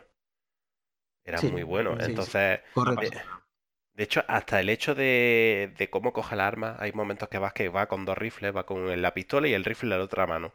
Eso está totalmente sacado del Max Payne 3. Mm. O sea, es- eso lo que tú has dicho es, es así totalmente. Porque no es, no es como GTA, por ejemplo, que puedes cargar con un montón de armas, ¿no? Entiendo que no. No, Eso a mí me, tienes. a mí No, me no, saca no, no. mucho, en plan de, yo qué sé, la No, no, no, escopeta, no. eh, dos A ver. tipos de rifle, tres, No cuatro. puedes, llevar, no puedes llevar armas limitadas, o sea, Hmm. Puedes llevar un arma, un arma de largo alcance, un arma, una pistola y luego en el caballo puedes tener otras armas, pero no Eh, puedes es que eso, limitadas. Si no me equivoco, eh, por lo que tengo entendido es que tú, por ejemplo, efectivamente puedes llevar en las alforjas del caballo eh, otro rifle o otras armas, Exacto, pero si las o quieres usar en un ejemplo. tiroteo, tienes que ir hasta el caballo y cogerla. Exactamente. Sí, Sí, sí, claro, sí, sí. claro, claro, claro. Sí, sí. Exactamente. Y esa es la Y- parte de mecánica que te digo yo que es claramente intencional para rebajar, para que, que te obligue a pensar las cosas y a hacerlas y que tengas una experiencia mucho más contemplativa que directa. Y una No, cosa muy. eso, eso está de puta madre porque, no- bueno, vosotros sabréis que sois los que lo estáis jugando ahora, que a lo mejor en un tiroteo puedes dejar el, el caballo escaqueado eh, fuera de, de los tiros, como si fuese un, co- un coche o algo así. Y en plan de, ¿sabes cómo digo? Pues cuando te vas moviendo para flaquear al enemigo, po- o en el momento que te quedas sin munición o tal, irte corriendo hasta el caballo que lo tienes en un punto que ya has dejado previamente pensado y coger ahí, ¿sabes cómo te digo? Se me ocurre, por ejemplo, en dejar el caballo en un punto más cercano o, más alejado y, y a medida que vas cogiendo distancia con el enemigo, pues, oye, hostia, pues aquí voy, llego hasta el punto donde tengo el caballo y desde aquí cojo con el rifle este que tengo, pues le ataco o algo así, ¿sabes? También te su punto de estrategia o no. O... Yo no te lo Sí, puedo decir no. porque llevo poco jugado, pero vamos. Sí, no. O sea, Depende me refiero de- de utilizar el caballo como un elemento en, en los tiroteos, ¿no? el De- caballo, si te pegan muchos tiros, te lo cargan. Y entonces tampoco puedes poner en peligro el caballo, ¿sabes? Y tú piensas, tú Mm. piensas que tienes que coger el caballo que medio te sirva de cobertura, con lo cual le van a disparar al caballo, mientras tú estás buscando en la alforja qué arma va a coger. Sí, eso lleva- Entonces, esa mecánica es complicada. Es casi que mejor. Si voy a ir a un tiroteo, Vale. sé que, sé que voy a ir a un tiroteo, yo me he hecho la. Esto tiene una ruedecilla como en el GTA, pero no es rápida como en el GTA que coges, cambias, pop, pop, pop, pop, y ya está. Aquí te, te lleva más tiempo. Mm. Sí. A ver, puede ser rápido para cambiar de las armas que las armas que llevas encima, pero como tengas que ir al caballo, coger otro arma que tenga el caballo y cambiarlo y no sé qué, no sé cuántas, uf, ahí pierdes tiempo. Una, una cosa que sí me gusta y que yo no recuerdo del Red Dead Redemption, a ver si alguno me refresca la memoria, a la hora de disparar, si tú pulsas el gatillo, no es un tiro, carga, un tiro, carga, un tiro, carga. No, tienes que soltar el gatillo Sí, para que cargue. No sé si, yo no recuerdo si en el 1 estaba eso. Pues ya no me acuerdo. Yo tampoco. No recuerdo, pero que es un puntazo, ¿sabes? Que no es de. mm, em- Empieza a disparar, empieza a disparar. No, no, no. El tío se toma, y dependiendo del arma que lleve, se toma más tiempo o no. Son detallillos que a la hora de, de un tiroteo también te hace plantear. ¿Prefieres No con un revólver? es que le lleva tiempo, que es distinto. Claro, No es que lento, es que, le- es que se tiene que poner a, a, a hacer el, un gesto realista del recargado de un arma. claro, al, final, para, arma. para martillar un arma, no es lo mismo martillar un, un revólver ¿no? que a lo mejor pues un, un fusil de precisión. Entonces te dice, bueno, en un tiroteo, ¿qué me va a venir mejor? Ahora uso el revólver o uso el fusil. Uso una recortada, una escopeta o lo que sea, lo que lleves. Como, como así englobando un poco todo, todo lo que es el juego, el, el tiempo que llevo, las misiones que, que he visto, que he hecho, eh, yo lo veo un juego. eh, Iba a decir un juego muy bueno, no, pero yo lo veo un juegazo, juegazo como la copa de un pino, en el cual esas misiones secundarias, que, que muchas veces algunos dicen, joder, es que me obligan o no sé qué, aquí para nada se te obliga a hacer misiones secundarias. Sin embargo, con ese trasfondo que, que crean eh, narrativo, solamente que por curiosidad vas a ver qué pasa. Sí, Hay, hay, hay misiones secundarias que, que es una chorradilla, oye, pues mira, que me hace falta esto. Lo haces y, y ahí se acaba. Pero hay otras que continúan con un hilo argumental que te puede llevar a lo mejor mm, 10 o 12 secundarias posteriores que te cuentan una serie de hechos que después influyen a lo mejor en, en la historia principal. Dependiendo de si ha hecho una cosa, si no la has hecho, si ha ido, si no ha ido. No No te obligan, pero te dan un aliciente. Oye, ahí están, ¿sabes? Que si las quieres, Yo lo poco que llevo de juego, creo que lo mejor que puedo decir es que no tengo la sensación de haber jugado ni un solo segundo. Y, y he tenido la sensación simplemente de ser John Marston durante unas sesiones de. Durante unas sesiones que he estado delante de la consola. Perdón, John Marston, no Arthur Morgan. He tenido la sensación de estar tan, tan dentro, tan dentro de, de esa historia y de implicarme con las pocas horas que llevo de una manera tan fuerte con los personajes que es realmente lo que más me, ha sorprendido. Porque luego realmente no es la potencia gráfica solamente, porque la potencia, es, la manera en la que aplica los recursos. Porque la potencia gráfica solo, si os fijáis, no hay ningún elemento que por separado no lo hayamos visto antes esta generación. La nieve, pues es como la de God of War. La iluminación es como la de Horizon. Os quiero decir que por separado todos esos elementos no valen nada en comparación con lo mucho que vale el juego en sí.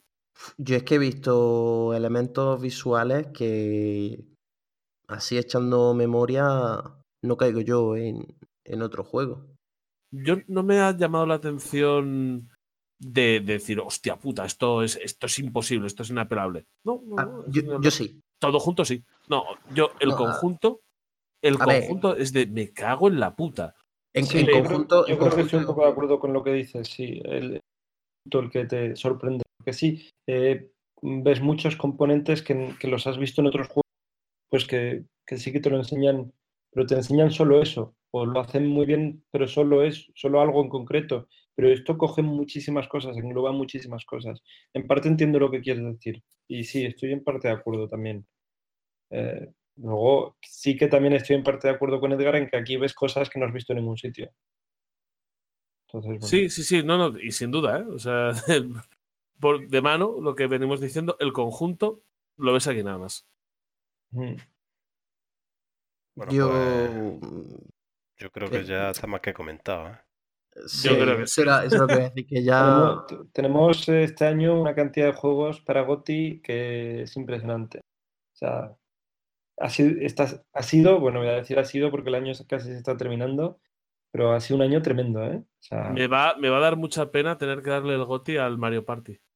ya A nosotros también, ¿eh? A ver que se quede sin el goti este en ese juego. programa a no te dejaremos participar. No.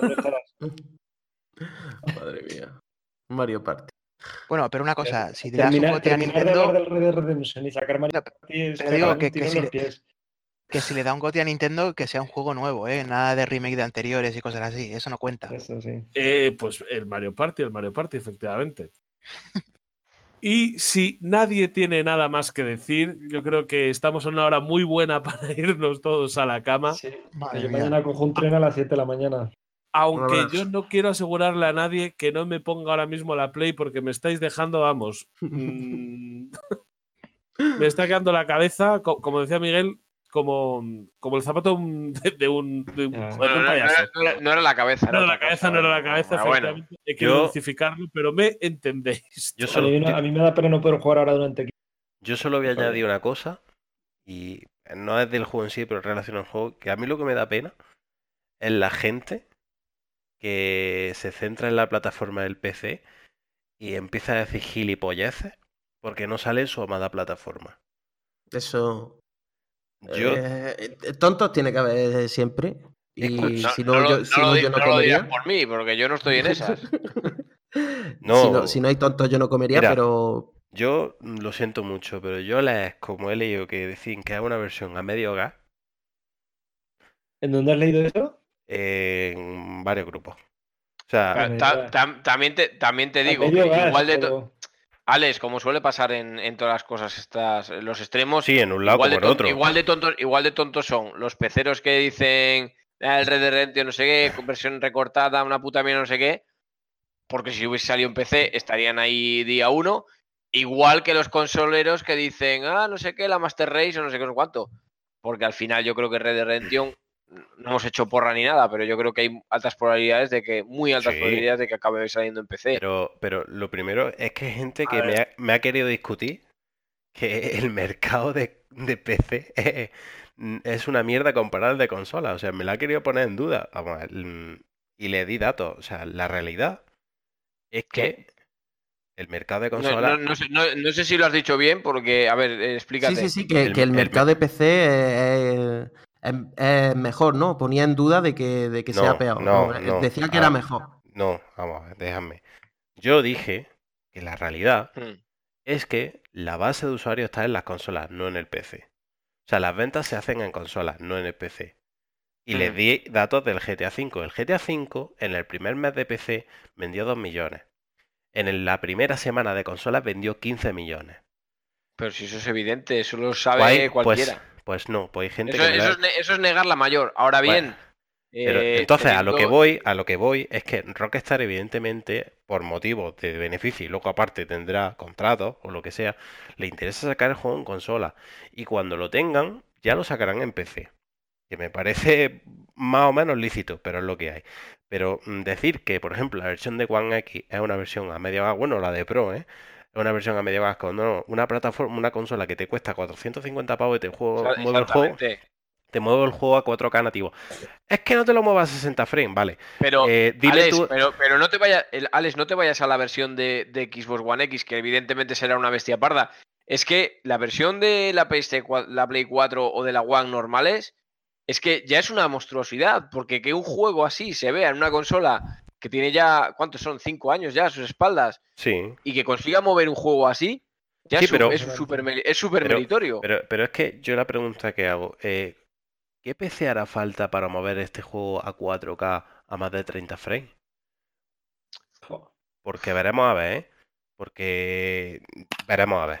O sea, es que me hace mucha gracia. Y entonces es esta mierda porque, claro, como no sale en mi plataforma amada, mira, yo no juego a los, yo no juego a las plataformas, yo juego a los juegos.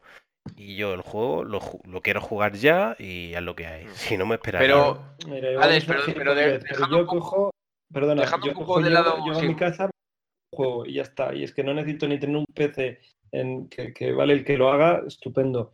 Pero yo no puedo permitirme tener un PC de, de última generación, sino que llego a mi casa, pongo mi juego en mi consola y me funciona y ya está. Y está de puta madre para mí. Yo, yo por, por, por última intervención quería decir una cosa que la decimos aquí muchas veces, pero que creo que otra vez con Red Dead Redemption vuelve a pasar. Y es que dejando a un lado temas de resoluciones, de 4K y de historias, exclusividades, nosotros, por ejemplo, tenemos mucho pique, mucho cachondeo, ¿no? Con, con Héctor de picarle con la Switch, con Nintendo, con esto, a mí con Sega, lo otro, eh, el pique con PC y tal, pero que, que todo siempre quede ahí el risa y tal. O sea, hay gente que realmente se lo toma en serio y gente que se alegra. Esto, esto me parece de, de ser un poco subnormal, el alegrarse de que otros no puedan jugar, o sea, pero alegrarse de, de- de con maldad, ¿no? Con, con de, de real- realmente alegrarse, no, no por la coña, sino alegrarse de que, de que cierto juego no salga en la plataforma o, o no esté claro que vaya a salir o que si va mejor o que si va peor, de verdad, o sea, la gente se tiene que dedicar más, o parece que está hay gente que está más pendiente de que el Red Dead Redemption, de que no salga en PC, que disfrutarlo en la consola que tiene, que él sí lo puede jugar, ¿no? Y, viceversa muchas veces. Eh, vamos a calmarnos un poco todos y vamos a dejar que la gente, oye, y si sale el Red Dead Redemption en Switch, aunque sea una versión recortada o lo que sea, pues ole un cojones, que no, difícil que salga, pero oye, pero habla- habla- no, pero cojones, pero ¿me, me entendéis por dónde voy? Perfectamente. Sí, sí, sí, sí. Pues, pues- pues creo que con esa reflexión tenemos que quedarnos un poco todos. Eh, vamos, ¿sabes? Vive y deja vivir, vamos a tomar un poco la vida más zen, más, más tal, y bueno, y cuando salga en PC, pues lo jugaremos en PC, y si no, pues lo jugaremos en consola y tan ricamente todos. No pasa nada. Exactamente. Y ya está, yo no me quiero eso. Qué bien hablo, tío. Voy a, voy a montar una secta o algo, eh.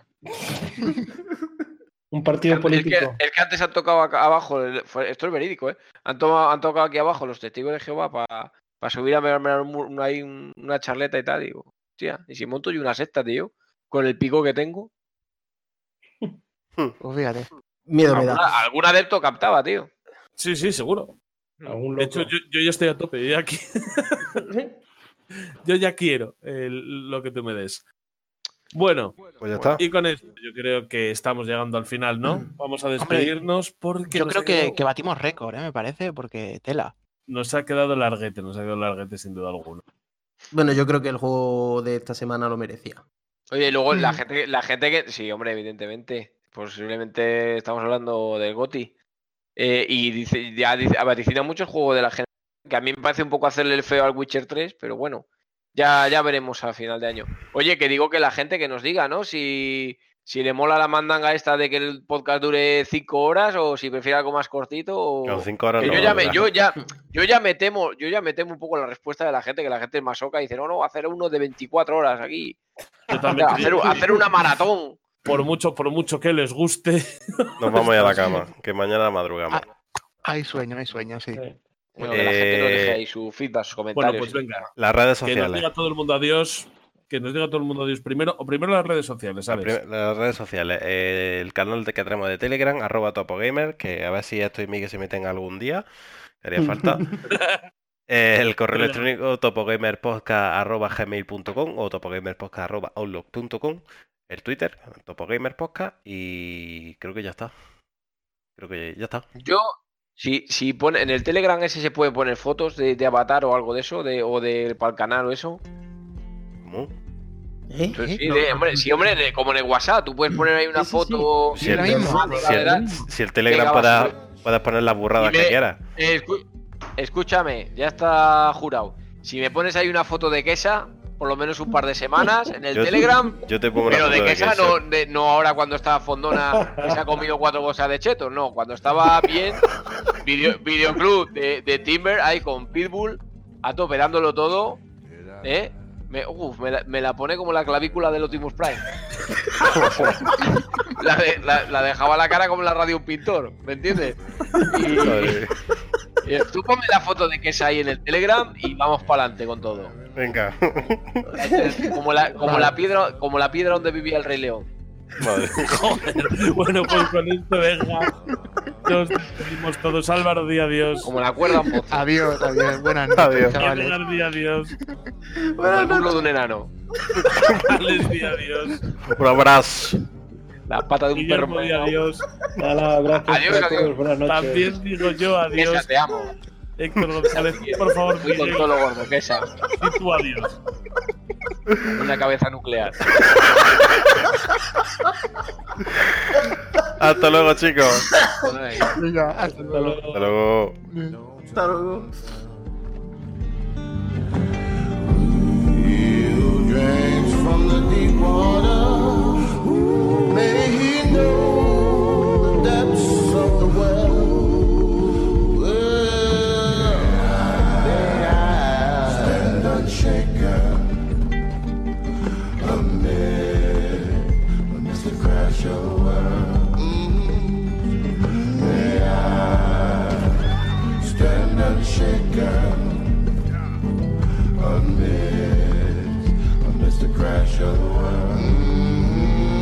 Traveler, what have you seen? Where the crossroads, where you been, where you been? I once was standing tall, now I feel my back against the wall. Ah, stand and shake. the crash of the world. They are stand unshaken amid, amidst the crash of the world.